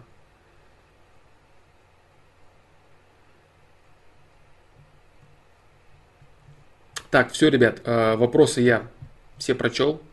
Теперь я задам э, свои три вопроса. Э, это будут, я вот думаю, три вопроса. Три вопроса или два вопроса задать. Задам три вопроса. Первый вопрос. Опять же, да, в чем заключаться будут вопросы? Вопросы, на первый взгляд, понятные и несложные, а на самом деле это вопросы, серьезно дающие понимание в каких-то поступках и в осознании своих действий в жизни. Я думаю, что это будет являться крайне полезными вещами. Вот. Первый вопрос. В чем разница между любопытством и любознательностью? Второй вопрос. В чем разница между удовольствием и удовлетворением? И третий вопрос. В чем разница между энтузиазмом и инициативой? И, следовательно, в чем разница между энтузиастом и инициатором? Вот такие три вопроса. Любопытство и любознательность, удовольствие и удовлетворение – и энтузиазм и инициатива. И, следовательно, э, энтузиазм и инициатива, в чем разница между энтузиастом и инициатором. Вот такие дела. Вот мои три вопроса. Э, ответы на эти вопросы вы можете давать э, в комментариях к этому видео, к записи к этому видео. Вы можете давать на стене комментариев. А лучше, если вы даете свои ответы на сайте, лучше давать их в теме ФПЛов обсуждение ФПЛ. Вот. Либо в комментариях к этому видео, либо в обсуждениях ФПЛ. Вот такие дела. Все, ребят. Э, спасибо вам за сегодняшний стрим. Надеюсь, ответы были полезными. Вот. Э, постараюсь в скором времени выпустить видео прикладное применение злости на самого себя. Постараюсь э, удерживать график проведения ФПЛов. Постараюсь уделять больше времени и возможностям, когда она есть, ответов, ответом на сайте. Вот, поэтому всем спасибо, до новых встреч, всем счастливо.